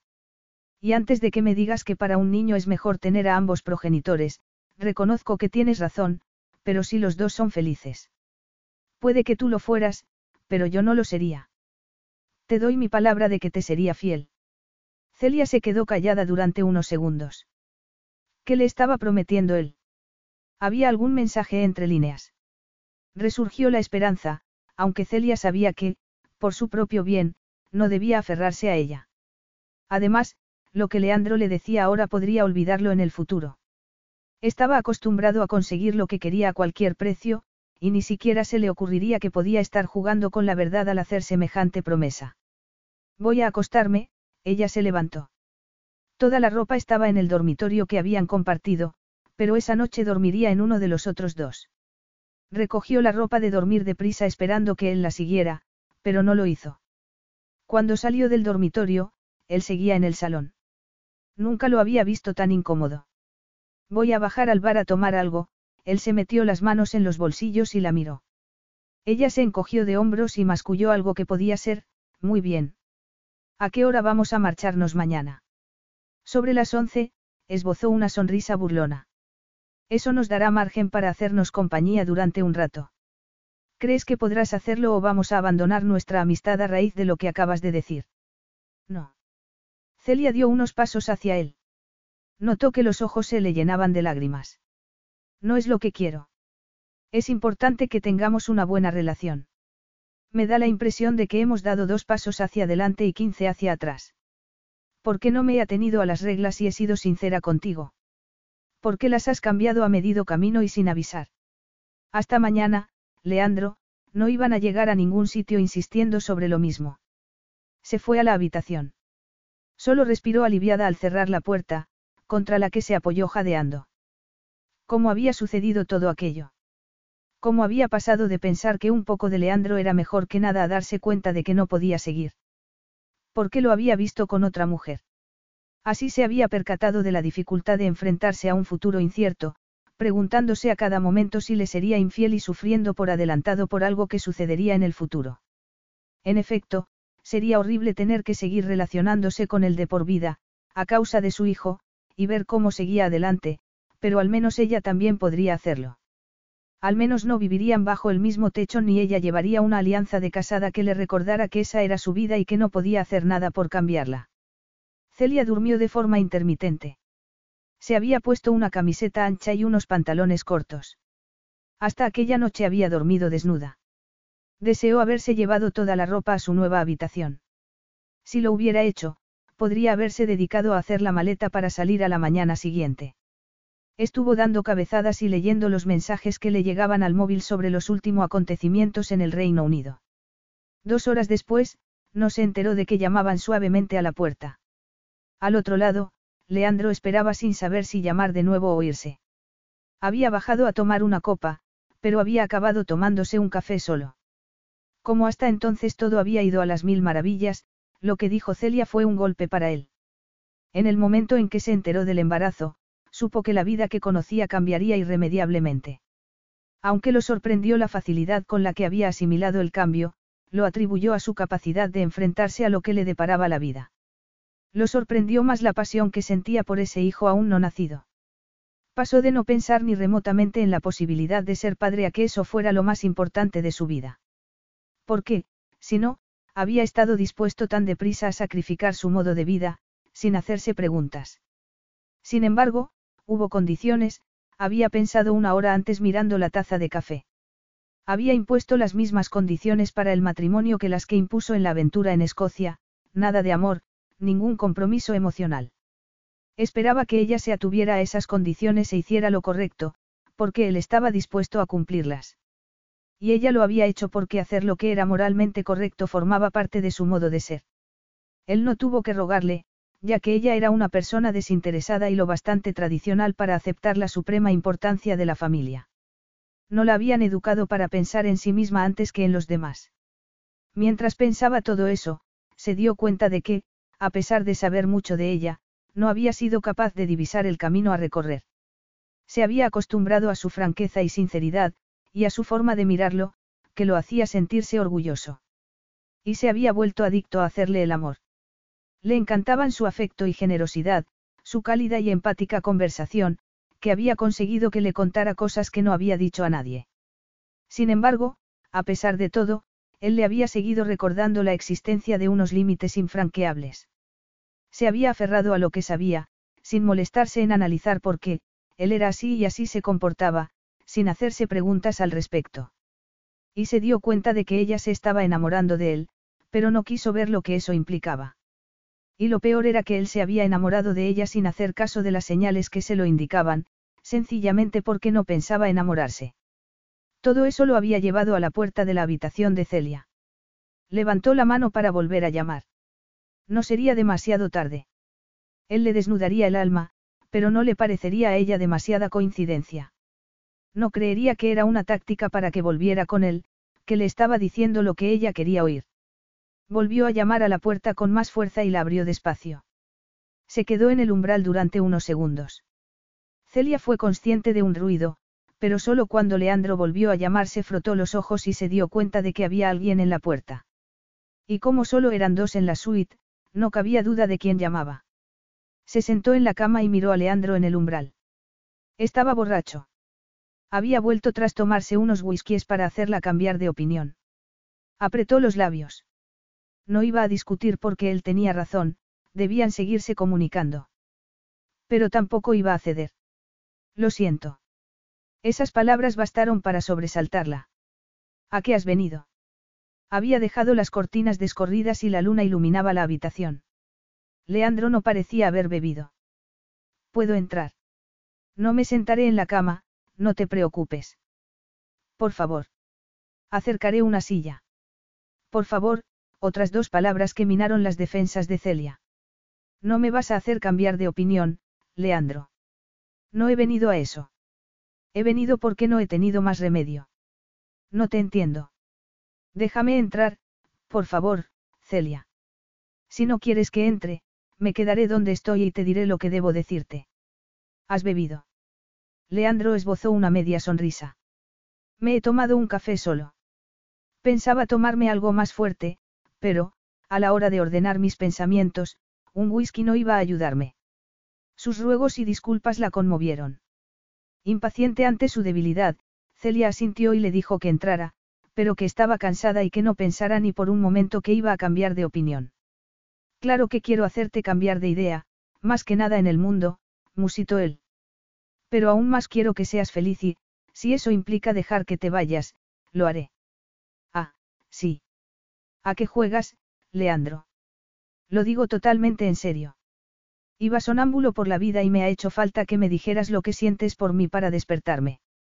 No necesito que me lo recuerdes, apuntó ella con voz tensa. Él la miró a los ojos. Hace falta valor, más del que yo tengo. No digas cosas que no piensas, susurró ella. La llama de la esperanza volvió a encenderse y se negó a apagarse a pesar de los esfuerzos de Celia. Estoy diciendo cosas que nunca pensé que diría, pero, cuando al saber que me querías, todo ha encajado. Me he pasado la vida creyendo que no estaba hecho para el amor, pero sin creer que eso me supusiera una gran pérdida. Al ver la vida que llevaba mi padre me di cuenta, ya siendo adolescente, de que no la quería para mí. Lo oía llorar por las noches. Cuando mi madre lo abandonó, se olvidó de sus sueños. Todo esto ya lo sabes, porque te lo he contado. Lo cierto es que el hecho de habértelo contado debería haberme puesto en estado de alerta. ¿A qué te refieres? Celia, inconscientemente se inclinó hacia él, cautelosa y emocionada a la vez porque sus palabras parecían sinceras. Pero recordó los peligros que era creer lo que deseabas creer.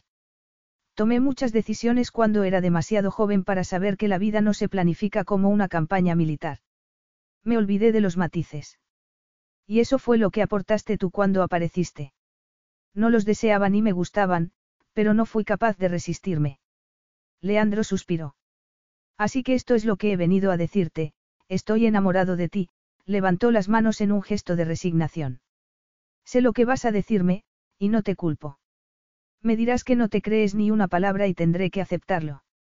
Lo harás. Quiero que te cases conmigo, Celia, pero de verdad, por amor. Necesito que me creas, pero, si ya es demasiado tarde, no volveré a molestarte, pero tampoco volveré a ser el hombre que has hecho de mí. Así que, ¿quieres casarte conmigo, envejecer conmigo y tener una docena de hijos? Celia se olvidó de todas sus dudas y se lanzó a los brazos del hombre maravilloso al que quería con todo su corazón. Sí, sí. Reía y lloraba al tiempo que lo cubría de besos. Salvo por lo de la docena de hijos, aunque, sonrió y lo besó con ternura, quién sabe lo que nos deparará el destino. La boda se celebró tres meses después. Celia no se puso el primer vestido de novia, destinado a conservarse en una funda para siempre como recordatorio de lo que, por suerte, no había ocurrido. Pero el sencillo vestido color marfil que confeccionó con la ayuda de sus dos entusiastas ayudantes era perfecto hasta el último detalle. Tuvo, por fin, la oportunidad de recorrer la nave de la pequeña iglesia a la que acudían sus padres, y todos sus parientes y amigos asistieron a la ceremonia. Y ya se le notaba mucho el embarazo. Leandro estaba muy orgulloso y no apartaba la vista de ella. Se irían de luna de miel a las Maldivas después del parto y una vez instalados en la nueva casa. Sol, arena, mar y sexo, le había dicho él hacía dos meses. No te olvides de la docena de hijos que me prometiste. Antes, encarguémonos del que va a llegar primero, había contestado ella riéndose. La niña nació tres días antes de lo previsto y lo hizo de manera tranquila, aunque Leandro se había preparado para cualquier imprevisto. Se había descargado el último libro publicado sobre bebés, pero, en el momento de ir al hospital, estaba más nervioso que Celia. Tomasina Elizabeth Díaz. Tomás, el padre de Leandro, estaba loco de contento, al igual que Litsie, la madre de Celia. Pero Litsie Drew era feliz por partida doble, ya que Dan y Julie, que se habían casado discretamente en una playa de Escocia y celebrado el banquete en la finca de Leandro, esperaban su primer hijo. Todos aquellos hilos que parecían flotar desordenadamente se habían unido. ¿En qué piensas? Encuentros accidentales, caprichos del destino. Eso era lo que ocupaba los pensamientos de Celia al mirar a su hija de mes y medio dormida profundamente en la cuna, mientras sus padres, sentados cerca de esta, veían la televisión y charlaban. Qué mejor manera de pasar la noche en la casa de campo que habían encontrado en un pueblecito de Berkshire. ¿Piensas alguna vez en lo que habría ocurrido si? Si tu hermano no hubiera estado en el lugar adecuado en el momento justo para llevarte un libro, si nunca se hubiera cruzado con Julie. Leandro la atrajo hacia sí y la abrazó, antes de levantarle la barbilla para mirarla a los ojos con amor. Intento no pensarlo, pero lo hago. ¿Cómo pasar por alto las coincidencias que nos han traído hasta aquí? Soy el hombre más feliz del mundo gracias a ti, pero tienes razón, si Dan y Julie no se hubieran conocido, si la nieve no les hubiera impedido llegar a mi casa en Escocia y a nosotros no nos hubiera dejado aislados y convertido en amantes, si un embarazo accidental no te hubiera devuelto a mi vida. Se calló durante unos segundos y añadió. No, creo que, si no hubieras vuelto a mi vida, habría ido a buscarte. Tal vez hubiera tardado más, ya que era muy obstinado y estúpido, pero habría ido a buscarte, porque no hacerlo me hubiera parecido inconcebible. Respuesta correcta, dijo Celia suspirando de felicidad. Ahora que nuestra querida Tomasina nos deja un rato libres, ¿qué te parece si? Se levantaron del sofá y él la estrechó en sus brazos para besarla largamente en los labios. Me parece una idea excelente, contestó ella sonriendo y abrazándolo mientras se dirigían al dormitorio. Fin. At Parker, our purpose is simple. We want to make the world a better place by working more efficiently, by using more sustainable practices, by developing better technologies. We keep moving forward. With each new idea, innovation, and partnership, we're one step closer to fulfilling our purpose every single day. To find out more, visit parker.com/purpose. Parker, engineering your success. As the new year unfolds, make it a year of comfort and indulgence with Minky Couture. Wrap yourself in the lap of luxury with our exquisite blankets. Picture the cozy moments, the warmth of our premium materials, and the stylish designs that define Minky Couture. Welcome the new year with the ultimate in comfort and sophistication. January is your month to embrace luxury. Visit minkycouture.com or your nearest store today. Elevate your comfort, elevate your style with Minky Couture.